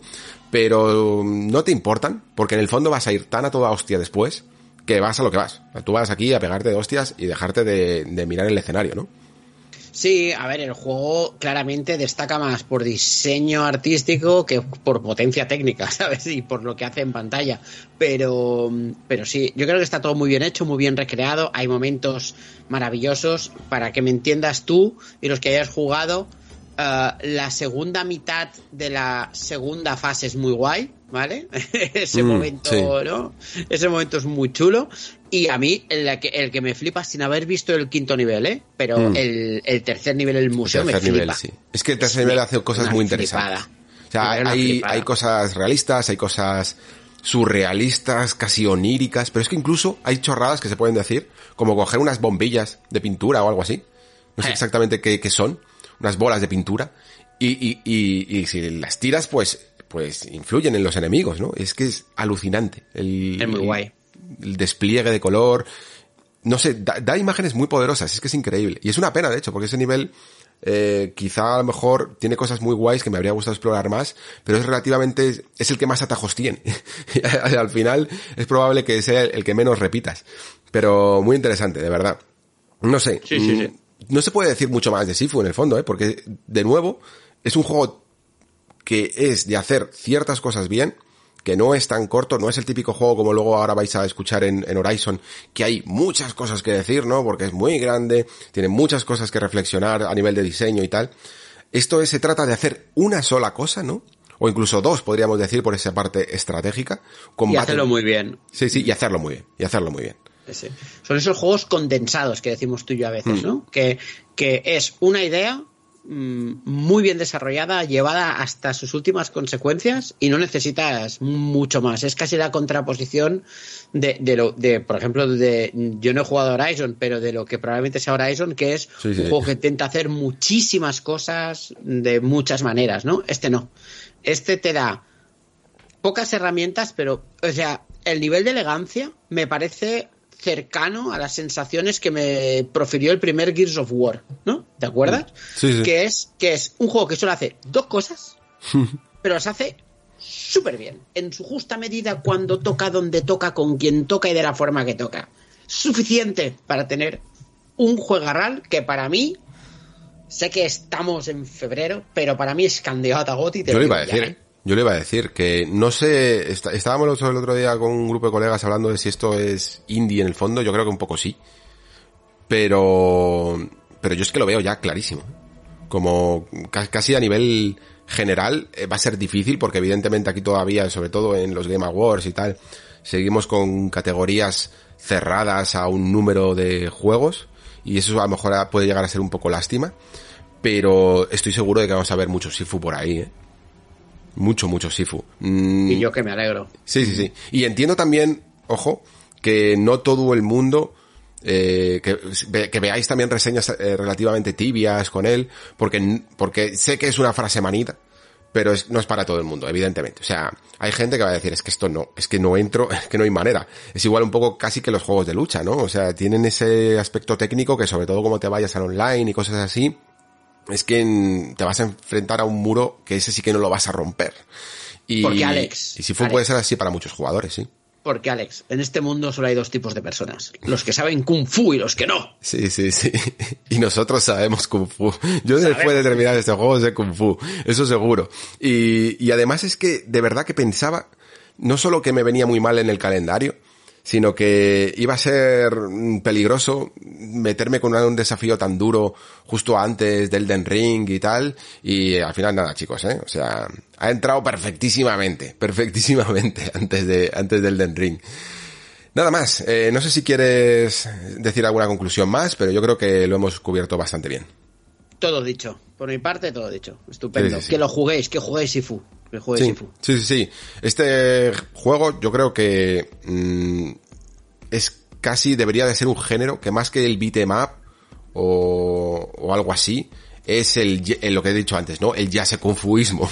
El, Exacto. Es, esa manera de hacerte sentir que algo que creías insuperable lo has dominado. Y eso es una de las mejores sensaciones que puede producir la interactividad en los videojuegos. Y que además incluso, eh, estaba leyendo en el Discord, en el, en el grupo que tenemos de, de Sifu, decía por ejemplo a Katsuya que él había hecho eh, artes marciales y tal, y que incluso algunas cosas que te enseñan de ahí, las podrías llegar a aplicar en el sentido de cómo manejar las masas, ¿no?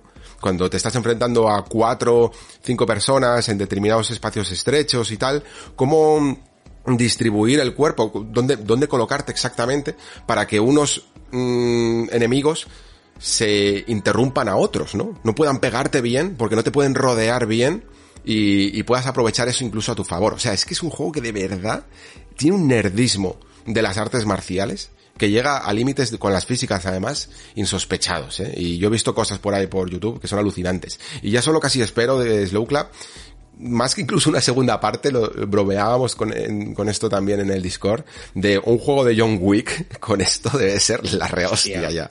Te digo, te digo. Uf. Que se hinchen a vender. Pues nada, amigo Pere, eh, muchísimas, muchísimas gracias, de verdad, porque esa era un, además también una reflexión muy difícil de, de afrontar, yo creo, uno solo. Había, hay muchos palos que, que, había que tocar y yo necesitaba aquí también tu, tu experiencia y creo que se ha notado. Y también, sobre todo, en ese Nintendo Direct, que yo de verdad por algunos juegos, lamentablemente, habría tenido que pasar un poquito eh, a pies juntillas y, y creo que, que tu exposición ha sido magnífica. Así que de nuevo, como siempre, muchísimas, muchísimas gracias por pasarte por el Nexo. Un placer, Alex. Muchísimas gracias por invitarme. Uh, he disfrutado como un enano. Tú sabes que si tú me llamas, yo acudo raudo. Y fíjate, fíjate una cosa que te ha quedado pendiente de este programa. Día 7 de abril tienes una cita eh, en digital o en físico un poco más adelante. Pero por favor, Alex, juégate Chrono Cross. Quiero hablar de Chrono Cross contigo. Sí, sí, sí, sí. Seguro que lo hago, ¿eh?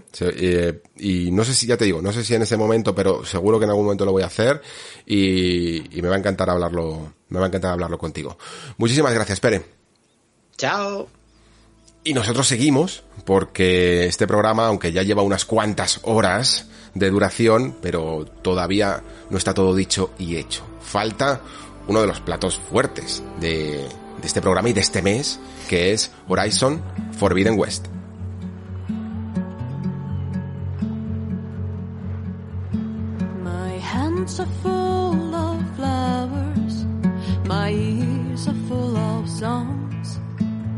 My sad numb.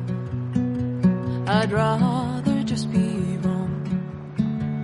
I listen when you talk, your words all make sense, but underneath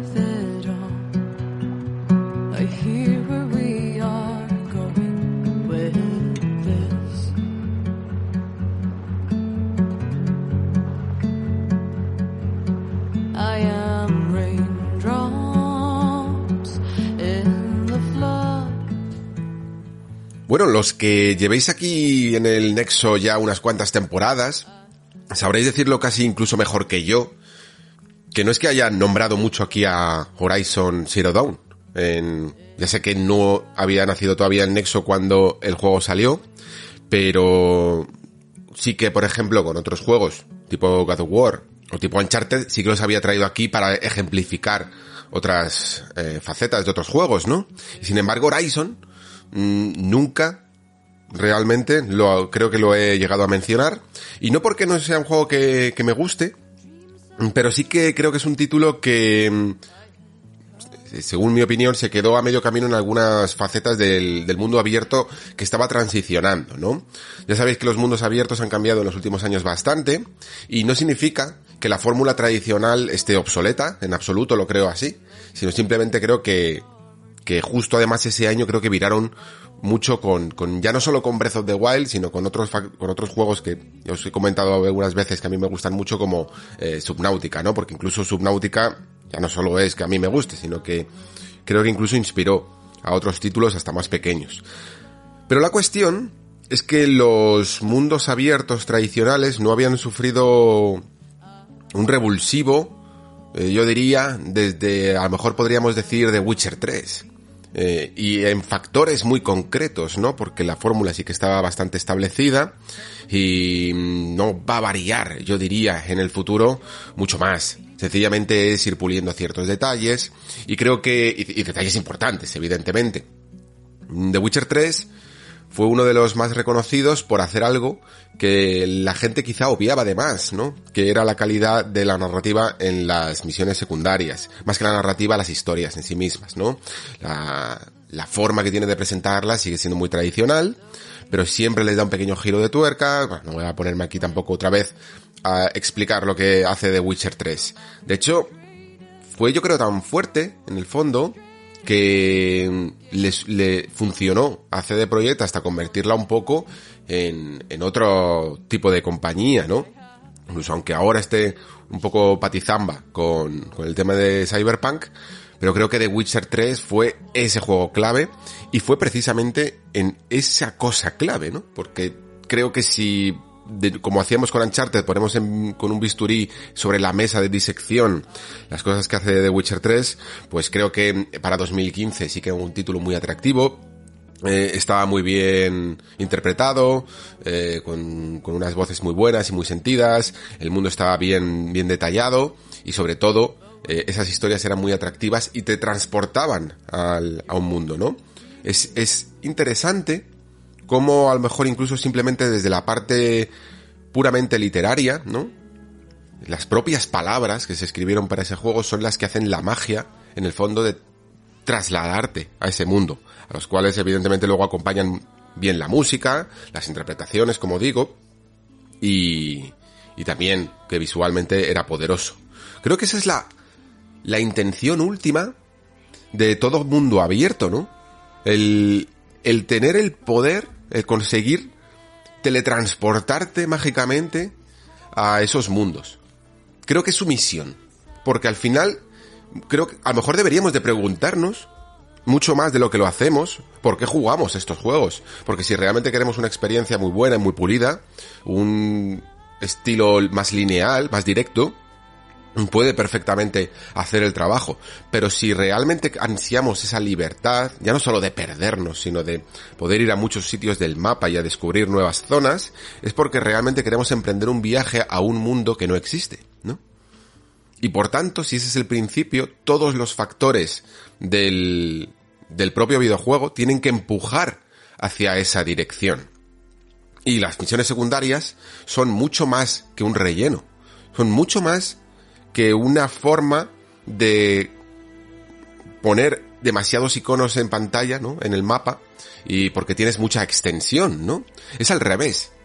Es la razón por la que estamos aquí. Es la razón por la que nos perdemos, porque queremos vivir cosas interesantes y como una misión principal nunca va a poder rellenar tanto terreno, tanto eh, físicamente como en número de horas y en y en experiencias y aprovechar todo ese mundo, se necesitan estas tareas secundarias. Pero por secundarias no pueden ser menos importantes. Son, en definitiva, las responsables de que vivamos y que ese mundo nos atraiga. Porque si las cosas que ocurren en ese mundo no son impactantes, a través de estas tareas secundarias, pensaremos que este mundo tampoco es muy impactante y muy interesante. ¿Y para qué entonces vamos a dedicar tiempo a él? Más allá de sencillamente disfrutar de una mecánica que pueda ser divertida o no, normalmente la de combate. Y aparte disfrutar pues de los graficotes, que, es lo que, lo que suele ocurrir. Tienes que interesarte e implicarte con estos mundos abiertos para que realmente te sobrecojan. Y creo que es aquí donde durante los el último lustro se perdió un poco de intensidad en los mundos tradicionales y quizá por ello otros juegos como, de nuevo, Breath of the Wild o Subnautica consiguieron atraer más al jugador porque incluso sin tanto diálogo de por medio conseguían que esa agencia que tiene el jugador para ir a cualquier sitio se viera siempre recompensada con tareas interesantes que hacer y que ni siquiera el juego realmente muchas veces te las marcaba, ¿no? Sino que eras tú mismo el que decidías tu aventura, como volviendo casi a la famosa anécdota de Miyamoto jugando en el bosque y perdiéndose, ¿no? Eh, tú te creabas tu propia aventura en tu cabeza y eh, hacías esa labor de imaginación rellenando los huecos que dejaba eh, voluntariamente el diseñador. Esta fórmula habéis visto que funciona en muchos ámbitos, ¿no? Porque es la misma que utiliza Dark Souls con esos huecos narrativos que rellenamos en la cabeza. Los artistas mmm, creo que a veces pueden llegar a pecar eh, de... Esto no es un defecto de carácter, es que es algo que casi es involuntario. Pueden llegar a pecar de mmm, subestimar la imaginación de el consumidor, ¿no? Porque como ellos tienen mucha, lo, lo, lo, llenan toda su obra de su imaginación y no dejan títere con cabeza, ¿no? No dejan lugar, no dejan espacio para la imaginación del de, jugador, en este caso. Creo que sucede sobre todo en entretenimientos más mixtos, como el videojuego y el cine, donde se, hay muchas áreas artísticas que aportan, mientras que por ejemplo en la literatura o incluso en la pintura sucede menos porque el consumidor de estas obras tiene que trabajar más, ¿no? Tiene que dar más de su parte para rellenar esos huecos. Los mundos abiertos tradicionales dan a lo mejor eh, poco lugar a esa imaginación para poder subsistir. Tienen todo muy medido todo muy hecho y entonces necesitan, ya que no van a tirar de esa imaginación que ya de por sí es un buen combustible, necesitan que muchos de sus aspectos sean cada vez más perfectos, por decirlo de alguna manera. En Horizon Zero Dawn, que es un poco a lo que iba, muchos de estos aspectos estaban muy muy cuidados, era un mundo muy muy interesante y decía que le pasaba un poco lo que a todos los mundos abiertos un poco de la época, ¿no? Yo creo que pecaban casi todos un poco de lo mismo, de una cierta falta de interés en algunas de las actividades que se hacían por utilizar planteamientos de misiones que ya estaban demasiado explorados y que por tanto se hacían incluso repetitivos y que además abusaban muchísimo de ellos. Por ejemplo, comentaba recientemente que, que, Batman fue uno de los precursores de este modo detective que se lleva últimamente tanto y que fue tan interesante en su momento porque nos permitía de una manera más eh, narrativa llevar al jugador de un lado a otro sin tener que seguir un icono o una guía visual en el mapa, ¿no? El hecho de tener que buscar un aroma en concreto o los eh, rastros de la pipa del comisario Gordon era una forma muy interesante de hacer mover a Batman de un lugar a otro en el manicomio de Arkham, mientras que si no se tendrían que haber hecho, pues yo que sé, la típica excusa de que un NPC te dice, he marcado en tu, en tu mapa el punto concreto donde tienes que ir y directamente seguir un puntito que aparece tanto en el mapa como en el propio juego, ¿no? Es una forma de explorar esa vertiente de, de detectivesca en el fondo de Bruce Wayne pero también una forma muy elegante de guiar al jugador y de hacerle navegar por un mundo. Esto después lo aprovechó The Witcher 3 para muchas de sus misiones, tanto principales como secundarias, de lo que sería la famosa visión de brujo, ¿no? La llevó al mundo abierto, en vez de en un escenario un poquito más cerrado como Batman, lo llevó al mundo abierto porque le venía muy bien para poder guiar al jugador de pista en pista y de suceso en suceso y hacerle avanzar en un mapa que si no tendría que decirle también directamente dónde debe ir. Y cuando en un mundo tan grande le dices directamente dónde debe ir, el jugador toma casi una conciencia de flecha en la que eh, se puede perder algunos de los lugares más bonitos de tu mundo y directamente desde donde esté hacia donde tenga que ir va a intentar trazar la línea más recta posible, ¿no? Incluso aunque tenga que escalar una montaña con el caballo y luego lanzarse con el caballo también en, como si estuviera haciendo eh, snowboard.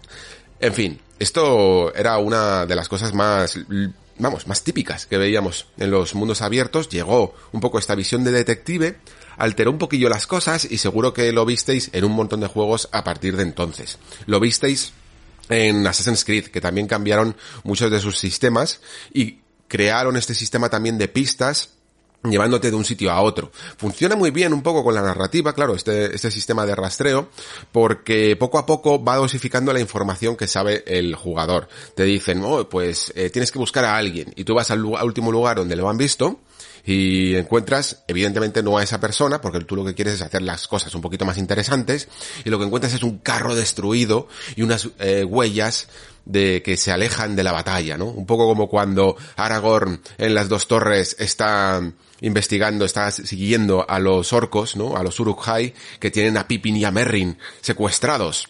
Y poco a poco se da cuenta de que no han muerto, va siguiendo las pistas y le lleva al bosque de Fangor. Es exactamente lo mismo. Esa escena funciona porque poco a poco tú vas descubriendo que Pippin y Merrin no están muertos y va pegando pequeños giros narrativos que hacen las cosas más interesantes. Y el juego lo repite una y otra vez y una y otra vez, eh, llevándote después de esas huellas a un charco de sangre, entonces descubres que hay una, eh, un animal que, que ha tenido ahí una pelea y te lleva a la cueva del animal y ahí encuentras o, los, o el esqueleto de la persona que estabas buscando o a la persona moribunda o algo por el estilo.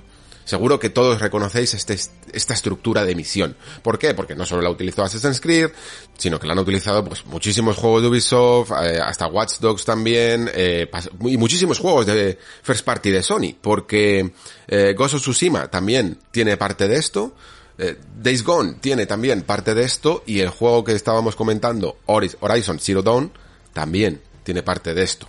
Uno de los poderes, por decirlo así, que tenía eh, Aloy con el foco era rastrear, ¿no? Remarcar todavía más su poder de brujo, era remarcar todavía más esas huellas gracias a esa mm, interfaz más cibernética que le daba el aparatito en cuestión.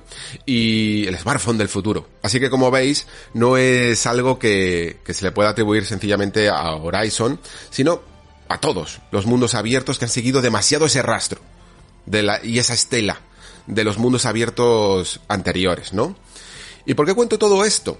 Que creo que era importante remarcarlo porque porque eso es lo que para mí ha hecho que los mundos tradicionales, los mundos abiertos tradicionales hayan perdido un poquito un poquito de interés.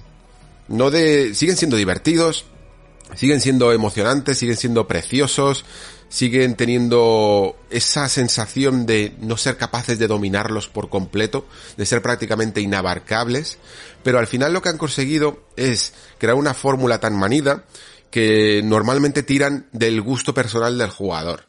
Por ejemplo, si a mí me gusta mucho la antigua Grecia, entonces Assassin's Creed Odyssey me encantará. Si te gustan los vikingos, entonces tirarás por Valhalla. Si te gusta eh, los zombies, tirarás por Days Gone. Y si te gustan el Japón feudal, tirarás por Ghost of Tsushima. Pero eso no significa que tú tengas ese gusto personal, no significa que el juego haya conseguido avanzar un poquito, ya no solo el medio, sino en lo que ya estaba estructurado detrás. No deja de ser una reiteración de lo que ya estaba construido detrás. Eso sí, tengo que reconocer, por, personalmente, por la parte de, es que me di cuenta el otro día un poco de esto, por la parte de los first de Sony, que últimamente estaban haciendo, durante estos últimos años, un trabajo bastante interesante en reforzar su contenido más allá del aspecto más narrativo, que es el más reconocible de, de sus exclusivos, ¿no? Es decir, todo el mundo reconoce que es guay y muy espectacular un Uncharted y que encima con el 4 ya tenía una historia muy interesante, que en general todas rayan a buen nivel, ¿no? La de God of War, The Last of Us, etcétera, todos tenían planteamientos muy interesantes, pero también quisieron empezar a, a crear eh, sistemas de batalla más originales, que se inspiraran menos en otros juegos, como todo esto que he contado de los modos de rastreo y de las fórmulas formulaicas de los mundos abiertos, ¿no? Y se nota, por ejemplo, que of Tsushima ya no lleva un combate mm, a lo mejor incluso tan genérico como lo que podía llegar a ser eh, el de Infamous, aunque tuviera incluso su personalidad, pero que más o menos incluso ya se había visto en otros juegos también con ciertos superhéroes. El de eh, The Last of Us incluso profundizó muchísimo en las mecánicas que tenía el primero, el de The Last of Us parte 2. Y God of War yo creo que también construyó un sistema de combate que, vamos, es de los últimos mejores que, se recuerda, ¿no? Y todo esto vino casi a, a, a colación de lo que hizo Zero Dawn, ¿no? Que más allá de crear enemigos humanos tradicionales con los que casi todas las mecánicas ya suelen estar muy explotadas tanto en combate cuerpo a cuerpo como, como en combate a distancia, mmm, construyó estas máquinas gigantescas que requerían de una aptitud por parte del jugador distinta, ¿no? De una cierta táctica, de unas armas muy concretas, que tenían unas mecánicas diferentes y en las que se tenía que observar bien a la máquina en cuestión, responder y a la vez tener eh, buenos reflejos y mantenerte siempre en movimiento para poder acabar con ellas, sobre todo con las, con algunas de las más grandes que eran, que eran muy duras, ¿no? Y así se conformó un juego que, como decía antes, tiene como seña de identidad que es precioso, que sigo hablando del primero, ¿eh? Que es precioso, que tenía un buen sistema de batalla y que además creaba un mundo con una, esa nueva IP le daba la excusa para crear un mundo muy original, una mezcla de distopía, ciencia ficción e incluso algunos elementos fantásticos dentro de esa ciencia ficción, ¿no? Porque porque sí, porque son fantásticos en, algunos casos, es difícil darles una aplicación lógica. Y a la vez, creo que mucha gente quedó bastante satisfecha con su historia porque era, se notaba que era un mundo que estaba creado específicamente para contestar a ciertas preguntas. ¿No? ¿Quién, quién era Aloy? Eh, ¿Por qué era la protagonista de, esta aventura? ¿Por qué había unas máquinas y unos dinos roboces por ahí pululando por el mundo y por qué en definitiva el mundo se había ido a la mierda, ¿no? Porque estamos como en un futuro en el que la sociedad ha perdido todo el conocimiento acumulado por la historia de la humanidad y se ha vuelto a formar en sociedades tribales, ¿no? Un poquito diferentes y aprovechando mucho de los de las ruinas y de los restos de nuestro mundo presente. Entonces, claro, el, el, planteamiento estaba muy interesante y a mí aún así, con todo, aunque yo me, me, pasé y disfruté de primer Horizon Zero Dawn, pero nunca le he puesto de ejemplo, nunca le he utilizado mucho, porque más allá de los graficotes y, y que la historia era original, el mundo era original, eh, veía en su fuero interno el mismo juego que ya había jugado cada vez más, ¿no? veía esas mecánicas de rastreo, veía esos campamentos que estaban puestos por doquier y a los que muchas veces invariablemente, eh, de, eh, que fuera la misión secundaria de turno o la principal, incluso en algunas veces, te hacía eh, infiltrarte en el campamento para matar al líder o para conseguir un cofre o, o, para despejarlo y limpiarlo directamente y que las buenas tribus lo ocuparan, etcétera, etcétera, etcétera. E incluso cuando tenía que ver más las máquinas ese bestiario tan original que tenía, se utilizaba de formas muy tradicionales. Llegabas a un lugar, aparecía la máquina en cuestión y te la cargabas. Incluso tenía unos calderos que eran increíblemente preciosos, porque eran de repente las mazmorras tradicionales, pero en vez de ser oscuras cavernas, pues eh, estaban llenas de, de, de, metal y cumplían una función incluso dentro de, del mundo de, de Horizon Zero Dawn, ¿no? Que tampoco quiero aquí spoilear ni nada, aunque sea el primer juego. Y había momentos muy guays, pero al final pues era casi, pues eso, mazmorrear un poco más, ¿no? Eh, ir luchando contra algunas máquinas pequeñas hasta llegar al centro de la sala donde está la máquina más grande y el núcleo y te la cargabas y conseguías un, un poder especial, por decirlo de alguna manera, ¿no? Todas las cosas que te planteaba el título eran más, más normales, poco memorables, yo diría. Y de hecho ahora cuando he jugado a Forbidden West, eh, Zero Dawn, eh, lo he estado probando, y ha sido un ejercicio súper interesante hacerlo a la vez para darse cuenta aún más de todas estas diferencias, ¿no? Y no hay color, chicos, no hay color. creo que Horizon Forbidden West, ahora ya entrando en materia, pero es que creo que es necesario hacer todo este prólogo, de verdad. Horizon eh, Forbidden West ha intentado hacer lo que yo siempre me quejo de muchas secuelas. Ya sabéis que yo soy muy picajoso con ciertas cosas. Con la, con la narrativa en general tengo un listón muy alto. Yo lo admito. No, tengo ningún problema. Lo he dicho mil veces, que en general considero que un alto porcentaje de las historias de videojuegos son muy malas.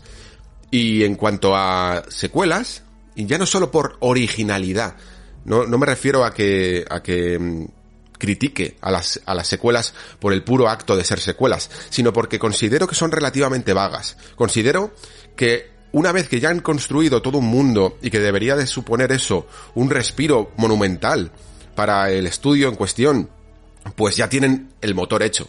Eh, tienen la base de las mecánicas del combate, tienen la forma en la que se estructuran las misiones y la manera en que caminan los personajes, más o menos toda la ingeniería interna, aunque luego la tengas que mejorar, ya la tienes hecha. Y entonces lo que deberías de hacer, ¿no? Lo lógico que deberíamos de pensar es que vas a construir no solo más, no se trata de hacer entonces el mundo el doble de grande, sino hacerlo más enriquecido. ver todos esos puntos que no te dieron tiempo a llegar, a hacer y mejorarlos, ¿no? Y lo lógico, y lo que vemos es que esto no ocurre.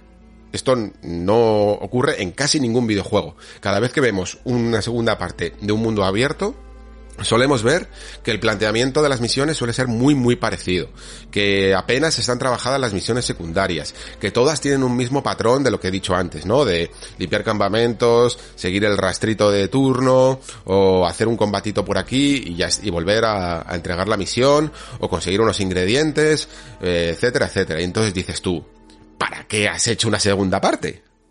¿Para qué? Para, simplemente para... mm, ¿Para qué? Para expandir un poco más la historia, para, para volver a vender más juegos, entiendo, simplemente. Pero la oportunidad que te da una base bien establecida, no la has aprovechado para construir hacia arriba. Te has, te has ensanchado, pero no has construido hacia arriba, hacia la grandeza, ¿no? Y Guerrilla Games, en este juego, en Horizon Forbidden West, ha construido hacia arriba.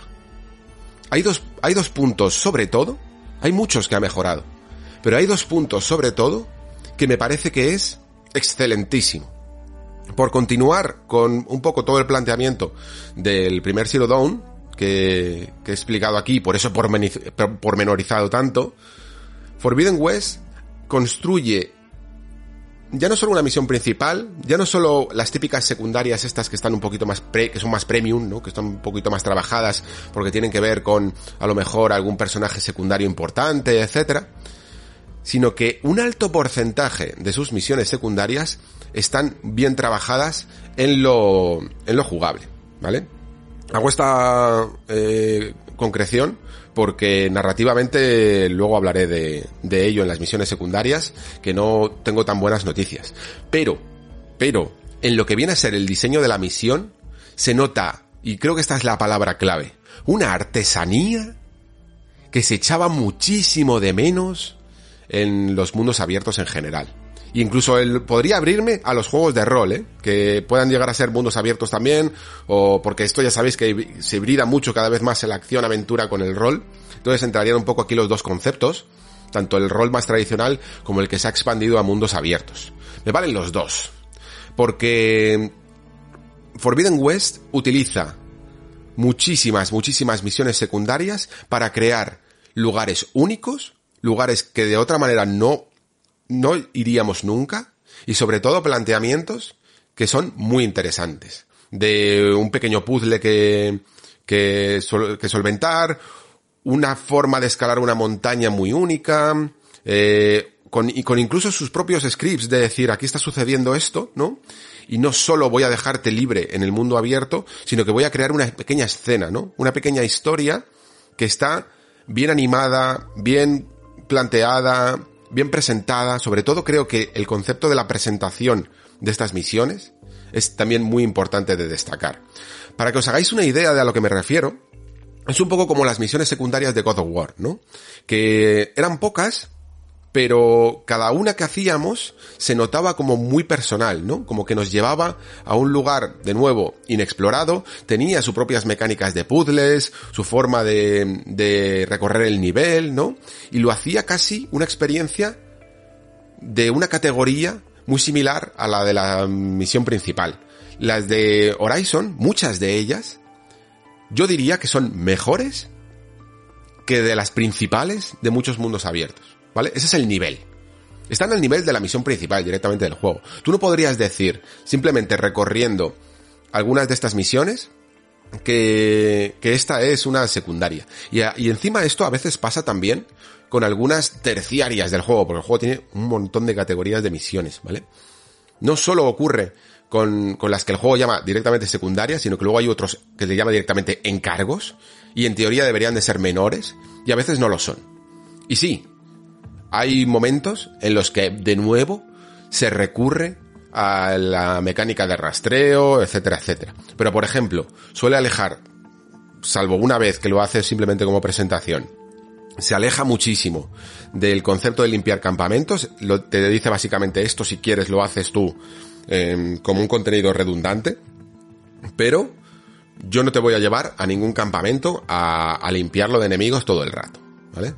Ni voy a hacer como el, hacía el primer juego, que de vez en cuando llegabas a una misión, parecía que era interesante, porque estabas buscando a alguien que se había perdido por las montañas, no sé qué, y de repente se convertía el juego en un modo horda. Que fue una de las misiones secundarias que hice el otro día, cuando estaba probando el primer juego. Llegabas a, conocer a alguien, y de repente te decía, me están atacando, y, y empezaba a el juego a lanzarte enemigos como si fuera el modo horda de Gears of War, os lo juro. Esto no sucede así. Todas intentan huir, o casi todas, ¿vale? Intentan huir de estos aspectos genéricos que son fáciles de hacer, que rellenan contenido, pero que a la larga se vuelven increíblemente repetitivos y poco estimulantes. Y hacer esto en un mundo abierto, que ya, como os digo, no es, no es ni siquiera como God of War, que tenía pocas misiones, el juego era más reducido en la forma y en la estructura de su mundo. No, esto es un mundo abierto tradicional, pues tiene muchísimo, muchísimo mérito, chicos. Os lo digo de verdad. Si a ello encima le sumamos que, como os comentaba antes, los calderos, eh, que son como estas mazmorras, están increíblemente trabajados, creando un diseño de niveles fabuloso, una forma de, de completar ciertos puzzles ambientales eh, y de moverte por plataformas de maneras muy llamativas, siempre originales, siempre diferentes entre sí, nada de entrar directamente y cargarte al jefe en cuestión, sino realmente tener que trabajarte la mazmorra a a un nivel que casi recuerda a esos momentos en los que en Uncharted nos metíamos en un templo y teníamos que solucionar la manera de llegar a la, a la puerta de salida, ¿no? A través de plataformas, a través de mover mecanismos, etcétera. Es increíble el trabajo que tiene. Es increíble. ¿Por qué? Porque de nuevo, Guerrilla ha entendido lo que significa hacer una secuela. Ha dicho, joder, tenemos una base en Zero Dawn súper guapa.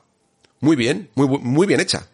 Vamos a hacer, a, a tirar todo el contenido eh, que era más redundante, que era más repetitivo, a misiones muy, muy residuales, que no, que sean, bueno, pues, muy, muy opcionales. Si quieres hacerlas, pues ahí las tienes. Pero porque no nos cuestan nada. Simplemente tenemos que poner aquí unos muñecos y, y tú te los cargas en un campamento.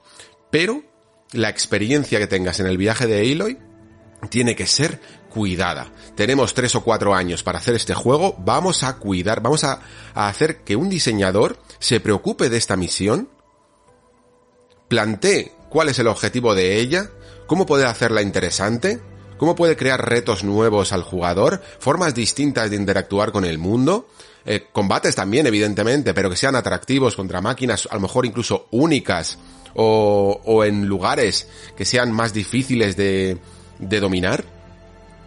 Y todo ello lo vamos a hacer de esta manera artesanal. Porque tenemos tiempo, porque ya tenemos el mundo y el motor más o menos bien pulido, y ahora, aunque tengamos que construir un mundo nuevo, porque esto es el oeste, no es que repita el mismo mundo, pero podemos, tenemos más tiempo, no tenemos que volver a hacer todo de cero, ¿no? Es casi como Super Mario Galaxy 2, que construía bajo la base de Super Mario Galaxy, y gracias a ello le salieron muchísimas buenas ideas de, de nuevos niveles, ¿no? Que no significa que el primero estuviera mal en absoluto, pero gracias a construir en esa base, se pudo llegar mucho más alto incluso. Pues esto es un poco igual aplicado a los mundos abiertos. Y si ahora os digo que ya ni siquiera es que sean las misiones secundarias y las terciarias y la principal y los calderos, sino que casi todo el contenido que he hecho tiene un cierto interés y merece mucho la pena hacerlo. Los cuellilargos son brutales. No se trata ya solo de, mm, bueno, de lo típico de subirte a una altura para poder llegar al cuello y luego mm, escalar un poquito hacia la cabeza y poder escanear como si fuera una atalaya, sino que realmente son puzzles en sí mismo, pero puzzles bien trabajados. Pues lo hacen, lo hace espectacular. E incluso las ruinas antiguas que ni siquiera ya te las presenta el juego como, yo que sé, como algo mm, en plan de tomar en cuenta. Simplemente te, te deja que tú llegues a una ruina y dice, anda, mira, aquí hay unas ruinas antiguas. No te las presenta como algo obligatorio, no te presenta la primera como una actividad obligatoria para que luego tú decidas si quieres seguir haciendo o no. Bueno, pues estas ruinas antiguas tienen algunos de los mejores puzzles de mundo abierto, en, en un juego de mundo abierto, quiero decir, que he visto en, en los últimos años. Son alucinantes, ¿eh? Me las he hecho todas, pero todas. No podía dejar de hacerlas. Porque te tienen todo el rato mirando, comprobando dónde está, moviendo, eh, haciendo puzzles de física, moviendo vagones, moviendo cajas, encontrando el hueco, examinando el escenario, mm, eh, dando saltos ajustados, utilizando tus nuevas herramientas. Vamos, o sea, es que está todo trabajadísimo, todo, todo, todo trabajadísimo. Da gusto realmente cuando te encuentras con un juego en el que puedes, en el, en el que no te sientes desamparado por el desarrollador, en el que no parece que te han dejado en un mundo que casi se ha podido hacer, eh, evidentemente no se hace así, pero que parece que le han dado a un botón para generar ale- aleatoriamente contenido y tú simplemente estás ahí por echar horas porque el sistema de combate está bien y porque es todo muy bonito, como decía antes. No, no, no. Se nota que todo contenido está muy personalizado, muy manufacturado para tener un giro interesante. Y eso se agradece muchísimo, chicos, en los tiempos que vivimos, ¿eh? De verdad. Así se construye una secuela. Y así no aburres. Que, en definitiva se trata de eso, ¿no? No aburres tanto al jugador. Por eso a mí me gusta tanto remarcar. Es que claro, luego yo soy el crítico que se mete con los juegos y tal. Pero es que si no puedo hacer una distinción entre el que se lo trabaja y el que hace lo mismo de siempre, ¿de qué sirve decir que todo es bueno? Y, y o sea, yo cre- creo que le hago un, un flaco favor a los juegos que realmente aportan o bien algo nuevo o se lo trabajan lo que ya eh, lo que ya tienen construido si digo que todo es bueno si digo que todo es divertido. Porque no hay distinción entonces entre el que se lo está trabajando y el que está haciendo contenido genérico. Esto me, me lleva muchas veces a, a muchos problemas ¿eh? y a muchas increpancias. Pero voy a seguir trabajando así. Voy a seguir valorando más aquello que veo que está muy muy trabajado. Y ahora viene la segunda parte Ahora viene la parte en la que eh, vemos algo que si bien incluso a nivel artesanal estas misiones son muy interesantes de descubrir, es que encima eh, aquí Guerrilla ha hecho algo que a mí me parecía todavía inabarcable y que sabíamos que en algún momento llegaría, pero que me parece que es un chorro de pasta por todos los lados. Y para explicar esto, en el análisis incluso se hablaba de hablaba de otro ejemplo que es el de el de las voces en los videojuegos, ¿no? Sabéis que hubo una transición, sobre todo a lo largo de los 90, en la que por fin los juegos empezaron a tener voces añadidas, ¿no? Eh, antes era solo texto, no se tenía ni la capacidad, ni la tecnología, ni el dinero para hacerlo, y poco a poco pues se fue contratando a actores que doblaban a los personajes. Claro, eh, cuando los juegos eran más cortitos, más lineales, pues esto mm, se, pue- se pudo abarcar, se pudo afrontar el desafío de, de todo este trabajo de doblaje. Salieron títulos como muy, muy clásicos como Metal Gear Solid, por ejemplo, y estaban completamente doblados, ¿no? Completamente interpretados, quiero decir. Pero, eh, no me refiero al castellano, me refiero a- a- al inglés también.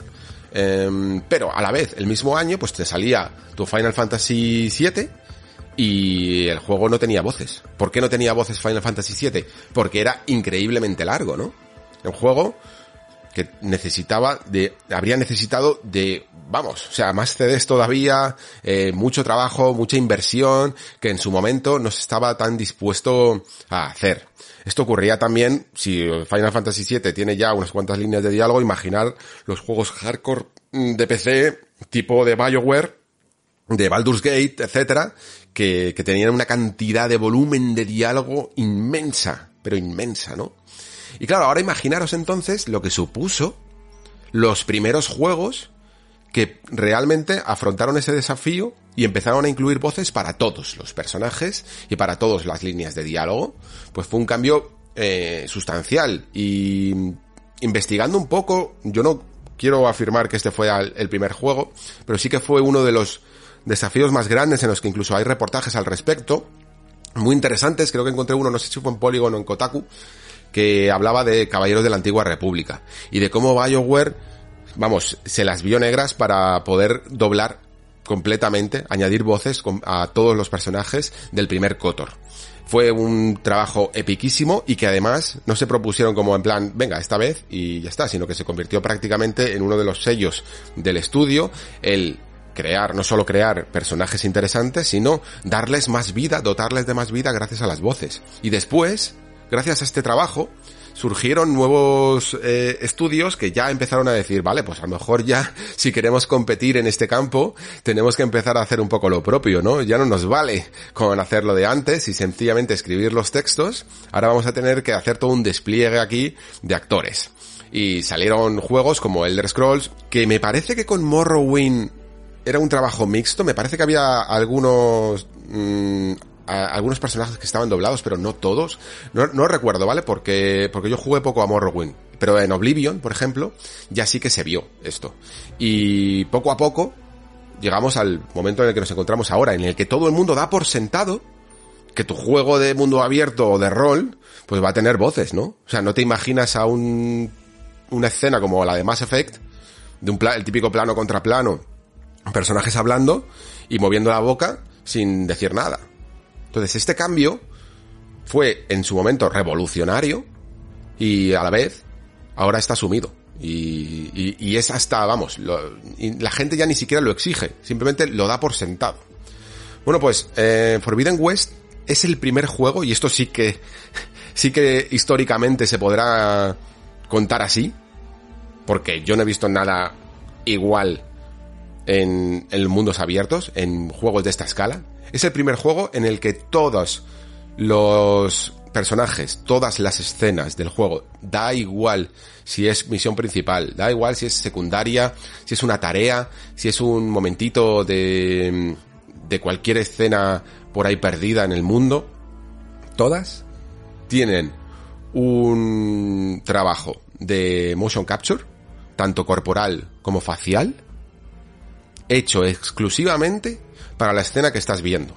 Esto significa que esos gestos que se hacían en, las conversaciones de las misiones secundarias, que eran genéricos, que eran repetitivos, tú veías a lo mejor a un personaje que te estaba hablando, giraba un poquito la cabeza, de vez en cuando levantaba un brazo, y luego había como comportamientos, ¿no?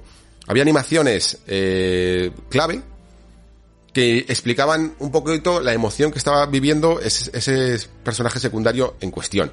Por ejemplo, mm, no sabía algo y levantaba los hombros, ¿no? Estaba enfadado y, y cerraba los puños. O quería señalar una dirección y movía un poco el brazo hacia un lado, ¿no? Bueno, pues estos movimientos eran genéricos porque podías encontrarte otro personaje secundario más adelante que repitiera exactamente el mismo encogimiento de hombros, la misma mirada, el mismo enfado. Se reciclaban porque, leches, es que eran muchos personajes. Incluso a día de hoy podríamos disculparlo, ¿no? Podríamos decir, no, mira, es que es normal. Que, que son... ¿Cuántos personajes puede haber en un The Witcher 3? Y aún así incluso en The Witcher 3 recuerdo que tuve la oportunidad de ir al estudio cuando se estaba haciendo y nos decían que, que todavía incluso apar- aparte de esas animaciones más genéricas se iba eh, perfilando un poquito algunos rasgos de la mirada, de la boca, del ceño fruncido, por ejemplo, de una leve sonrisa o alguna cosita así, y se iban añadiendo retoques manuales sin motion capture facial, pero teniendo que hacer algunos keyframes por el camino para poder darle un aspecto un poquito más realista. Incluso, de hecho, tú juegas a The Witcher 3 a día de hoy y vamos, también os digo una cosa, ¿eh? después del efecto de Forbidden West, cuesta mu- va a, ser- va a costar muchísimo volver atrás en este, en este aspecto en concreto, ¿vale? Pero todavía ves y notas que es verdad que hay algunas cositas mm, que, que, que sobreviven al paso del tiempo. Y sin embargo, por ejemplo, en Zero Dawn, el propio eh, juego original de guerrilla, es que estaba comparando las, conversaciones de Forbidden West con las de Zero Dawn y es que parecían muñecos. Os lo juro. En su momento, cuando lo jugué, no tenía ningún problema. No me parecía nada que estuviera mal hecho, ni nada por el estilo. Y este juego le ha pegado, le, le- le ha echado 10 años encima a la primera parte en este aspecto. Es alucinante, de verdad. Es alucinante porque no te lo terminas de creer. Al principio el juego tiene como mm, un prólogo, ¿vale? Eh, en el que las cosas son un poquito más lineales, todavía no has llegado al mundo abierto, estás un poco investigando esta amenaza, que luego hablaré de ella, eh, cuando estemos, entremos un poco en la historia. Y tú ves un carácter casi propio de, bueno, pues de lo que sueles ver en los, algunas producciones de Sony, pues, sobre todo tipo Naughty Dog, en el que está cuidado mucho las animaciones, la, las, expresión, las expresiones faciales, y dices tú, bueno, vale, pues es que es normal, joder, están en, el, en la intro, y todo tiene que ser como muy espectacular. Luego ya cuando llegue al mundo abierto, pues las cosas se templarán. Y llegas a la primera ciudad, que es un poco también como el prólogo 2, ¿vale? Porque ahora a los mundos abiertos les gusta mucho hacer esto de la meseta del Zelda y, ponerte una zona muy, muy cerrada en el que puedes practicar para después ya liberarte y soltarte al mundo abierto en general. Entonces te ponen este prólogo 2 que ya sí que es abierto, llegas a la primera ciudad, y empiezas a recibir misiones secundarias, que tienes ahí el, la exclamación verde, como veis, todo muy tradicional. Y, y- y te llega la típica del cocinero, ¿vale? Porque además es que te quieren presentar una mecánica que es eh, la de que puedes hacerte comidas y que te reforzarán durante un determinado tiempo, etcétera, etcétera, etcétera. Y que hay algunos cocineros por ahí, pues que te las dan, y entonces te multiplica un poquito las estadísticas durante, durante un tiempo. ¿Y qué ocurre? Que te van a mandar, en el fondo, a coger plantas. No es la misión más currada de todas. Te van a mandar a cazar jabalíes. Es un poco de introducción, ¿vale? Es casi como la primera para que te pongan el desafío más débil y simplemente puedas entender cómo funciona moverte por este mundo, ¿vale? No te pueden poner un desafío todavía muy mayúsculo. Pero el cocinero tiene una, un escenón y no porque ocurra nada súper emocionante. Sencillamente te va a decir que es que necesita ingredientes. Pero los planos están cuidados, eh, los tiros de cámara son muy variados, no solo es un plano contra plano, eh, todos los movimientos del tío cortando cebollas, echándolas a la olla, las expresiones sarcásticas de la cara de en plan, ja, y este tío cree que yo le puedo hacer un plato así porque sí, sin ingredientes, ja, y está ri- riéndose, todo a un excelentísimo nivel. ¿Qué dices tú? ¿Pero por qué habéis...? Claro, yo la primera vez que lo vi fue como en plan, ¿pero por qué habéis metido tantos recursos y tanta pasta en hacer a este cocinero que va a salir un, un momento? Y luego te das cuenta. Luego te das cuenta de que no solo es el cocinero, sino que todos los personajes con los que vas a hablar en el juego tienen el mismo tratamiento. Todos entiendo, entiendo que esto ha sido así. Entiendo que han contratado el típico estudio de motion capture en el que se suelen hacer las secuencias eh, y las eh, captura de animaciones de, de las clásicas misiones principales, ¿no? Y de algunos movimientos para los combates.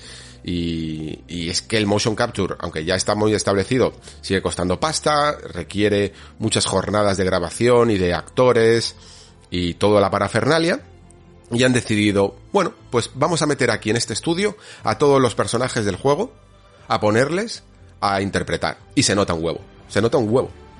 Se nota que cada escena se ha llevado a ese estudio a ser interpretada en viva voz para después digitalizarla y convertirla en, en otros personajes. No, no sé ni siquiera, esto me gustaría, ne- necesito ver un making of de este juego, ¿eh?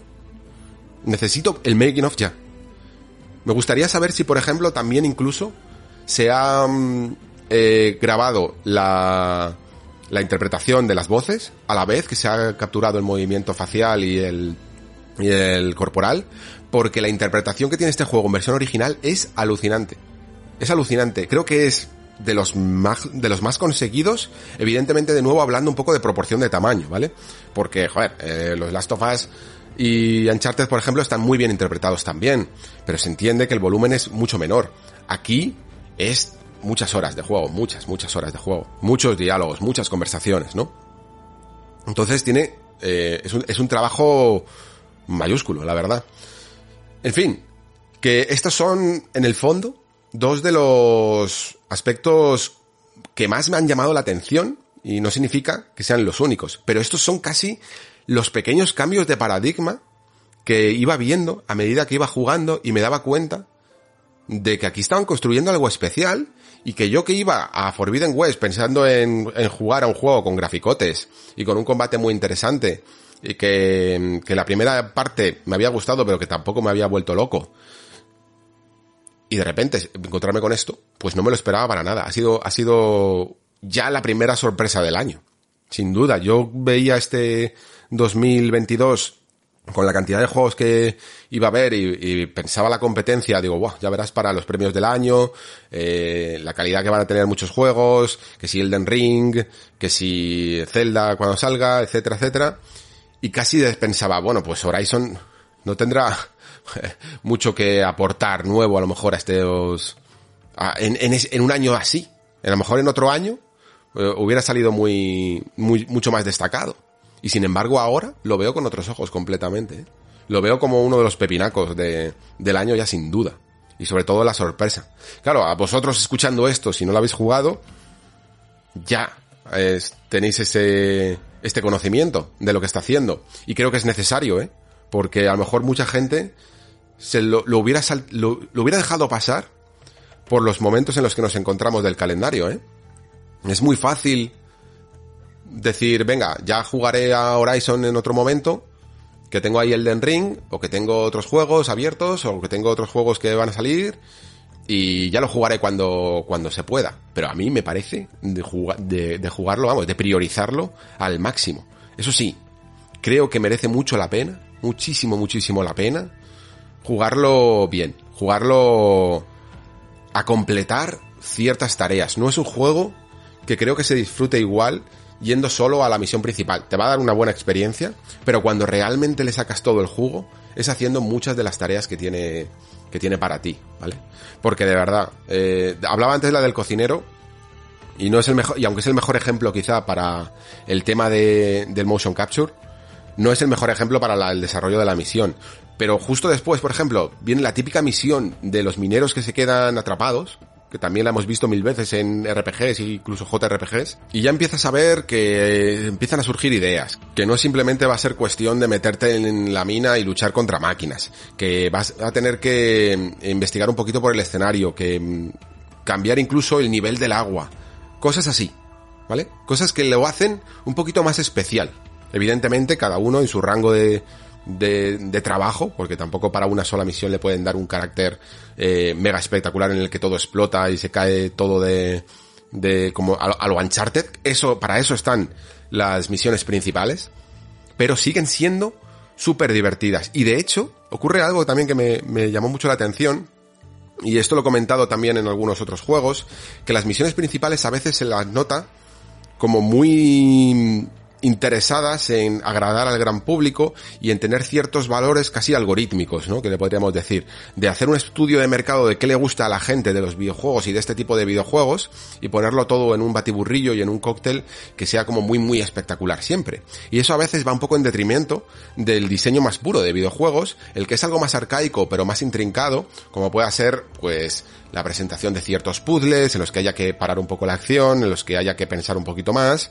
Y sin embargo, Horizon no se olvida de ellos, y os digo de nuevo, meteros en los calderos, meteros en las ruinas, hacer los cuellilargos, porque vais a encontrar ese diseño clásico de videojuego 3D de cuando se empezaron a hacer cierto diseño de nivel y mezclado con puzzles de todo, de, de- mecanismos, de físicas, de cajas, que lleva ahí toda la vida y que y si lleva toda la vida es porque sigue funcionando y que creo que va a apelar aún más al jugador tradicional que lleváis dentro, ¿vale? En fin, que creo que con 50 minutos de Horizon que llevo que, que llevo solo, porque esto va a ir para largo, yo creo. Creo que ya os dais un poco cuenta de que de que el juego me gusta un poco, ¿eh? Mm, mm, es curioso, creo que es todavía más curioso el hecho de pensar que Elden Ring está a la vuelta de la esquina y aún así porque me ha dado tiempo, porque he tenido un análisis muy holgado en el que he tenido tiempo para poder jugar, para poder probar un montón de cosas, pero yo no habría querido salir de este mundo demasiado pronto, ¿eh? Tenedlo en cuenta también para vuestro propio calendario y para eh, organizaros si queréis jugar este juego y también al Den Ring, etcétera, porque realmente eh, yo le he dado unas 53 horas, me marcaba el crono, y podría haber seguido. Y de hecho, tengo todavía algunas cositas que quiero terminar y algunos secretos que todavía no he conseguido encontrar del todo y cuando ya empiecen a salir guías me, me interesaré un poco por completarlas porque realmente me apetece volver a este mundo. Me apetece volver a este mundo un poco por este diseño que en el fondo todos estos 50 minutos ha sido casi diseño de mundo abierto. Teniendo en cuenta que a mí el mundo abierto, aunque me gustan muchos juegos de él, no es a lo mejor mi género favorito, me gustan incluso más los semiabiertos o algunas experiencias algo más lineales, y este me ha cautivado por completo en, en su estructura, que es lo que tiene que hacer. Vale, y entonces ahora pasamos a, a la parte más narrativa, a qué cuenta este Forbidden West, y aquí las cosas son un poquito más tradicionales, ¿vale? Eh, Horizon Zero Dawn, ya os digo que, que creo que independientemente de si os gustó más o menos la historia, cada uno en esto ya sabéis que tiene sus gustos, pero creo que al menos cumplía sus objetivos, que esto es importante, ¿vale? Porque una cosa es que a ti te guste o te atraiga más una historia en, sí misma, y otra cosa es que haya cumplido las promesas que se han planteado al principio de, de este mundo. Y claro, el, el hecho de poder tener un lienzo en blanco y de pintar una distopía original, ya te hace las preguntas correctas, ¿no? Que eran las que comentaba al principio. Eh, ¿Por qué este mundo es como es? ¿Por qué hay máquinas? ¿Quién es Aloy? Etcétera, etcétera. Y claro, todo el juego, como cumple estas promesas, pues al final de Zero Dawn, tú tienes las respuestas a todo ello. Y eso, y eso genera una condición muy específica, que es que mm, el juego eh, se fortalece por no haber hecho la trampita de hacerte muchos cliffhangers, de eh, dejar esa información velada para una segunda hipotética parte, sino que no, se ha comprometido contigo, te ha dicho que te va a plantear estas preguntas y te las ha respondido, ¿no? Es que hablo de promesas porque más o menos en literatura y sobre todo literatura fantástica se habla mucho de esto, ¿vale? De promesas y satisfacción en las respuestas. Y cumplir, cumplir con ellas, básicamente. Eso hacía una historia muy cerradita, que aunque podía ya luego tener ciertos flecos, mmm, generalmente dejaba satisfecho al jugador, y plantea un reto muy difícil, creo, para la segunda parte, que es qué leches vas a contar ahora. Porque sí, todo se puede expandir, evidentemente, pero a lo mejor no tanto con el atractivo que tenía esa primera parte, porque es que tú habías creado ese mundo para responder a estas preguntas. Y ahora tienes que inventarte otras que no tenías planteadas, ¿no? ¿Y qué hace entonces Forbidden West? Pues un planteamiento un poquito más tradicional, más manido, más genérico y que suele tirar un poquito más de la épica que se ve y se destila estos días, que incluso de los conflictos que hacía, yo creo, un poco más grande al primero, ¿no? Porque en esta ocasión, lo habéis visto también en los trailers, y es un poco la parte del prólogo que más se, se especifica, hay como una especie de nueva amenaza al ecosistema de este mundo que hace que las plantas e incluso también los animales pues estén muriendo y se ve esa hierba roja tan característica que está asolando un poco el planeta y que al parecer puede llegar incluso a tener un cambio climático aún más burro si no se detiene o no se investiga o no encontramos la forma de detenerlo, ¿no? Y ese es el McGuffin que lleva a, a Aloy al oeste, ¿no? Al oeste prohibido, ¿por qué se le llama al oeste prohibido? Pues porque lo que es el solminio que le llaman, cuidado con las, tradu- con las traducciones aquí al español, que hace unas conjugaciones de verbos que vamos, grindean el diccionario, y digamos que el dominio del rey sol eh, no ampara ya las tribus del oeste, ¿no? Que son un poquito más salvajes, un poquito más eh, violentas también, y tienen otros tipos de creencias y otro tipo de estructuras, incluso más tribales y menos y menos eh, jerarquizadas, aunque sí que tienen su propia jerarquía, pero no casi a un nivel más tirando casi a lo feudal que puede llegar a tener las tierras del, del primer juego, ¿no? Entonces es un mundo más salvaje, más inhóspito, más peligroso y en el que encontraremos también máquinas nuevas y, y sobre todo eh, lo que distilan estos mundos abiertos, pues muchos biomas distintos, hasta llegar a comprender eh, lo que sería el, el fondo, el oeste de Estados Unidos, que tiene climas en el fondo muy dispares. Eh, si te vas a la zona de Nevada o te vas a la zona de las montañas rocosas o te vas, bueno, más de las montañas rocosas, las montañas que hay un poco más al norte y luego todo lo que es la zona de Oregón hacia, con esos climas tan drásticos que ya reconoceréis incluso los jugadores por Days Gone, y luego también en la zona más del oeste, ¿no? De California o de concretamente San Francisco. En fin, que es un- una propuesta muy variada, pero en cuanto a narrativa, lo que veo es eh, una historia que tiende a querer ser más épica, a subir las apuestas, ¿no? A que si la amenaza del primer juego era importante, esta tiene que ser mayor y todo está en juego y todo es más inminente y todo es más peligroso, pero a la vez todo es un poquito más genérico porque parece un poquito más personal. Una de las grandes claves, creo que guardaba el primer juego, era que Aloy acompañaba ese lo que lo que hemos hablado aquí muchas veces en el nexo de conflicto interno y conflicto externo, ¿no? Acompañaba ese conflicto externo que era eh, entender por qué había máquinas amenazantes, entender qué era el Zero Dawn y qué había ocurrido con el mundo, lo acompañaba de una Aloy un poquito más ¿cómo llamarlo? Un poquito más dubitativa en algunos casos, un poquito más humana en general porque tenía ciertos defectos o ciertas inseguridades que la acompañaban desde su nacimiento prácticamente, ¿no? Por eso vemos en el prólogo de Zero Dawn a una niña eh, que que nos deja ya entrever su carácter de, de paria de la propia tribunora, ¿no? Y cómo siempre ha sido desterrada o apartada del grupo social en el que se movía de su propia tribu. Y esto genera ya una implicación del jugador que con, con el propio protagonista y de querer solucionar ese conflicto y de hacer lo que se le llama, lo que ya siempre decimos, ¿no? El arco del personaje, la transformación de esa persona que ha sido un poco machacada por su sociedad en lo que termina siendo pues la salvadora de, del mundo, ¿no? Que es como te llaman aquí en la segunda parte, la salvadora. Bueno, eh, son arcos tradicionales de toda la vida del señor, no es que haya, no hubiera nada increíble, pero estaban bien construidos. Y aquí, sin embargo, ocurre lo que ocurre con muchas secuelas, que como el personaje ya ha tenido sus, entre comillas, orígenes, ¿no? Como se les llama a estas eh, historias que tanto molan de superhéroes, las de orígenes. ¿Por qué molan?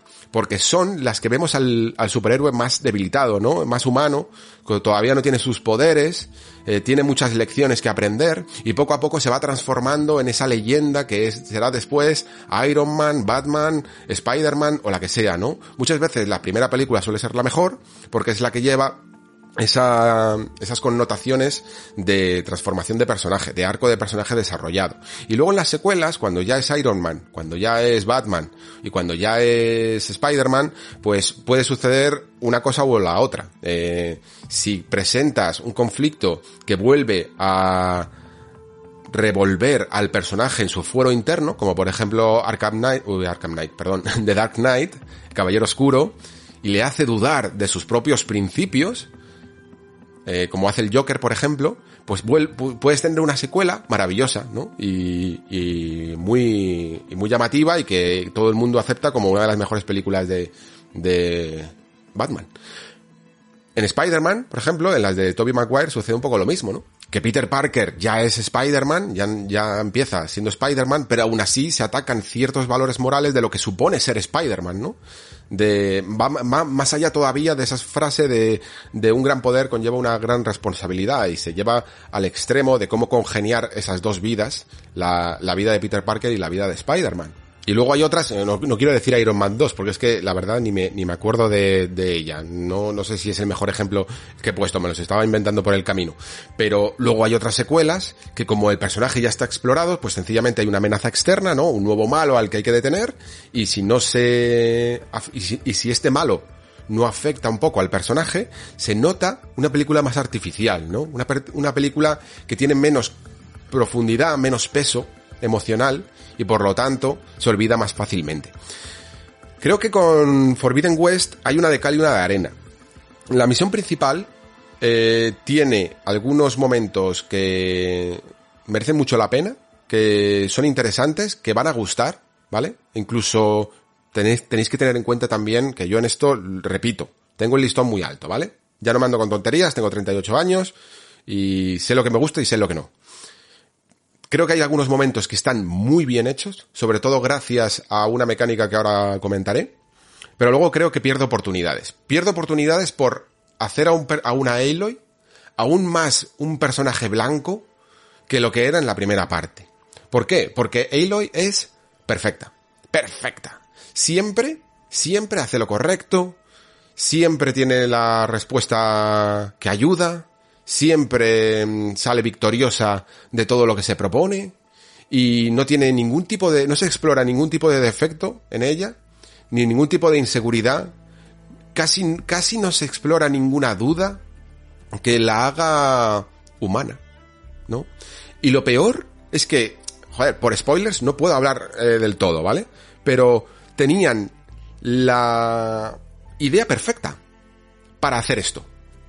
Tenían una cosa que ocurre, es la adecuada, la correcta, la que había que hacer, y el estudio lo sabe porque lo ponía en el embargo, para explorar y explotar al máximo lo- los defectos de este personaje para que el jugador pudiera empatizar muchísimo más con él.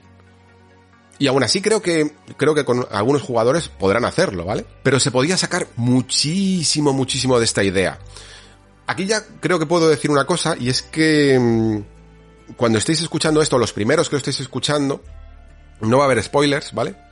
Eh, normalmente los especiales los hago con, con parte de con y sin spoilers, pero generalmente, pero este, este programa como quería hacerlo más completo, sabéis que había mucha actualidad, había otros juegos que quería eh, cubrir, no está solo dedicado a Horizon, eh, Forbidden West, y era un poco difícil, además de que lo estoy publicando un poquito antes de su lanzamiento, un día antes de su lanzamiento, si no van mal mis planes, eh, y por lo tanto no hay spoilers, pero, pero, pero, pero, pero, hay una cosa que la verdad está bastante bien en la plataforma donde subo los audios, que en iVoox, que mm, es que puedo reemplazar el audio.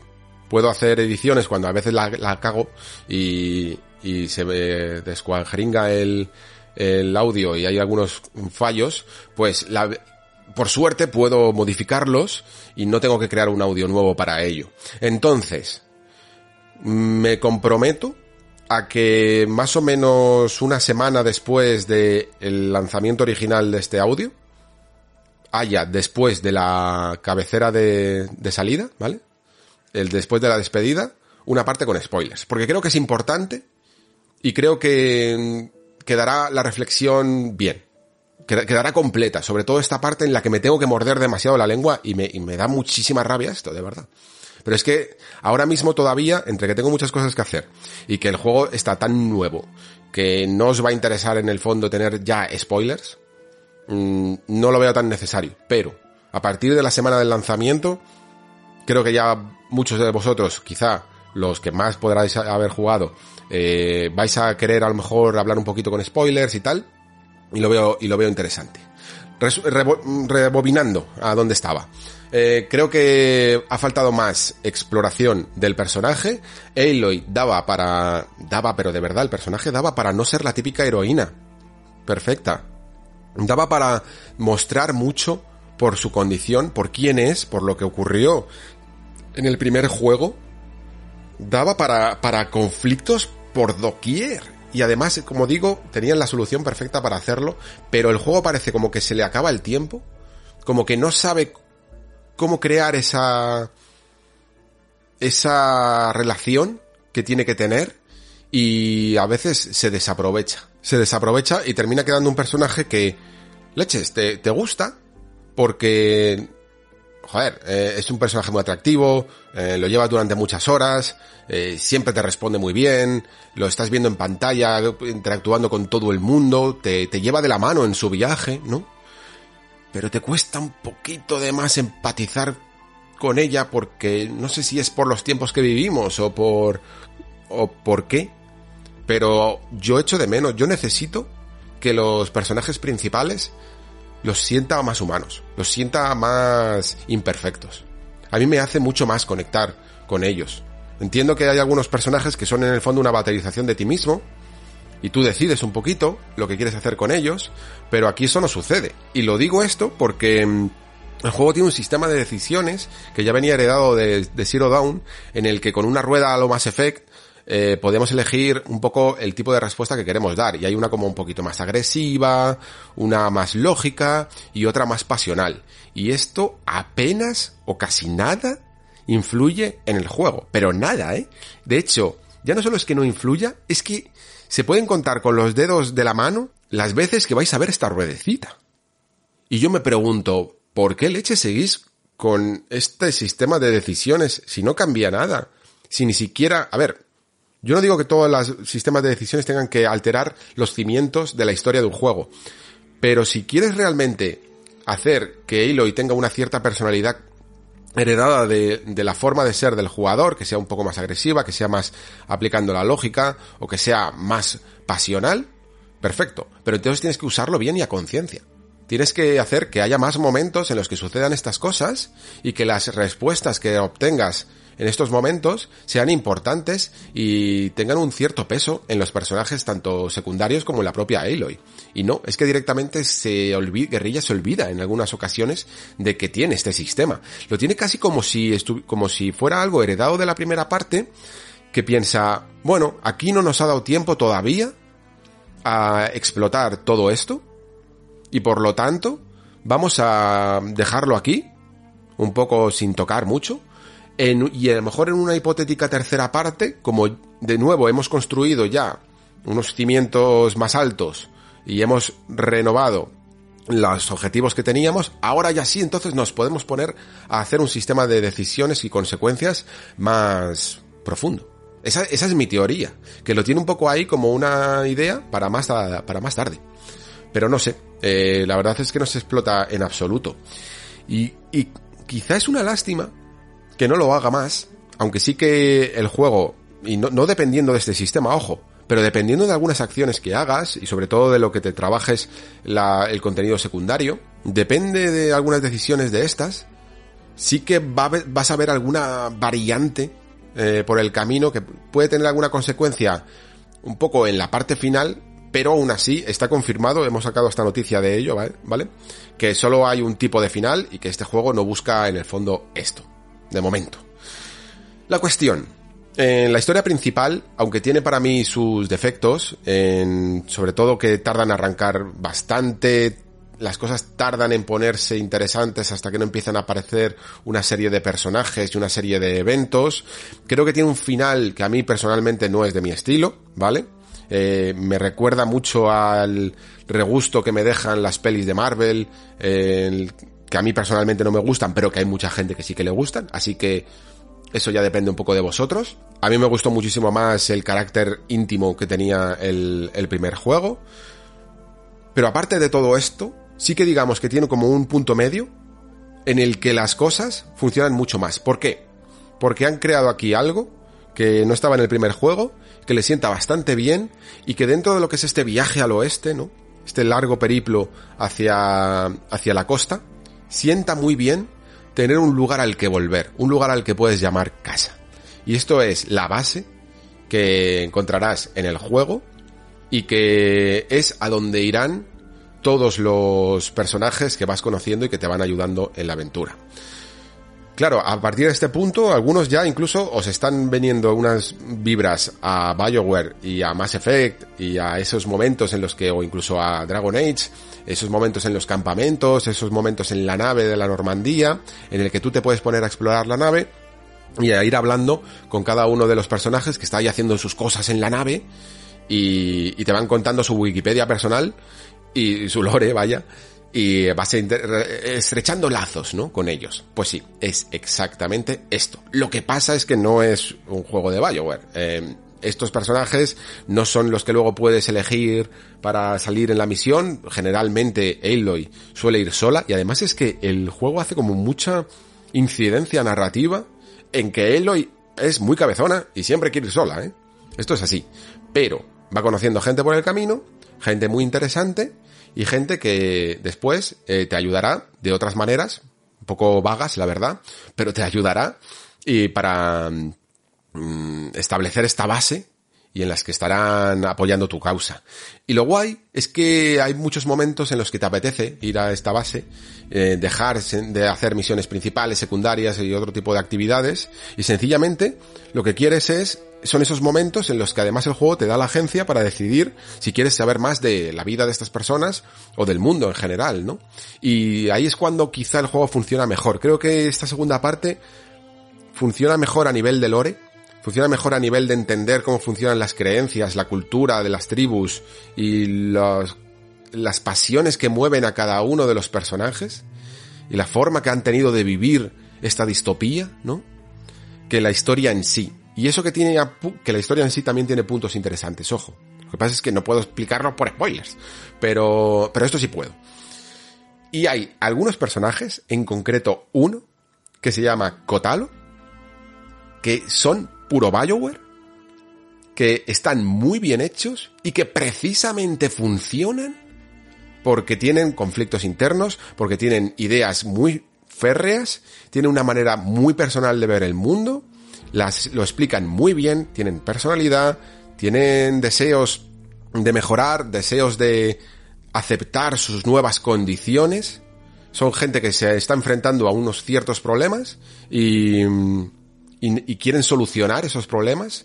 Y a veces incluso para mí roban el protagonismo a Aloy, porque claro, como Aloy solo tiene esa misión vaga principal que va a tardar tanto en conseguir y que además quizá en algunos casos, en algunos momentos el objetivo principal es demasiado, entre comillas, gamey. ¿Qué significa gamey? Esta pa- Este, eh, término inglés que acabo de decir. Como muy de videojuego, ¿no? Como muy de videojuego clásico de en plan, tienes que conseguir todas las esmeraldas del caos. Pues algo parecido, para que os hagáis una idea, ¿vale? Mientras que estas personas tienen conflictos más reales, más, más personales que, que, y muy concretos. Y a veces por ello creo que hasta le pueden llegar a robar el protagonismo a, nuestra heroína. En fin, que una de cal y una arena, yo diría, en, términos narrativos, eh, tiene buenas ideas, creo que lo vais a disfrutar en el fondo, porque tiene momentos interesantes y luego el refuerzo que le pega, todo lo que he comentado antes del motion capture.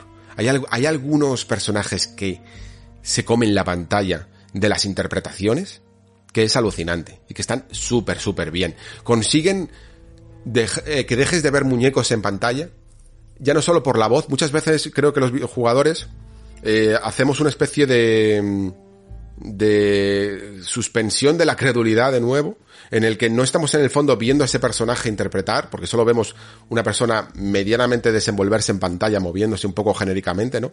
Y prestamos más atención a la voz como si estuviéramos escuchando un audiolibro y rellenamos esas animaciones que faltan en nuestra cabeza le damos nosotros vida un poco en nuestra cabeza, apoyados por, por la voz, que es la más sentida, ¿no? Porque es el trabajo real de un humano. Y ahora yo creo que mm, sencillamente viendo, como si estuvieras viendo una peli, se, se nota mucho más. Estos personajes realmente respiran. Y eso hace que, que todo también te interese. Eh, Tanto a veces que, que te llega, o sea, el efecto es tan conseguido a veces que te llega a distraer. Es, es lamentable eso, pero, pero estás flipando con cómo mueven los labios o, cómo eh, están gestu- eh, gesticulando, ¿no? Y a, veces se te, se te pira lo que estaban diciendo. Otras veces, por cierto, que no me quiero olvidar de ello, algunos bugs visuales que espero que no lleguen a la versión final, eh, se cargan un poquito la escena porque solo f- es, es el efecto este, ya sabéis, del valle inquietante, ¿no? En el que basta con que una cosa sea aún más realista para que un pequeño fallo lo haga más irreal todavía, ¿no? Y entonces, si en un momento el bug visual afecta a que la mirada de Aloy se le va un poco el párpado o, o no está mirando donde tiene que mirar, o la sonrisa se le queda un poco congelada porque no está pulida la animación, en esos momentos lo notas muchísimo más que si estuvieras viendo el clásico muñeco de toda la vida. Y es una pena eso. Espero que lo vayan puliendo porque porque es lo de los de los bugs visuales, digamos que aunque no es el más grave, sí es el más notorio. Sí es el más notorio precisamente porque rompe la magia y la ilusión de una conversación bien realizada, ¿vale? Y más y más realista. Vale. Esto es un poco el tema de la misión principal. Eh, y como os he dicho antes, lo que sí que creo que para esa hipotética tercera entrega deberían de, de mejorar muchísimo es los planteamientos de las misiones secundarias. Aquí es donde no. Lo siento, pero no. Eh, entiendo perfectamente que el cocinero de, que te va a explicar el tutorial de cómo funcionan las comidas y lo que van a hacer, te vaya a dar eh, una lista de ingredientes que tienes que, que coger y que no hay más historia ahí. Pero cuando estás intentando hacer conflictos, cuando estás intentando hacer personajes que piden ayuda, es tan típico, tan típico otra vez, es que son todos iguales, todos iguales. Oye, mira que nos van a atacar. Oye, mira que se ha perdido no sé quién. Oye, mira que he perdido no sé qué. Todos recaderos de, de por favor ayúdame. Y no pasa nada con, con ayudar a las personas. No pasa nada con, con que haya ciertas peticiones y ciertos encargos que te vayan a hacer. Pero no entienden que para implicar al jugador se necesita algo más. Se necesitan pequeños giros que hagan que realmente te interese lo que estás viendo. Tú puedes tener eh, una, como decía antes, ¿no? El ejemplo que decía antes, una misión en la que alguien se pierde. Y tú vas a buscarlo y de repente eh, hay un pequeño girito que no está donde tiene que estar y uy, se lo ha llevado una máquina, eh, ¿qué ha pasado con él? Y a nivel jugable funciona, pero a nivel narrativo no consigue, no funciona tanto. ¿Por qué? Porque todo es lo que parece, ¿vale? Si alguien te dice, no, mira, estoy en la cárcel porque quería avisar de... Me pillaron mientras que quería avisar de que iba a haber un ataque. Efectivamente, va a haber un ataque. No hay un giro de guion ni nada por el estilo. No consiguen que ese personaje en cuestión tenga una motivación, ni te interese. Lo que os hablaba antes de los personajes secundarios, que esos sí que están trabajados y que tienen ciertos conflictos, que tienen sus dudas y sus inquietudes y sus ambiciones, no consiguen trasladarlo tanto a, a las misiones secundarias. The Witcher 3 funcionaba muy bien en esto porque nada era lo que parecía. Muchos personajes que te mandaban misiones secundarias eh, lo hacían con una cierta hum- humildad y parecían ingenuos y lo que estaban haciendo era manipularte todo el rato. Mm, CD Projekt aquí fue muy lista y básicamente cogió la estructura de los cuentos de Sapkowski, que todos son muy, muy misiones secundarias, ¿vale? en los que se utilizaba mucho al, al brujo para eh, manipularle y para que los personajes pudieran conseguir sus ambiciones. Y eso no solo era una historia interesante, sino que además abordaban un tema. Se quería hablar sobre la, yo qué sé, sobre el racismo, sobre la corrupción de los magos, eh, sobre la necesidad, las necesidades que tienen la gente humilde y cómo entre ellos se pueden matar por ser, por conseguir un poco más, sobre el desprecio que tienen los reyes en el fondo sobre, por sus reinos, ¿no? Todo te daba un cierto mensaje, contenía una pildorita narrativa, moral, que, que gustaba descubrir. Pues esto es lo que deberían de ser misiones secundarias en un mundo abierto tradicional, o al menos una de sus fórmulas que funcionan, ¿vale? Yo no digo que todas tengan que ser así, pero funcionan. Os lo digo, funcionan. Y Hor- Horizon Forbidden West no sale del sota caballo rey, ¿eh? De personaje en necesidad que te pide un objeto. Y ya os digo, a partir de la manera en la que te lo pide es alucinante, pero alucinante. El desarrollo de la misión es siempre interesante, casi siempre interesante, mejor dicho. Pero lo que es la historia de la misión no lo es.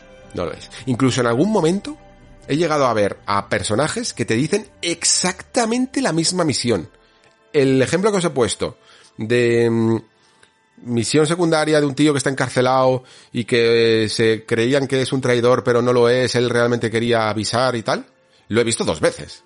La misma, exactamente la misma. En diferentes ciudades y en diferentes momentos del, del juego. Eh, Ahí no te lo has trabajado, guerrilla. Eso os digo, para la tercera parte, después de la ambición que han tenido con esta segunda, lo espero con, con ganas, ¿eh?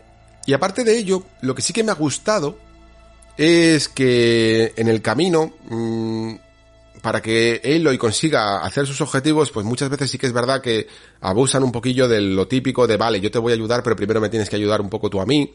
Pero es una buena excusa para construir eh, estas tribus que os comentaba antes, que se llaman los Tanek, que son un poco más violentas, que son un poco más salvajes, que son un poco más primarias, y entenderlas mejor y entender cómo funcionan estas sociedades tribales, que es algo que ya eh, hacía el juego, pero que a lo mejor pasaba en un segundo plano, y que aquí creo que funcionan más interesantes. Realmente mola mucho descubrir en qué creen, por qué creen en lo que creen y cuán equivocados pueden llegar a estar, ¿vale? Porque tened en cuenta que muchas de estas tribus han eh, utilizado, digamos, los pocos residuos y pruebas que hay de, de lo que le llaman eh, los ancestros o eh, los antiguos, eh, lo que es en el fondo nuestra sociedad presente real, todos esos rastros, todos esos restos de piezas, de maquinaria, de comunicaciones, de mm, cintas, de vídeos, de audios, todo eso que ellos lo están investigando, lo han idealizado, le han dado casi un carácter religioso, ¿no? Y por, y por lo tanto, eh, genera una, un discurso sobre lo que suponen las religiones que podemos extrapolar a nuestro mundo real, ¿no? Y que en este, en este juego, evidentemente, lo que viene a ser el misterio de la fe, eh, queda mm, barrido del todo porque nosotros, tanto como jugadores, eh, como con el personaje de Aloy, que sabe muy bien lo que ocurrió en el mundo, sabemos que están profundamente equivocados, ¿no? No se le puede dar el género de duda, que podemos ah, hablar, como por eso decía antes lo del misterio de la fe, en, en nuestro mundo, porque digamos que en nuestro mundo, seas más ateo o seas más creyente, ninguno de los dos tiene una prueba definitiva de ello, ¿no? Mientras que en el mundo de Zero Dawn sí que hay pruebas definitivas de que no puedes eh, convertir en una religión a algo que es eh, propio de los antiguos. Pero sin embargo, pero sin embargo, sí que el juego va sugiriéndote ciertas ideas de que no, a, a lo mejor no se trata de, de si aquello en lo que crees es real o no, sino en lo que te ayuda en la vida, en el día a día. Y eso me parece, ese, ese estos temas me parecen muy muy interesantes y me parece que es por donde debía de tirar eh, Forbidden West. Así que como veis, es que no quiero, a lo mejor me he centrado demasiado en, en las cosas malas eh, de, de su narrativa, pero también tiene momentos muy muy buenos, sobre todo como digo en la, en la mitad del juego. Entre esto y otros y otras cosas que no puedo comentar, yo creo que muchos de vosotros sí que terminaréis por disfrutarlo más, ¿vale?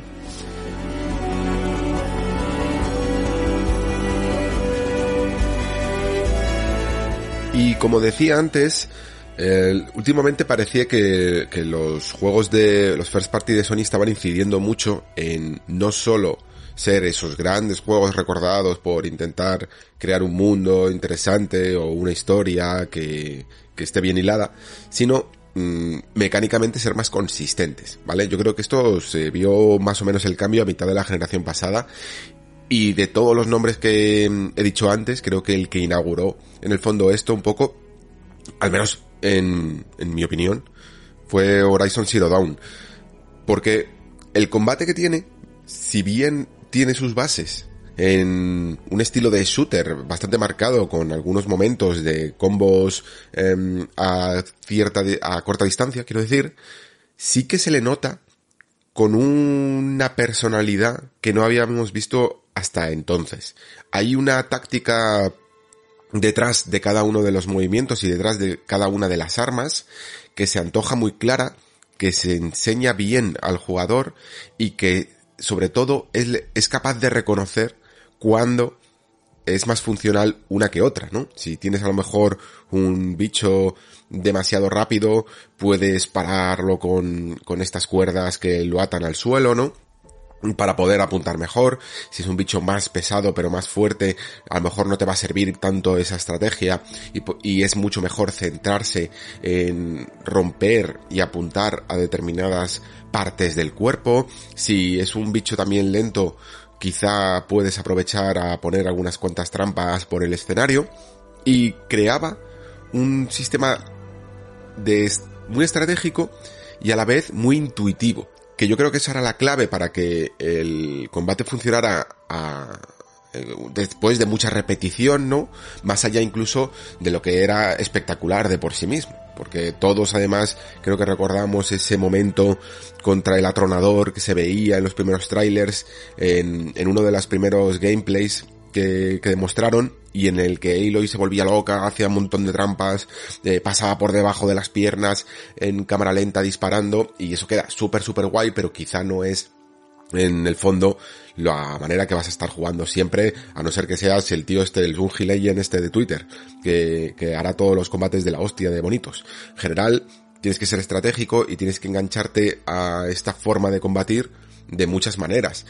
Y esa variedad que tenía incluso de utilizar varias fórmulas, creo que aquí, mmm, en vez de fomentar, como a lo mejor el primer juego, el utilizar una estrategia que era mucho más efectiva para determinadas máquinas, aquí lo que han querido es hacer que cada uno de los jugadores tenga su propio estilo de juego y poder fomentarlo en base a un árbol de habilidades que a medida que vamos mejorando podemos centrarnos en unos u otros aspectos. Aunque al final creo que lo grande incluso del asunto es que en vez de especializarte, sobre todo si haces muchas tareas del juego, como ha sido mi caso, que como os he comentado prácticamente he terminado todas las misiones secundarias y y mucho contenido eh, paralelo, tipo los calderos o los cuellilargos, al final ganas mucha experiencia, eh, ganas muchos puntos que puedes eh, atribuir a este árbol de habilidades y lo que te das cuenta es de que te conviertes en una máquina eh, muy muy polifacética. Puedes ir alternando de arma en arma y en todas te sientes relativamente solvente, a no ser que yo que sé, a no ser que justo no tengas el arma que tiene el daño elemental necesario para un para un bicho, ¿no? Para, para una máquina. Entonces en esos momentos sí que puedes mmm, enfrentarte a un combate un poquito más duro. Pero en general, siempre sueles formar sinergias y todas funcionan maravillosamente bien. Yo lo que me he dado cuenta a lo largo de mi partida, con, a diferencia, por ejemplo, de, de, del, del primer Horizon Zero Dawn, es que empecé como casi todo el mundo más o menos con los clásicos arcos de caza tradicionales y he variado a prácticamente utilizar todo el arsenal que hay en, en el juego. Mientras que en el original, casi siempre utilicé las mismas estrategias. Eh, al principio mucho lanzacuerdas para mantenerlos un poquito parados y después arco, arco, arco a puntos débiles, etcétera, etcétera, etcétera, ¿no? Aquí no. Aquí he pasado de arcos de caza de precisión, arcos rápidos, eh, trampas, lanzacables, eh, lanzavirotes, que es como un, el arma más, más lenta, pero más tipo ametralladora.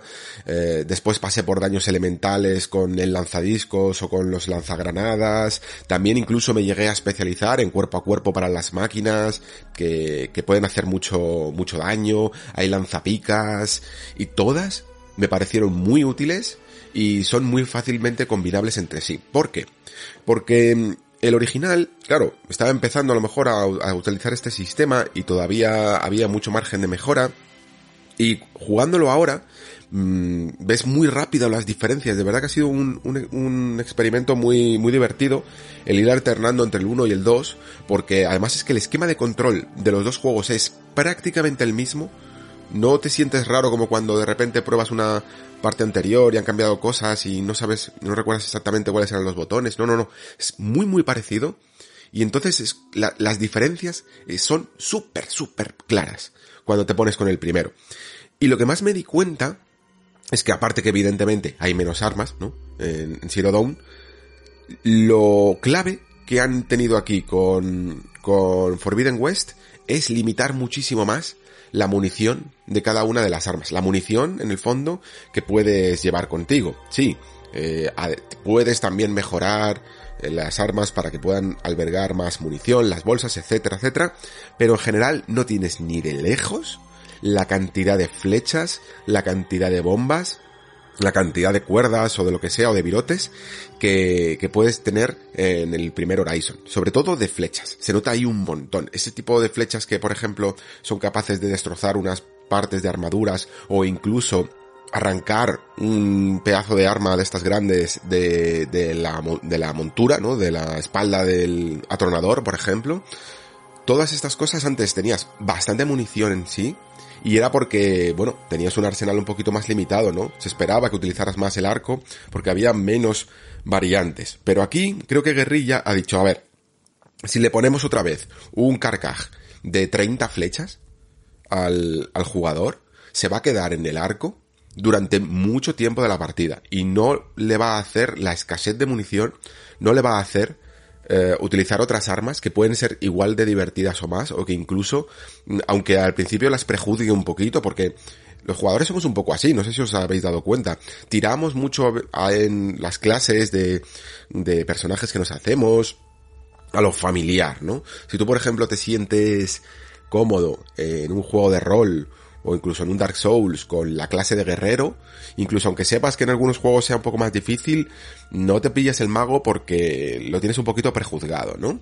Y si en algunos momentos estos juegos animasen a mezclar clases, como por ejemplo hace también eh, la saga Souls, lo que pasa es que también especializarse es muy bueno, pero si te animasen a probarlo en base a que, oye, no te queda otra porque las yo qué sé, la, la, la munición escasea, como he, como he dicho aquí con Horizon, o las armas eh, casi a lo Zelda se, se acaban demasiado pronto, te obliga el juego un poquito, en el fondo no es obligarte, es empujarte, animarte a utilizar otro tipo de estrategias, otro tipo de armas, otro tipo de hechizos, y ver si van contigo. Luego tú ya puedes decidir si te quieres centrar en un estilo de combate o en otro. Y a mí, el tour, es que ha sido casi un safari de armas, lo que, lo que me ha ocurrido con Forbidden West. Porque como os decía, Empecé con el arco muy centrado en lo que ya sabía, eh, luego también probando este arco de guerrera que tiene mm, unas flechas mucho más rápidas, son más menos poderosas, pero se tarda menos tiempo en tensar, puedes lanzar más flechas de seguido y si sabes apuntar un poquito al punto débil, puede llegar a ser muy muy poderoso, pero de repente, no sé por qué, eh, bueno sí, sí lo sí lo sé, ¿no? Eh, porque me quedaba sin flechas me puse a probar el lanzavirotes porque me dieron uno que ya era de del tipo raro este, ¿no? El tipo este del color morado que tienen todos los juegos de Blizzard y cosas así. Pues está el raro, el épico y el legendario. Pues esto sería como el épico, el morado. Em, me dieron un lanzavirotes de este, era el único arma morada que tenía y digo, bueno, pues será la más, la mejor que tengo en el inventario, ¿no? Vamos a probarla. Y al principio era lo típico, ¿no? Uf, qué arma más pesada, qué arma más lenta, tienes que recargarla, no puedes dar volteretas con el lanzavirotes porque simplemente hace como un, un lanzamiento que parece que se tira a la piscina, ¿no? Eh, y, y con, las, máquinas que son un poco más rápidas puede llegar a ser muy complicado, pero justo tenía un lanzavirotes que tenía eh, un daño elemental de electricidad y es que los reventabas, ¿no? Lanzabas una ráfaga y los reventabas. Y después te vas al árbol de habilidades y dices, anda, mira, con esta eh, habilidad, si la desbloqueo, puedo lanzar prácticamente todos los 60 virotes eh, como si fuera una Gatling automática, ¿no? Venga, vamos a probarlo. Y los revientas, ¿no? Y entonces te haces súper afín al lanzavirotes. Pero también te das cuenta consume mucha mucha munición, tienes que fabricarla, a veces no tienes los recursos, es un poco lenta en el fondo y, para algunas máquinas no te va a dar las mejores eh, los mejores escenarios y dices, vale, venga, vamos a probar otro arma. Y te pones a, a utilizar ese nuevo lanzadiscos, que si pillas un poco la dinámica está guay porque rebota, eh, puede, puedes mantener el, el, disco haciendo daño, eh, acumulado con daño elemental está muy guay, y cosas así. Y esto está sucediendo todo el rato durante la partida, todo el rato. Las trampas al principio dije, va, venga, paso de jugar esta vez con trampas, Que recuerdo que en el original estaban bien, ibas poniendo por aquí algunas cositas y, y te podían ayudar, pero aparte de las trampas que utilizas con el arma, tienes las que fabricas tú y que puedes poner en el suelo, y de repente dije, venga, como, como me las están dando todo el rato, y, y no las gasto nunca, voy a dejarlas por aquí. Se dio la casualidad de que no tenía ningún arma con elemento agua y sí que tenía unas trampas, ¿no? Pongo dos trampas y es que le reventó a uno de los a uno de los enemigos. Además fue como un momento épico porque le me utilicé a mí mismo de cebo, pegué una voltereta, justo se comió la, la trampa, después le, le, pegué un tiro y, y me cargué casi toda su vida de un plumazo. Entonces se dan estas situaciones tan guays y sobre todo gracias a esa escasez. Esa escasez es la que te estimula a seguir para adelante, ¿no? Y a utilizar nuevas cosas. Y te vas envalentonando, las vas combinando con otras acciones del árbol de habilidades, por ejemplo, las trampas. Yo lo que me di cuenta que molaba mucho utilizarlas con el sigilo. Eh, hay una de estas acciones extra que, que hay en la segunda parte que quedan muy guays, lo habéis visto seguro en el gameplay, que se hace como un plano, un traveling circular y se le ve la cara a Aloy pintándose la cara, o utilizando algún gadget o alguna cosa así, ¿no? Y en este momento yo tenía el sigilo, que hace como una cosa en el brazo, con una especie de brazal, y se queda como un camuflaje óptico activado que si no estás muy evidentemente a la vista de la máquina, pues te va a permitir moverte rápidamente por el escenario libremente, quiero decir, sin que te detecten. No tienes que estar en los típicos matojos estos rojos, ¿no? Característicos de la serie, sino que puedes moverte con libertad y sin hacer ruido, corriendo, lo que tú quieras. Y esto es perfectísimo, por ejemplo, para inundar el mapa hasta el límite que te deja el juego, claro, porque si no está chetadísimo. Para que os veáis lo, lo, chetado que están las trampas, el juego te dice, mmm, solo puedes poner cuatro, chaval. Porque como pongas aquí todo un campo de minas, es que claro, no tendría sentido, ¿no? El, el combate. Pues lo rellenas todo lo que puedes, le vas haciendo como un camino a la máquina para que se vaya comiendo todas tus trampas y es que ni te toca y se mueren solas, por ejemplo. Eh, esa sería una estrategia. Si tienes todavía más paciencia, incluso puedes analizar la máquina, esto te lo dicen en el tutorial, ¿no? Puedes analizar la máquina, mirar el rastro como en la primera parte, ¿no? Poner una trampa en el camino y que se vayan también muriendo solas. Vamos, que está muy medido lo que conseguí hacer el primer juego, que ya era un sistema de combate muy original, y añadiéndole todo lo que faltaba, ¿no? Todo lo que se podía mejorar. Si bien, como os decía, la primera parte de esta reflexión ha sido más en cuanto a diseño, eh, esas renovaciones, esas pequeñas revoluciones, clase, esos cambios de paradigma, como decía, en cuanto al motion capture y el diseño de misiones, esto sí que es más trabajo de secuela tradicional, ¿no? El, el mejorar, el más y mejor que se suele decir, eh, es lo que se ha hecho un poquito con el, con el combate. Incluso la lanza, que evidentemente, normalmente cuando hay eh, juegos de estos de sistemas de combate híbridos en los que hay un poquito de shooter y un poquito de cuerpo a cuerpo, suele haber uno que sale más beneficiado, uno que está como un poquito más pulido y otro que suele ser un poquito más anecdótico, ¿vale? En el caso de Zero Down, casi todo lo de distancia es lo que está trabajado y la lanza es la que tiene menos opciones o al menos no, no sientes que ha habido tanto trabajo detrás. Pero en Forbidden West es también muy útil, ¿eh? Es realmente poderosa si sabes utilizarla bien y sobre todo si la mejoras. Si mejoras el daño, si mejoras la carga de energía que tiene, tiene una especie de carga de energía que, que va acumulando fuerza y luego la puedes descargar y luego también incluso dejas una especie de núcleo energético en, en, el, en el enemigo en cuestión y cuando disparas una flecha explota, ¿no? Y hace un montón, un montón de daño, ¿no? Bueno, pues todas estas cosas con incluso eh, combos tipo Platinum de R1, R1, espacios, eh, para un momento R1 otra vez, ¿no? Eh, o sostengo. Consigues unos combos muy guays, muy espectaculares además, y en los momentos además que tengas una máquina aturdida en el suelo, aparte de hacerle el golpe crítico que podrías hacer, eh, puedes soltarle una carga de lanza, un combo de lanza, que le deja tiritando. Entonces, como veis, todas, todas las estrategias que puedas seguir están niveladas, están equilibradas, son divertidas, y lo guay es que alternar entre ellas lo hace muchísimo más variado de lo que podía ser la primera parte. El nuevo bestiario, eh, además, fomenta un montón de estrategias, averiguar exactamente cómo, mm, luchar contra cada máquina, ¿no? Sobre todo con- contra cada máquina nueva, porque si te acuerdas un poquito del primero, a lo mejor te vienen recuerdos de cómo te las ibas cargando. Había algunas que eran realmente, realmente duras, aparte de los atronadores, estaban los, los, ay, ¿cómo se llamaban? Los aventormentas se llaman, o avempestad. Que es que, ya os digo, ¿eh? Las traducciones del juego eh, eran difíciles, aquí siguen siendo igual de duros, o estos, eh, estas máquinas que eran como un puma, o como un guepardo, o algo así, y que dejaban trampas y señales por el suelo y se volvían invisibles, pues siguen siendo igual de, igual de duras, y luego las nuevas, están súper bien traídas. A mí me han gustado bastante todas. Hay algunas que tienen dinámicas singulares, ¿no? Que, que incluso requieren en el fondo de un espacio propio. No te las vas a encontrar en cualquier lado, ¿no? Como los terramamuts o, o las reptívoras, que es esta especie de cobra, ¿no? Nueva, que, que se enrosca en pilares, se mete por debajo de la tierra y en general hacen mucho, mucho daño. Son casi como jefes finales en sí mismo, aunque luego te las puedas llegar a encontrar por ahí.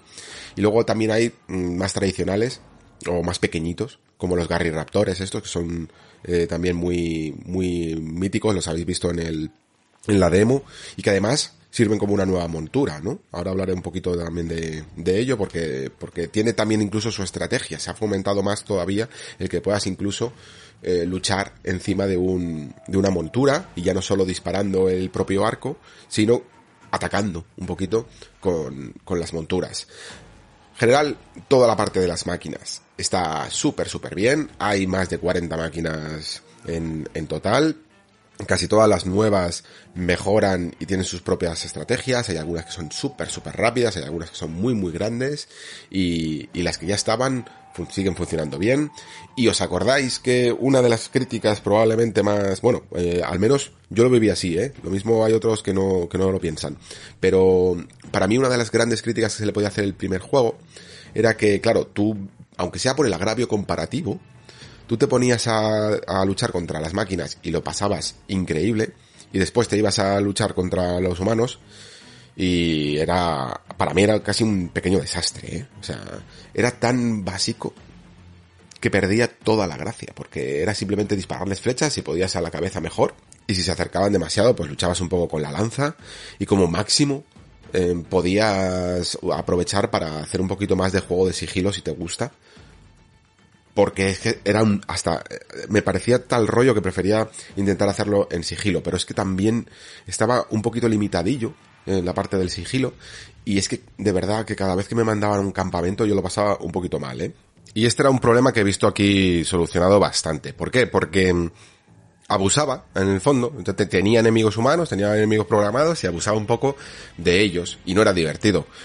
En Forbidden West, esto no pasa tanto. Eh, claro, había quizá dos opciones, ¿no? Intentar encontrar una dinámica que funcionara con los enemigos humanos y que los hiciera un poquito más divertidos. O bien, directamente, eliminar la mayoría de los combates contra humanos. Y esto es lo que pasa en, en esta segunda parte. Sí que es verdad que mucho de este juego de lanza que he comentado antes y de estos combos se aplican muy bien a enemigos humanos y lo habréis visto también en el vídeo, ese momento en el que puedes darle un par de ataques con la lanza, después saltas hacia él, rebotas y en el aire disparas y queda muy guay. Pero da igual, es que, es que es demasiado básico y no tiene mucha estrategia, ¿no? Y sigue siendo, esa comparación con las máquinas lo sigue dejando demasiado en evidencia. Entonces, en la misión eh, principal, aunque vas a tener algunos encuen- encuentros contra humanos, no van a ser ni de lejos tantos como, como puedes llegar a pensar. Y en las misiones secundarias, habiendo de nuevo, como digo, terminado muchas, si ha sido, si lo, si lo he conseguido, es en parte gracias a esto, en parte a que está también muy bien medido. ¿Por qué? Porque no hace nunca la clásica misión, o vamos, creo que te la hace una de presentación de, de oye, mira, eh, hay actividades de limpiar campamentos, ¿vale? Lo reconocemos. Mm, Es fácil poner un asentamiento por aquí, llenarlo de enemigos que lo cuiden, y una vez que tienes ese sistema, es fácil replicarlo en varios puntos del, de todo el mapa, ¿no? Se rellena muy bien un mapa de mundo abierto haciendo este tipo de cosas. Pero nosotros vamos a presentarte este tipo de actividad, vamos a decirte que existe, pero una vez presentada, ya no vamos a usar mucho más de ella. Sí, alguna vez tienes que infiltrarte porque tienes que rescatar a alguien que lo han secuestrado, bla bla bla bla, y al final terminas limpiando el campamento de turno. Pero no es lo habitual, en absoluto, ¿eh? No es lo habitual. Lo habitual es que bien se fomente un, un enfrentamiento contra una máquina poderosa que, y sobre todo que te lleven a lugares únicos en los que hay un nivel mucho más eh, artesanal, como decía antes, o que tengas que escalar un lugar un poquito más complicado, que te meta en un elemento plataformero, que hay algún puzzle detrás del asunto, y luego sí, algún combate interesante, pero siempre, de nuevo, más enfocado todavía a las máquinas que a los humanos.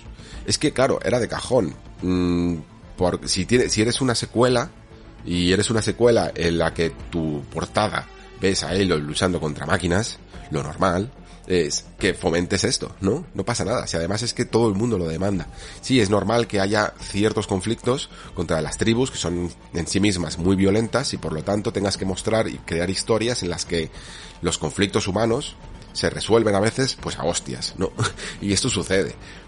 Pero por suerte, creo que lo han nivelado lo suficiente como para que mucha gente que no podía con estos enfrentamientos ahora sí que lo consiga. Y claro, antes de pasar a otras partes más de calidad de vida, de las mecánicas nuevas de la escalada, por ejemplo, o de la parabela, que aquí se llama a la escudo, pero bueno, yo creo que si diciendo parabela todo el mundo lo entiende mejor, eh, las formas de tratar el inventario, las mejoras de equipamiento y todo eso, ya tenemos las tres patas mínimas que necesita una silla para quedarse de pie, ¿vale? Y que sostienen este juego perfectísimamente. ¿Cuáles son? Primero, un planteamiento, una presentación, un diseño de misiones que está súper bien logrado. Una historia y una ambientación que es interesante, ya os digo, os puede gustar más, os puede gustar menos, pero es interesante el mundo y original lo que han conseguido, todo el tema de la base y sobre todo de los personajes secundarios lo nutre muy bien. Y tercero, una base jugable de combate que sostiene perfectamente la experiencia durante, al menos para mí, durante las 53 horas que he jugado. Tres patas que sujetan esta silla, como digo, fantásticamente bien. Si a ello además incluso le añadiéramos el diseño visual, que evidentemente es mega poderoso, aquí casi no hay ninguna duda. Es alucinante que este juego no solo es que se ve así, sino que se ve increíblemente bien también en PlayStation 4 y se mueva perfectamente. Vamos, o sea, lo termina, lo termina de bordar. Pero antes de ir a esa parte técnica, a esa parte de diseño visual, eh, sí que hay que comentar estas cosas que os decía antes, porque algunas de ellas fueron también criticadas en el primero y sí que se echaban de menos. Lo notabas cuando, aunque fuera un pequeñito, eh, una pequeña formación rocosa que veías saliendo de un río o algo así, tú decías, joder, noto que Aloy es capaz de cargarse a máquinas increíbles y no es capaz de pegar un salto por esta roca, ¿sabes? No puede, no es capaz de escalar esta pequeña eh, pronunciación o esta pequeña colina. Y, y además, como el juego tenía ciertos momentos en los que sí que, gracias a esos, eh, esas cornisas tan marcadas donde sí que te puedes agarrar, quedaba un poco raro, ¿no? Que no, que no fuera tan, tan, tan ágil, eh, en algunos momentos sí y en otros no. Aquí, sucede un poquito lo mismo en el sentido de que no es una escalada libre, ¿vale? Esto no es Breath of the Wild. Hacer una escalada libre no es tan fácil como sencillamente decirle a Guerrilla que haga que, que Aloy se enganche a cualquier pared, porque eso rompería completamente el diseño del mundo que quieren hacer ellos cada uno toma las decisiones en base a lo que considera para su juego. Si tú estás haciendo una libertad por bandera como Breath of the Wild, te viene muy bien tener un sistema de escalada en el que sea un poco el curro que haga cada jugador con su link, eh, la cantidad de circulitos de energía que tiene, los que marquen la pauta de hacia dónde puedes llegar, ¿no? Y eso te permite mm, hacer eh, niveles en los que no hay un principio ni un final, solo hay un final. Y el jugador es el que decide por dónde quiere subir la montaña, cómo decide eh, escalarla o incluso también, lo habréis visto, cómo solucionar puzzles de maneras creativas que no tienen por qué ser la opción más obvia o la que incluso pensó eh, primigeniamente el desarrollador. Es un diseño completamente libre, libre y por lo tanto su mundo abierto se basa en esa libertad para crear toda la orografía del terreno. Horizon no funciona así. Horizon es un juego que te busca, quizá de una manera se puede llamar más tradicional, sin remilgos y sin vergüenzas. Eh, es un juego que te busca que tú empieces una escalada y un nivel, casi como plataformero al estilo clásico, en el que tú tengas que empezar invariablemente por un lado y terminar en un punto muy concreto. Y no te dice el juego, no, tienes que llegar hasta a lo alto de esta torre y por lo tanto puedes hacerlo por donde tú quieras, porque no tiene barras de energía, porque no te ha dado las opciones en el mundo abierto para poder nutrir esa y aumentar esa energía, sino que lo que quiere es proponerte un reto en el que tú averigües cómo se sube esa montaña, por dónde se hace, cómo poner bien los pies y encontrar los ganchos que haga que, que puedas seguir ascendiendo, encontrarte incluso a lo mejor a mitad de la escalada con un nido de alasoles, que son esta especie de pterodáctilos prehistóricos, ¿no? Pero aquí en forma de máquina, y que Guerrilla ha puesto especialmente ahí porque sabe que todos los jugadores invariablemente tienen que pasar por ahí. Es un diseño más lineal, ¿no? Dentro de un mundo abierto hay momentos en los que el juego, muchos juegos se linealizan para poder crear un camino, una ruta eh, a la que seguir, ¿no? Elden Ring, por ejemplo, se intuye ya, eh, por lo que hemos visto en la beta, que incluso afuera del mundo abierto, incluso también con el cabrallo, que ya lo hemos visto que es capaz de irse a lugares increíblemente inhóspitos, aún así, aún así, Miyazaki, From Software no han querido huir del todo del diseño más cerradito, más lineal, y por eso ha creado estas mazmorras que le llaman Legacy Dungeons, ¿no? Nunca me acuerdo si en español cómo les han, cómo les han llamado. Pero vamos, lo que le llaman Legacy Dungeons eh, suelen ser ese momento en el que te metes, por ejemplo, en la fortaleza de Sen, o te mete, o te vas a Norlondo, ¿no? Y todo el camino va a ser mucho menos, a lo mejor puedes tener caminos alterna pasillos alternativos, secundarios, pero generalmente va a ser mucho más cerradito, mucho más lineal, para que todo el mundo tenga que superar las trampas de Sen, todo el mundo tenga que eh, llegar a la catedral de Anorlondo, al centro, al Santo Santorum de la catedral de Anorlondo, y tenga un poquito una experiencia parecida, ¿no? Pues esto es un poco lo que hace eh, Forbidden West con el tema de la escalada, en mi opinión.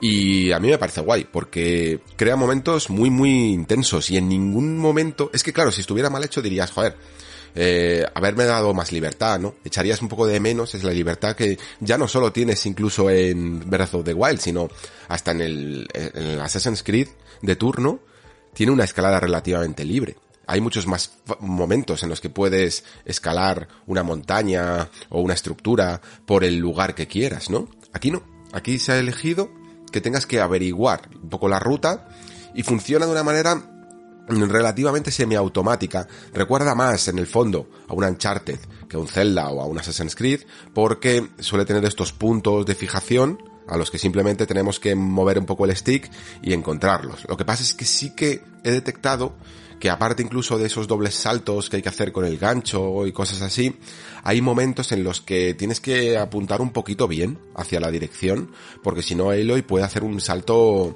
eh, que le caiga, que le haga caer al agua o que pierda el punto de anclaje. No es tan automático como puede suceder en Uncharted, que a mí me parece, bueno, para lo que quiere hacer, evidentemente puede ser la opción correcta, pero creo que para lo que quiere hacer Forbidden West no lo, habría sido tanto, ¿vale? Incluso el primero me parecía un poquito más automático porque estaba tan limitado, ¿no?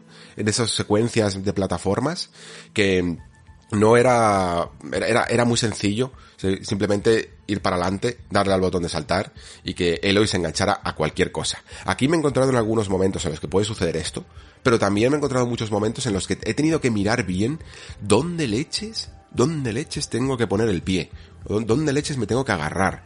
Y algunas alturas son muy, muy, muy impresionantes, ¿eh? Y luego también incluso lo nutre con, con una especie de gancho que tenemos, no solo es un gancho que nos acerca, como habéis visto en el vídeo, sino es otro que tira de las cosas, ¿no? Y tenemos que buscar bien por el escenario para encontrar unos puntos de anclaje y poder levantarlos o tirar de ellos. También se pueden tirar cajas, etcétera. Sirve, para, sirve muchísimo para puzzles y, y los hace muy divertidos. Y entonces poder encontrar el camino para seguir subiendo. Vamos, que yo creo que fomenta un poco la exploración y, y, sobre todo la atención del jugador a prestar atención al escenario, a identificarlo y encontrar la ruta correcta, sin ser excesivamente libre, ¿vale? Creo que más o menos lo están pillando bien. ¿Hay margen de mejora aquí? Quizá un poco. Se le podría todavía hacer mucho más manual, mucho más sentido y que hubiera más peligro eh, en el momento de, de, caerse. Y luego, como decía, tenemos este ala escudo, que también lo habéis visto en, en vídeos, y que es la parabela de Zelda. Vaya. Es, es lo que es. Mucho más sencilla además porque como digo aquí no hay limitaciones de nada, ni de energía, ni de nada, y por lo tanto tú puedes volar todo lo que quieras.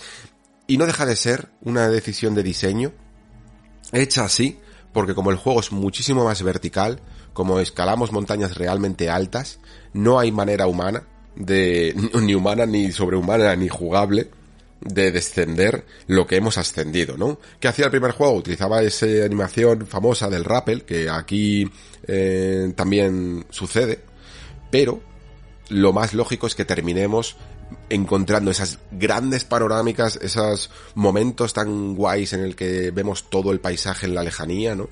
Mientras que nos lanzamos con la parabela. Eh, está para eso, en el fondo. Lo que pasa es que también el juego ha conseguido encontrar algunos momentos en los que puede ser muy útil para abordar a enemigos. Mm, hay ataques cenitales y está muy guay. Y también otros momentos en los que puede servir para puzzles.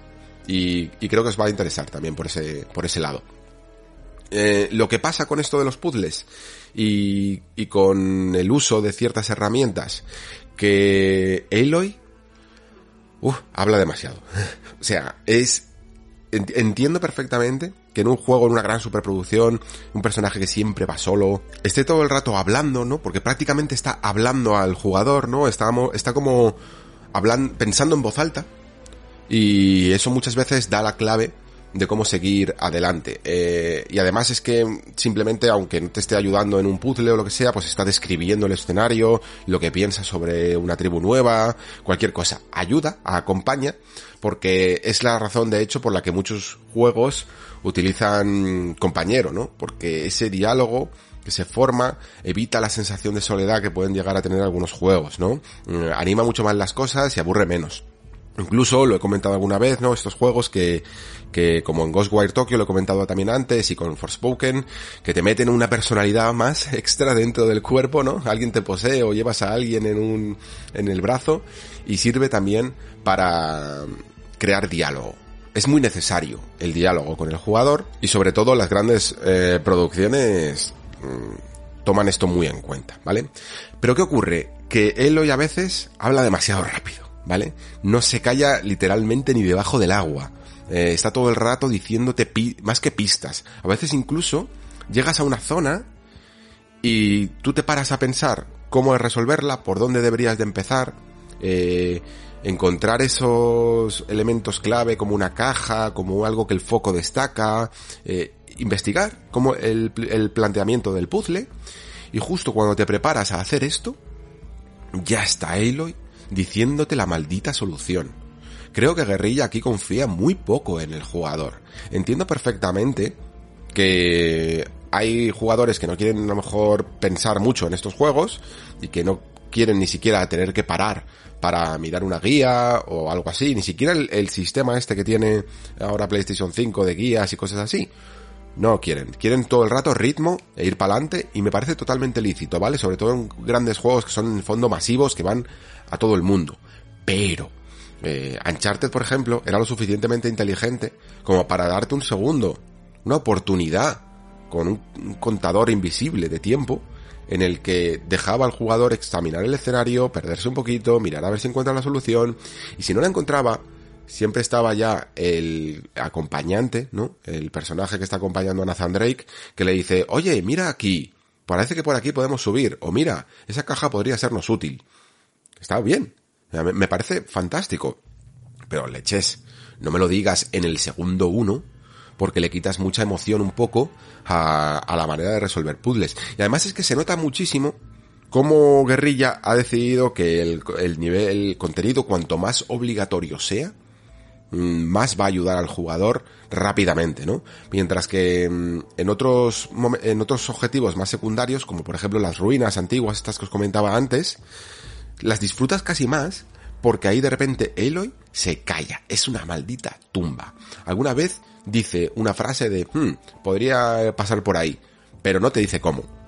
Y eso hace que tengas que estar todo el rato mirando bien el escenario, buscando la cajita de turno que no encuentras, o te hace un diseño muy guay visual en el que a través de una fractura en la pared, ves lo que tienes que conseguir y dices, ¿cómo llego allí? ¿no? Y tienes que dar una vuelta al edificio para encontrar la manera de ir allí y te da las pistas de manera visual, no directas, no cuando te acercas a algo, a un punto eh, en concreto del mapa y te dice, aquí es donde tengo que interactuar. Y creo que es mucho más inteligente por eso en las misiones secundarias y en ese contenido secundario, en los calderos también pasa esto, y en los cuellilargos también pasa esto, que en esas misiones eh, principales y algunas secundarias, en las que parece que, que no hay, mm, que se quiere suprimir el puzzle para no perder ese ritmo. Es una decisión respetable, yo no la comparto tanto. Yo creo que deberían de haber dado una oportunidad al jugador para poder demostrar su inteligencia, por decirlo de alguna manera. Vale. Cositas de calidad de vida que parecen tonterías, pero si fueran tonterías de verdad no las traería a este programa, ¿eh? Ya sabéis que, aunque a mí me gusta mucho hablar, pero me gusta centrarme en cosas que realmente hagan honor a ese lema del nexo de reflexionar. Y la primera parte tenía algunas cosas que para mí rompían muchísimo de este ritmo que estamos hablando en esta, en esta sección. Por ejemplo, el viaje rápido era algo que cuando tú tenías los, eh, ya los ingredientes o los recursos para construirte ese viaje rápido, mm, no tenía ningún impedimento, lo hacía todo bien, lo hacía fácil y, y podías teletransportarte desde cualquier momento. Pero al principio de la aventura era difícil. Tenía, demasiado de esta forma de viajar rápidamente y si no tenías esos recursos tenías que perder un ratito por, o sea, o viajabas directamente con la montura o tenías que perder un ratito buscando los recursos para poder construir el objeto de viaje rápido. Aquí al menos tenemos esas hogueras, ¿no? Como el original, que no sirven solo ya como punto de guardado automático y manual, sino que también podemos viajar gratis desde ellas. Es exactamente en el fondo la misma idea, ¿no? La misma mecánica de viaje rápido que se utilizó para The Witcher 3. De, que es un juego en el fondo del que bebe mucho. eh, Horizon, la saga tanto Zero Dawn como Forbidden West, ¿eh? Y de la misma manera que allí teníamos unos cartelitos y podíamos viajar rápidamente acercándonos a uno, es una manera de limitar un poquito el, el viaje rápido, que no sea demasiado fácil. Aquí también podemos hacer esto. Y eso genera que la primera parte del juego sea un poquito más exigente en el desplazamiento, que tengas que currártelo un poco más, pero luego es muy sencillo encontrar eh, un montón de recursos que van a venir simplemente con recompensas o abriendo cofres o lo que sea, no tienes que estar buscando ramitas por todo el rato por el mapa, eh, para construirte los campamentos estos que te permiten viajar rápido. Está muy bien equilibrado. Cuando ya esta mecánica está superada, no es tan exigente, mientras que al principio sí que se te va a limitar un poco. Me recuerda mucho a los juegos de supervivencia y crafteo que tanto me gustan a mí cuando son en el fondo experiencias para un jugador. Cuando son multijugador no me gustan tanto, no me atraen tanto. Pero tienen la misma estructura. Al principio tienes que mm, medir mucho las barritas de, de salud, de hambre, de sed, de... mm, frío, de calor, de lo que sea, ¿no? En Zelda incluso también pasa. Pero a medida que te vas haciendo fuerte y el juego te va pidiendo que construyas otras cosas, otros recursos mucho más agresivos y mucho más ambiciosos, que tu propia supervivencia empieza a ser muy fácil de, sobrellevar, porque puedes llevar cantimploras gigantes, eh, o el oxígeno en subnáutica ya tienes prácticamente ilimitado, ese tipo de cosas, ¿no? Es una curva de dificultad un poquito invertida, que si se sabe hacer bien, creo que es muy satisfactoria. Aquí no pone mucho impedimento, pero sí que hace que al principio tengas que caminar más, patear más, o utilizar tu montura, y después ya puedas moverte más libremente, cada vez más libremente y cada vez después incluso más libremente. Lo que pasa es que esto, aunque muchos lo habréis visto, yo prefiero no decirlo, prefiero mantenerlo como spoiler. Y, y creo que abre bien el mapa para poder explorarlo a vuestro ritmo. No os liéis si no queréis mucho con intentar llegar a lugares complicados al principio. Eh, si avanzad en el juego, mm, porque después quizá puede seros más fácil eh, cumplir ciertas misiones y navegar por este mapa. Otra cosita que también eh, tenía algunas quejas en Zero Dawn era sobre todo los, la limitación de inventario, ¿no? En- tú podías coger, aunque podías crear muchas flechas, como decía antes y tal, pero tú tenías unos recursos limitados un poco por el peso que podía llevar encima Aloy, ¿no? Esta mecánica que suele, esta mecánica siempre suele ser terrible. Em, se entiende, incluso se entiende más en Zero Dawn que en otros juegos, ¿vale? porque yo creo que todo el mundo hemos sufrido la mecánica del peso en un Oblivion o en un Skyrim, cosas así, ¿no? Ese momento en el que ya no podemos cargar más y parece casi una limitación de memoria del propio programa que, que una razón jugable, porque ¿qué más da? Si luego vas a llegar a, a, a a todos nos gusta coger, tenemos un poco de síndrome de Diógenes, cogemos todo del suelo, ¿no? ¿Por qué? Porque es satisfactorio, no sé por qué. Pero ¿qué más da? Luego lo vendemos, nos dan una mierda por ello y llegamos ahí al tendero, le, le- le damos 20.000 armas y nos da 10 piezas de oro. Es terrible. Pero bueno, pues es satisfactorio. Lo que no es satisfactorio es encontrarte un bicho que te acabas de cargar, eh, que es de los difíciles, que te ha soltado bastantes cosas épicas a nivel de mejoras de armas o estas cosas que le puedes ah, anclar para, para mejorar cada arma en cuestión, ¿no? Eh, aquí le llaman como trozos de tela o algo así, no, sé exactamente. Y, que suben, por ejemplo, el daño de fuego, o el daño de agua, o el daño de hielo, o de lo que sea. Y ponerte a saquear a una de estas bestias que te da algunos de los recursos más preciados y que te diga el juego, no puedes coger todo, ¿no? Tienes una limitación y ahora tienes que irte al inventario, ponerte a mirar qué es lo que quieres, qué es lo que no, de que has cogido demasiado y te encuentras que tienes 400 ramitas, em, te pones a tirar, dejas el suelo todo perdido, se te mezclan las cosas nuevas con las viejas, Uf, es, es terrible, ¿no? Esto suele no solo es de Zero es que sucede en muchos juegos. Y, y al final, mm, últimamente, yo creo, yo es que no recuerdo quién fue el inventor de esto. Eh, entiendo que, que fue hace bastante. A mí, en los últimos juegos, creo que donde más lo he visto, por ejemplo, son en algunos como Bloodborne y tal, en los que tenemos algo que le llaman el alijo, ¿no? Y todo lo que sobra, si quieres tener una limitación de inventario por determinadas decisiones de diseño que ahora pasamos a, a comentar, porque son interesantes, mm, tú te inventas después un alijo. Y ese alijo es súper mágico porque todo va directamente allí y además el alijo, como en Resident Evil con los cofres, allá donde vayas, eh, te va a seguir, ¿no? No es que tengas el alijo en un pueblo más cercano y solo existan ahí esos objetos, sino que te vas a ir a la otra parte del mundo y el alijo te va a acompañar, ¿no?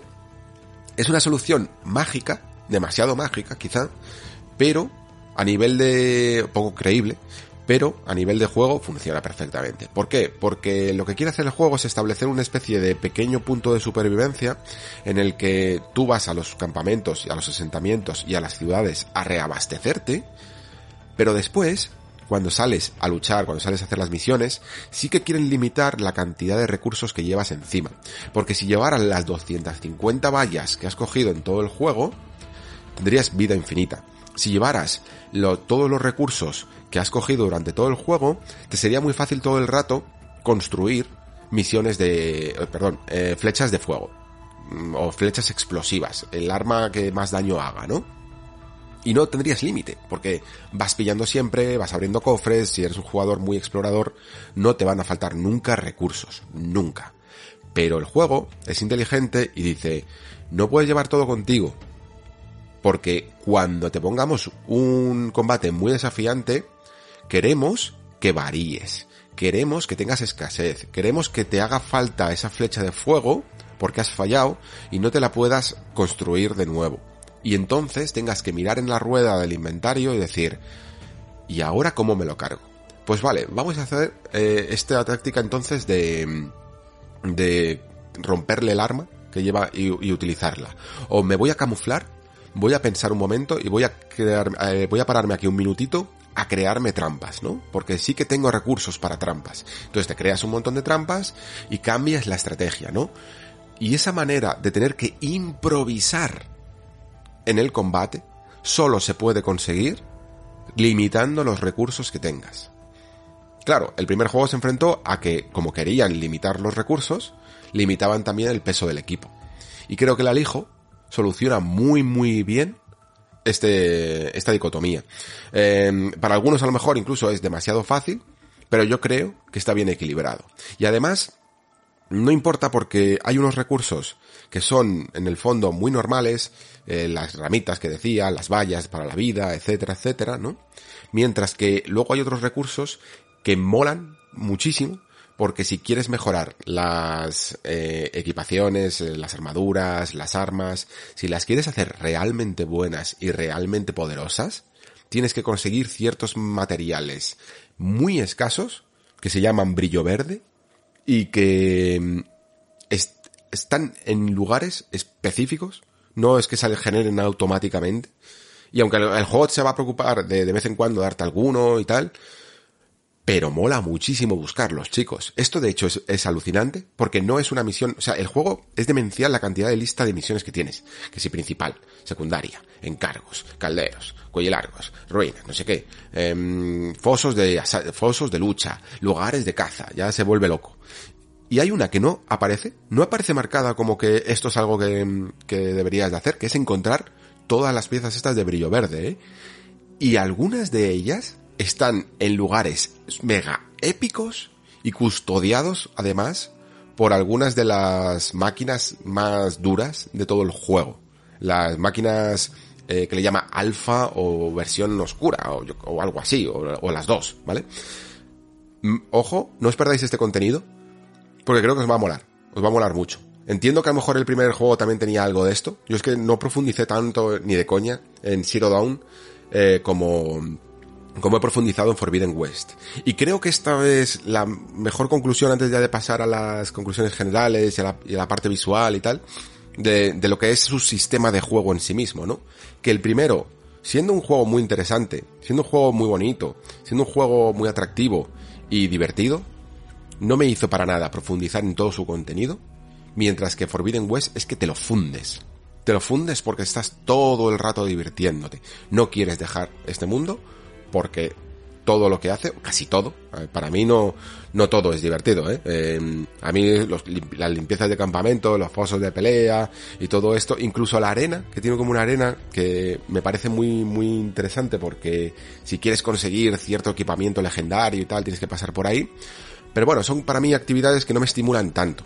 mm, Como lo que, con lo que más me he centrado aquí de los calderos, los cuellilargos, las ruinas, etcétera, etcétera, etcétera, ¿no? Pero para que veáis como la misma base, antes os lo he dicho, ¿no? El juego se controla exactamente igual que Zero Dawn y un juego hizo que me lo pasara un poquito eh, más en plan enfocado a la misión principal, venga, va- vamos a terminarnos este juego, mientras que otro ha hecho con la misma estructura que quiera completarlo, no a lo mejor al 100%, pero sí en muchísimas de sus actividades, las que más me han interesado. Y encima, es que en- en- tiene más todavía. Es que me estoy dejando cosas. Eh, tiene unas carreras de máquinas a lo Mario Kart. Eh, bueno, es una especie de mezcla entre Mario Kart, eh, Road Rush, porque puedes ir pegando a la gente cuando te adelantan y cosas así, y luego eh, coges como ítems que, que aparecen y tienes varios circuitos a lo largo de todo el juego.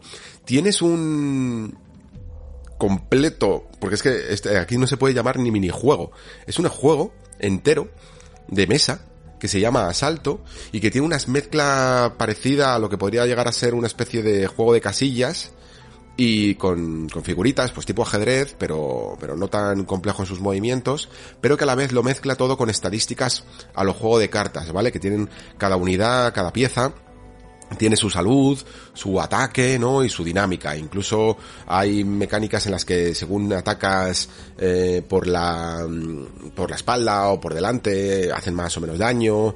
eh, tienes que sacrificar piezas. O sea, está muy trabajado y tiene también eso que hizo Intergrade de Final Fantasy VII Remake con el Fuerte Cóndor en el que puedes ir por el mundo luchando contra eh, otra gente y aparte ir comprando ciertas piezas más poderosas a jugadores que estaban por todas las barriadas, pues aquí te vas por todo el mundo y hay siempre uno que está jugando al jueguecito este de marras y, y te puede vender también sus piezas, vamos, que es como el Went de The Witcher, ¿vale? Tienes ahí un, un minijuego que es casi un juego en sí mismo. Es, es demencial. Más cosas, ¿eh? Tiene. O sea, podría estar aquí todavía un rato largo si quisiera explicar cada una de ellas, porque algunas de ellas son, pueden llegar a ser intrincadas. Pero, como llevo más de dos horas, creo que vamos a avanzar ya con el último punto, ¿vale? Em, técnicamente, ya os he dicho, es una, es una virguería, es una maravilla. Yo de hecho, fijaos, aquí mm, debería incluso de retratarme un poco. Mm, Yo dije que en las previsiones, que este año todavía no veríamos juegos de estos que nos produjeran un efecto wow muy, muy marcado, porque aunque seguro que iban a tener unos graficotes de la leche y tal, eh, el, el hecho, el factor de que juegos como Horizon o como God of War Ragnarok vayan a salir también en PlayStation 4, pues puede arrastrar ciertas limitaciones que lo hagan que no parezcan un juego de nueva generación y no te produzcan ese efecto de cuando te compras una nueva consola, etcétera, etcétera, etcétera, ¿no? Parecía que incluso los juegos exclusivos como Demon Souls, aunque eran muy llamativos, pero se, era relativamente sencillo hacer una versión más reducida, con menor frame rate, con, con peor iluminación, con peor resolución y adaptarla a la PlayStation 4, que no estábamos viendo realmente ningún avance completamente exclusivo, más allá de eso que por ejemplo hace Ratchet Clank, que no es tanto a nivel visual como a nivel de cargas de- entre niveles que están, funcionan con capas, ¿no? Que, que en el fondo está cargando dos niveles a la vez. Bueno, este tipo de cosas, que también lo hace de Medium. En fin, eh, aunque algo de eso hay, en este Horizon, sí que tiene ese efecto wow. También pasó, me pasó igual con Forza Horizon 5, que dije lo mismo, digo, bueno, vale, pero también tiene una versión de Xbox One, eh, es un juego que es intergeneracional, y vamos, eh, lo pones el primer momento con el prólogo de la carrera hacia el festival y ya estás alucinando, ¿no? Y llegas a algunos momentos en algunas eh, biomas que tiene el juego que son preciosos, eh, los volcanes, los cañones, y alucinas. Pues aquí pasa exactamente lo mismo. Ya estás desde el, desde el prólogo flipando en colores, alucinando, diciendo, madre mía, ¿cómo se ve esto? Es que no me lo puedo creer. Claro, a lo que es en el fondo la técnica en sí misma, le añades todo el trabajo que he comentado antes de motion capture, que no para y no para y no para, y lo notas, ¿eh? Lo notas. Sí que es verdad, sí que es verdad que hay algunos ciertos momentos eh, en el que ves un mapa un poquito más adaptado a que sea algo que no tire de fuerza bruta, que pueda ser gestionado mm, entradas y salidas a biomas, eh, lugares en los que cómo va cambiando el ambiente, algo que pueda ser sostenible en una PlayStation 4. Hay concesiones. Me gustaría muchísimo, muchísimo, muchísimo saber lo que es capaz de hacer guerrilla sin topes.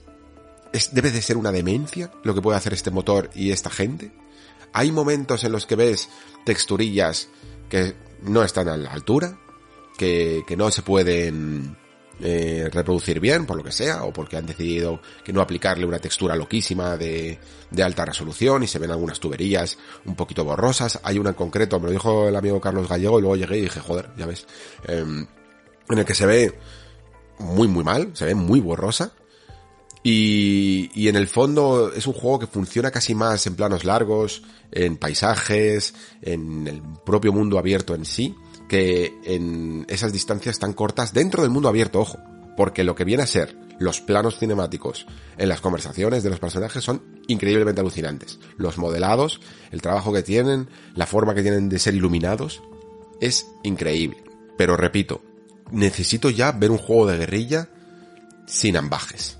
Debe de ser la hostia. Toda la parte, o sea, el juego tiene mm, una muy buena variedad de, de escenarios, de estos biomas que le llamamos ahora, que es una manera de, de establecer las diferencias entre ecosistemas dentro de un mismo mundo abierto. Empezamos en un lugar un poquito más mm, arenoso, más rocoso, que es un poco el oeste del primer juego, ¿no? Donde estaba la ciudad de Meridian y tal. Y poco a poco vamos entrando en, en lugares más naturales, más, eh, más frondosos, quiero decir, más selváticos, más de bosques, más nevados también, y todos funcionan increíblemente bien. Todos dejan algunos momentos en los que lo único que quieres hacer es pararte para poner a hacerte fotos y luego compartirlas en el Discord, de verdad. Muy, muy alto. el nivel. Y encima después ya, esa zona de San Francisco, con los colores que tiene, con las posibilidades incluso jugables que tiene, con la mezcla de playa, de océano, de edificios y rascacielos oxidados y inva- invadidos por la naturaleza también. Es, es, es increíble cómo se conjuga el diseño visual, el diseño artístico con lo, con lo técnico, ¿vale? Y ya, pues, y ya en lo técnico en sí, creo que esto es muy importante también que lo diga, porque se produce aquí también un, un pequeño debatillo. Eh, la gente que lo hemos estado analizando a nivel interno, cada uno tenía su opinión. Y fijaos que yo siempre he sido como muy talibán de, del tema de 60 frames por segundo. Hasta el punto de que este juego lo he jugado así, ¿vale? Casi todo el rato. O sea, probado los dos modos, pero he elegido el de 60 frames por segundo. A mí me cuesta muchísimo cuando un título me da la opción de jugar a 60 frames, no hacerlo. Y Forbidden Quest te da dos opciones, ¿no? Te da como el modo calidad y el modo rendimiento. El priorizar, prior- priorizar resolución creo que le llama y priorizar rendimiento. El rendimiento es, el objetivo son 60 frames, eh, que suelen estar bastante bien clavados y puede, puede haber algún bajón y tal, pero, pero en general es muy fluido. Y el de priorizar resolución, lo- los 30 frames eh, están clavados también, ¿vale? Siempre están ahí. ¿Qué pasa? Pasan dos cosas, ¿vale? Y esto es algo que incluso yo creo que trasciende a, Forbidden West. Generalmente, los jugadores que hemos jugado bastante en consolas, incluso yo aunque venga de PC y, los 60 frames era, era algo que sí es sí o sí, mm, cuando tú te adaptas un poco a jugar en consola, y yo ha habido generaciones en las que prácticamente solo he jugado en consola, los 30 frames, digamos que también te habitúas a ellos y no los ves tan mal, ¿vale? Como no tienes comparación, no te parece nada muy problemático. Generalmente no, no sueles echar de menos una fluidez, a no ser que sea un juego muy rápido, etcétera, etcétera, ¿no? Cuando han empezado a meter a lo largo de la anterior generación y ya en esta más, eh, estas opciones de priorizar rendimiento, eh, elegir 60 frames o 30, ocurre una cosa, un efecto óptico, que es que si tú pones el juego a 60 y rápidamente lo cambias a 30, te genera una insatisfacción visual mucho más marcada que si nunca pusieras el juego a 60. Creo que me, entendéis así. De hecho, hablando con Carlos, él ha jugado más a Carlos Leiva de, de Vandal, que él ha jugado más a, al modo 30 frames en 4K, me decía, lo que tienes que hacer en esos casos es irte a dormir, olvidar eh, la, la sensación de la fluidez de los 60 frames y al día siguiente ponértelo en 30. A mí ni con esas me funciona del todo. Para yo engañar a mi mente y aceptar los 30 frames, creo que lo que tendría que hacer es la salvajada de nunca probar el modo 60. Porque una vez que detecto que este juego lo puedo jugar a 60 frames, yo ya no puedo, yo ya no puedo bajar, ¿vale? Pero ¿qué pasa? Que debo romper una lanza en favor de jugar en este juego priorizando la resolución y, y jugándolo a 30 frames. Porque el espectáculo es mucho, ma- mucho mejor. Mucho mejor. O sea, la calidad que tiene las distancias jugado así eh, y el, el nivel que notas de calidad de imagen, de cómo, de cómo brilla todo, de la nitidez que tiene todo, realmente aporta un valor añadido, ¿eh? Y en, sabéis que estoy entrenando un poco mi ojo biónico y por lo tanto voy a cometer muchos errores, pero me hace mucha gracia esto de intentar detectar resoluciones a golpe de vista. Yo no tengo equipos ni, ni métricas que me puedan permitir mm, analizar un frame, un fotograma eh, sin comprimir y contar píxeles, ¿vale? No tengo esas herramientas y por lo, no soy Digital Foundry y por lo tanto tengo que fiarme un poquito de mi intuición. Y es algo que me ha costado mucho, las resoluciones hasta que me fui habituando al 4K, yo veía la definición pero no sabía exactamente cuándo le estaba jugando, los juegos además es que ahora no tienen resoluciones fijas, tienen estas resoluciones dinámicas que le llaman y entonces está todo el rato pegando saltos de más resolución a menos resolución. Y por lo tanto me propuse este reto de intentar em, averiguar cuáles son las resoluciones que hay en cada juego, ¿vale? Y estoy grabando este parche mm, más tarde, ya cuando han salido ya por fin los análisis, que esto me lo he ido trabajando un poco el fin de semana para poder tenerlo a tiempo, es un programa muy largo. Y claro, yo no estaba seguro de si iba a salir Digital Foundry, que a veces sale más tarde, para decir un poquito eh, los datos técnicos de cuál es exactamente la resolución en cada modo y cómo se comporta el juego y qué diferencias hay, ¿no? Entonces, mmm, más o menos, en lo que os comento esto de mi ojo biónico, no iba mal encaminado, pero claro, es que el juego, al parecer, sobre todo en el priorizar rendimiento, hace una movida que eh, lo han bautizado un poco como los 1800p en modo checkerboard a través de unas ciertas técnicas que hacen que digamos que la resolución siempre deba dar esos checkerboard porque debe hacer un tramado como hacía la PlayStation 4 Pro, quiero decir, eh, para conseguir ciertas resoluciones, ¿no? Y entonces pues es un poco la, la resolución que debes analizar cuando hacen este conteo de, de píxeles. Pero eso no significa que el juego en rendimiento se mantenga en 1800p, para mí personalmente no creo que significa que se mantenga en unos 1800p nativos en absoluto, sino que, sino que da esa señal, pero se nota muchísimo diferencia de calidad de imagen en diferentes partes del juego, ¿vale?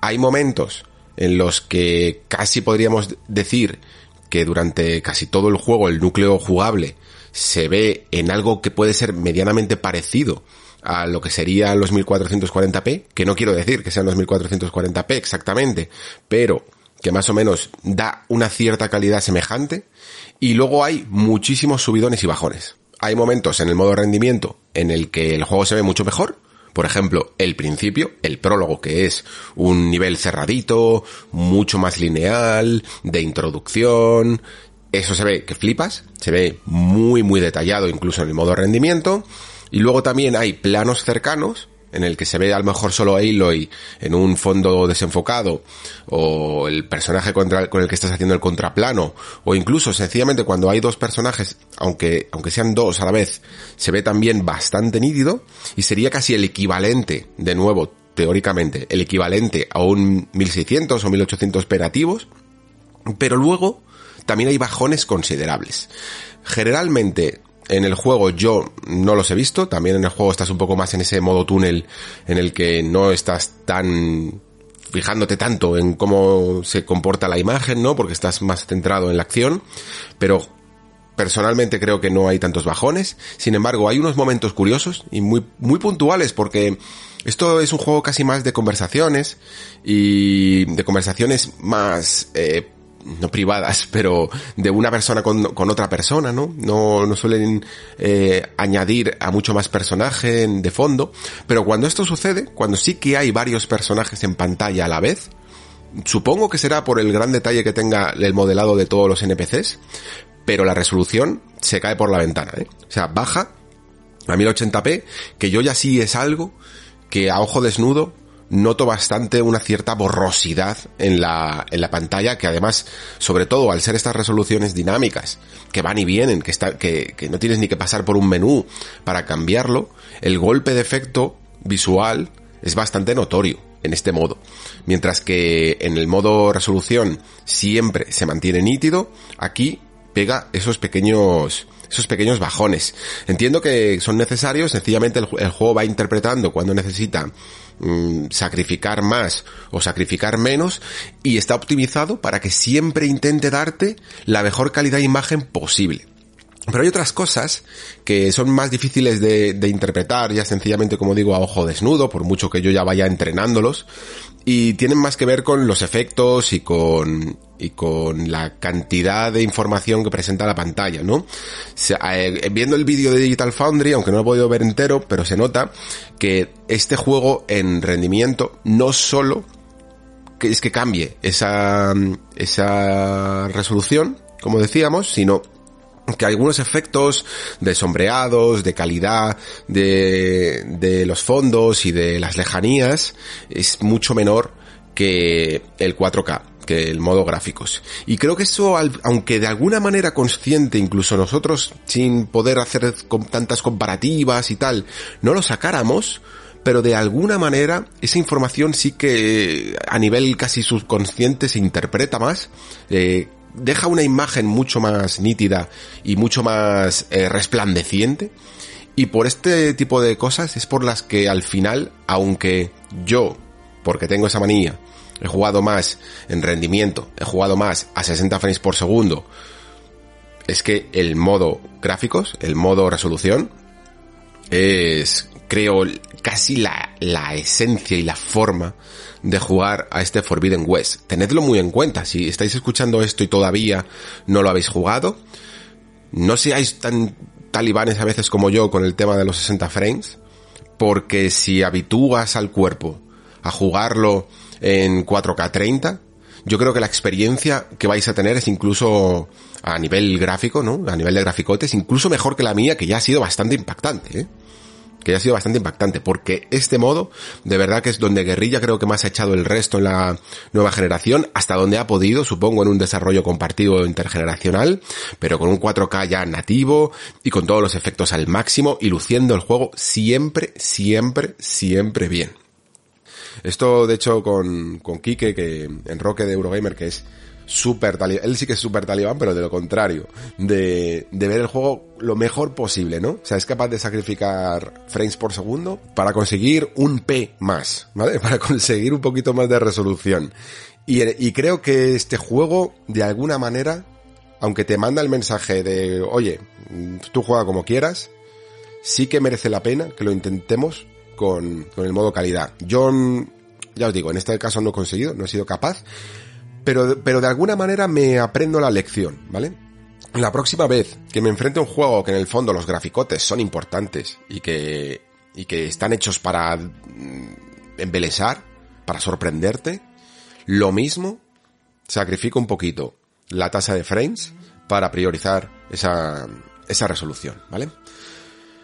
¿Qué más? Eh, bueno, esto ya sería, ya sé que me está quedando casi un análisis mmm, tradicional de desglose de apartados, pero es que, joder, es que hay mucho, hay mucho que decir de Forbidden West y creo que mucho merece la pena destacar. Y normalmente ya sabéis que, por ejemplo, no suelo hablar de bandas sonoras, pero si no suelo hablar de bandas sonoras, o bien es porque a mí no me ha cautivado por lo que sea, o porque me quería centrar en otros puntos, pero a mí la de Horizon Forbidden West sí que me ha gustado mucho, ¿eh?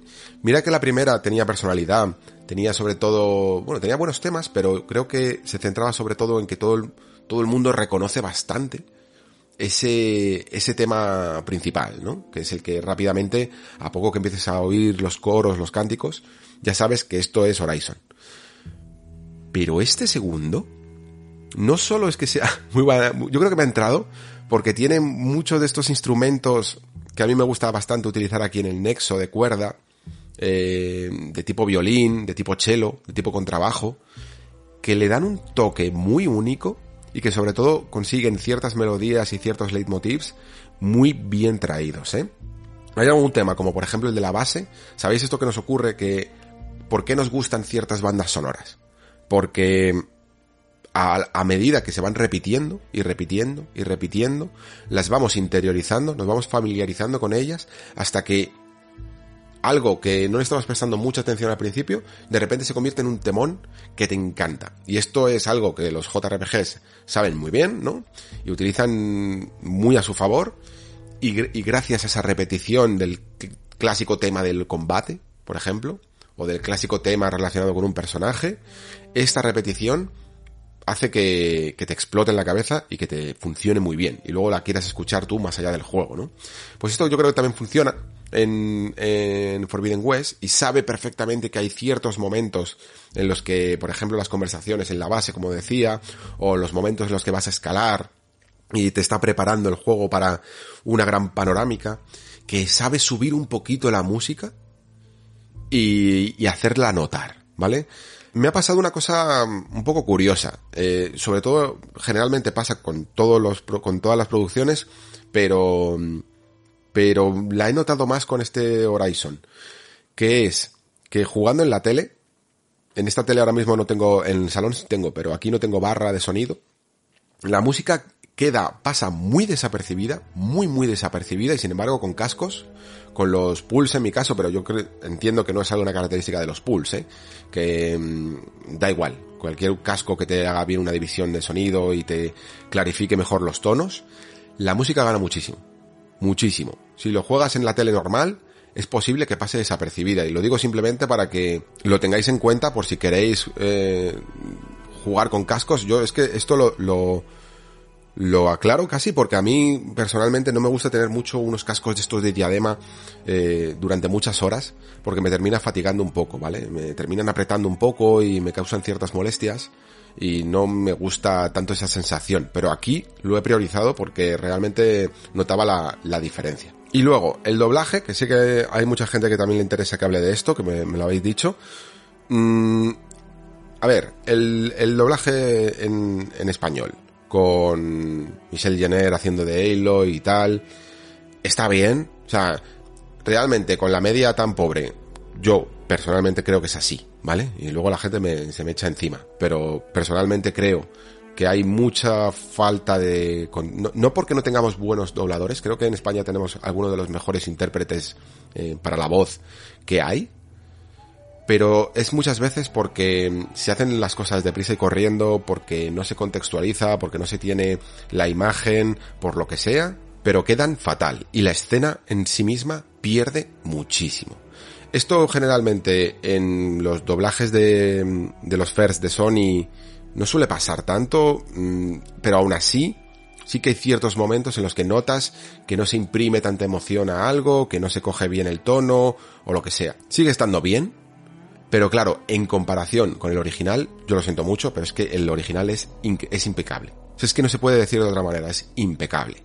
Creo que lo que decía antes, de, de cómo estas escenas se han grabado todas en estudio, yo diría que eso ha creado aún una mayor conexión entre lo que se actúa eh, físicamente y lo que se dice verbalmente y, e imprime un, una fuerza en algunos personajes, sobre todo hay personajes en este mundo que como son tribales, son un poquito más violentos, son más fuertes y tienen un carácter y una voz muy, muy suya, ¿no? Con mucha energía. Y esto lo ves muchísimo en el, en el trabajo, en el trabajo original, ¿eh? Aparte incluso ya de la diferencia entre Ashley Burch y, y Michelle Jenner, no por diferencias de, de talento interpretativo, sino porque de verdad creo que el de Ashley Burch es más, es más, eh, no solo es de mejor calidad, es que probablemente al haber podido trabajar con los directores originales del juego y entender perfectamente los contextos y que le hayan dicho, no, mira, esto vuelve a, vuelve a repetirlo otra vez, pero con este tono porque en este momento Aloy eh, está un poquito más triste o está dudando, o está sospechando, lo que sea, se clava mucho más, evidentemente.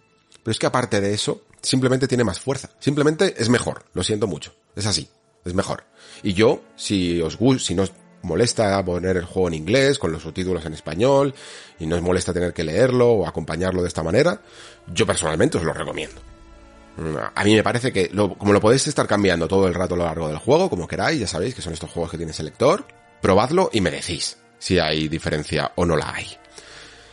En fin, ahora sí que sí, conclusiones. Eh, Horizon Forbidden West, yo de nuevo admito que aunque disfruté de la primera parte, me lo compré, lo jugué y estuvo bien, lo tenía un poquito olvidado, probablemente de manera injusta y no y no porque mm, sabéis que este juego salió prácticamente a la vez que Zelda Breath of the Wild y Zelda Breath of the Wild me, me volvió loco.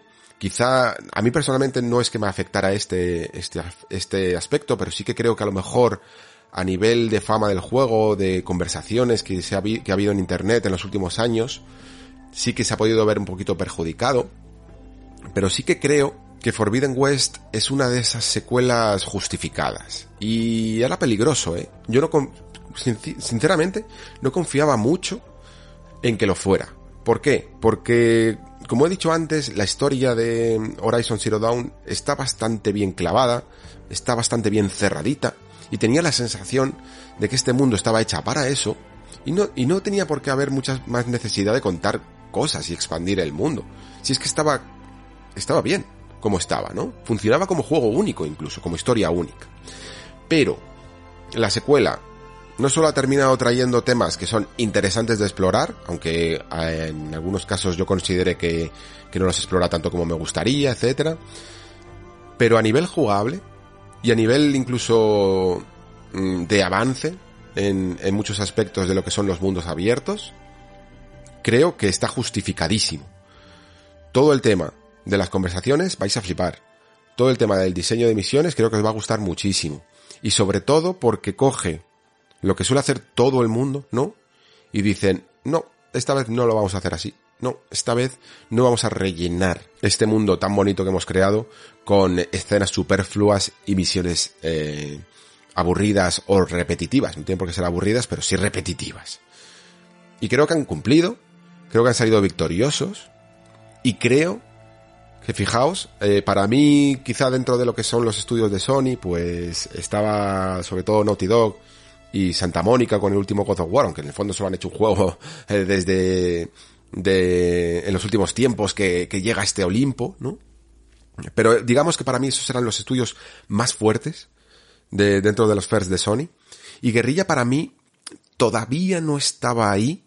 Todavía le faltaba un poquito, igual que a Sucker Punch, por mucho que, ya sabéis, eh, yo tengo otra opinión, una opinión más mixta con Ghost Tsushima.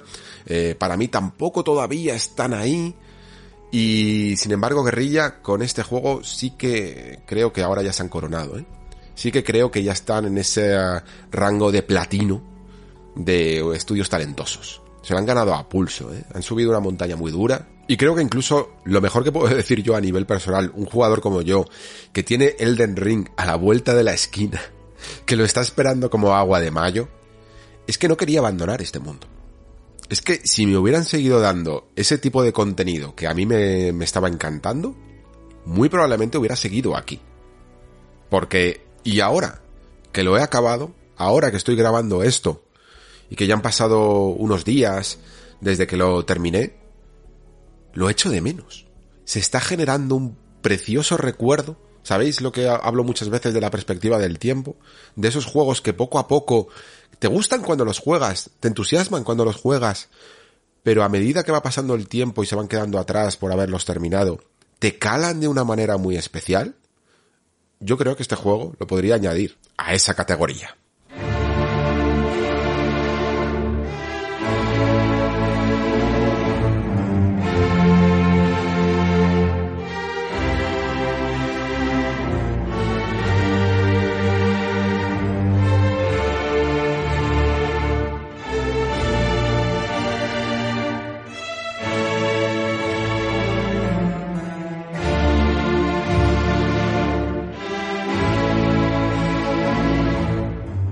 Y hasta aquí el programa de hoy. Si estás escuchando esto, solo me queda darte las gracias, la verdad, porque ha sido muy largo, un camino muy largo, un viaje prácticamente al oeste del podcast para tratar todos los temas que han salido y con bien de profundidad y bien de contenido. Así que eso, espero que lo hayas disfrutado y esto no, no para, ya lo sabéis, seguimos con el mes fuerte, yo ya estaba concienciado de que esto iba a ser así, lo está siendo más evidentemente porque la actualidad está siendo muy agitada, ya no solo son los lanzamientos, en otra época, quizá sencillamente me hubiera centrado en una sola cosa. Ya sabéis que el Nexo en el fondo nació como una cosa más pequeñita, ¿no? Esas pequeñas reflexiones que ahora ya son tan irónicas, pero el programa ha crecido, eso está claro. Eh, vuestro apoyo se siente tanto en vuestros ánimos, en vuestra gratitud, en vuestro apoyo también a través del Patreon y fijaos, hasta este programa ha tenido una promo, así que mm, yo intento corresponder. Y la próxima semana, como digo, también va a ser un programa grande, aunque creo que ya os puedo ir avanzando que no sé hasta qué punto podremos cumplir con ese objetivo de poder hacer un mega, mega gigantesco también programa especial de Elden Ring por las circunstancias. El juego lo han mandado relativamente tarde, ¿vale? Y por lo tanto, no sé si vamos a poder, eh, en general casi todos los analistas, pero aquí en el Nexo yo no sé si voy a poder cubrirlo lo suficiente, jugarlo todo lo que me gustaría para que ya en su lanzamiento podáis tener un mega programón. Pero eso no significa que en el fondo no lo haga, ¿vale? Sencillamente que a lo mejor ese programa tendrá que estar dividido en varios audios diferentes y en varias secciones para que podamos cubrir todo lo que va a suponer el Den Ring a la gente que nos gusta los juegos de From. Todavía no lo tengo del todo organizado, ¿vale? Todavía no sé exactamente cómo lo voy a montar, pero sí que supongo que el de la próxima semana ya tendréis unas impresiones muy muy férreas. Me gustaría traer invitados y luego me gustaría hacer algo mucho más en profundidad para que aquellos que lo estéis jugando eh, vayamos mm, recorriendo las tierras intermedias juntos, ¿no? Y ya sabéis que, por ejemplo, con Sekiro, con Demon Souls, una de las estructuras que montamos aquí en el programa fue analizar y comentar fase a fase, ¿no? Entorno a entorno, nivel a nivel, eh, cada, una de las zonas que preparan estos juegos, porque creo que muchas veces así no se olvidan anécdotas, no se olvidan momentos, no se olvidan decisiones de diseño, también comentar un poco de, sobre el lore, sobre los cambios, evidentemente, y creo que esto, como digo, lo vamos a tener que hacer poco a poco, quizá después lo que podría mm, montar es un audio exclusivo en el que cojo todos los trozos del Den Ring y los junto en un mismo especial para que quede para la posteridad. Pero el camino va a ser más progresivo. No va a ser como un audio como el que habéis escuchado ahora exclusivamente del Den Ring, lamentablemente, ¿eh? que a mí me habría gustado hacerlo. Sin más, chicos, lo, solo me queda deciros lo de siempre. Muchísimas gracias por estar ahí, especialmente hoy, que, que ha sido una buena caminata. Muchísimas gracias por escuchar se despide Alejandro Pascual. Hasta el próximo programa.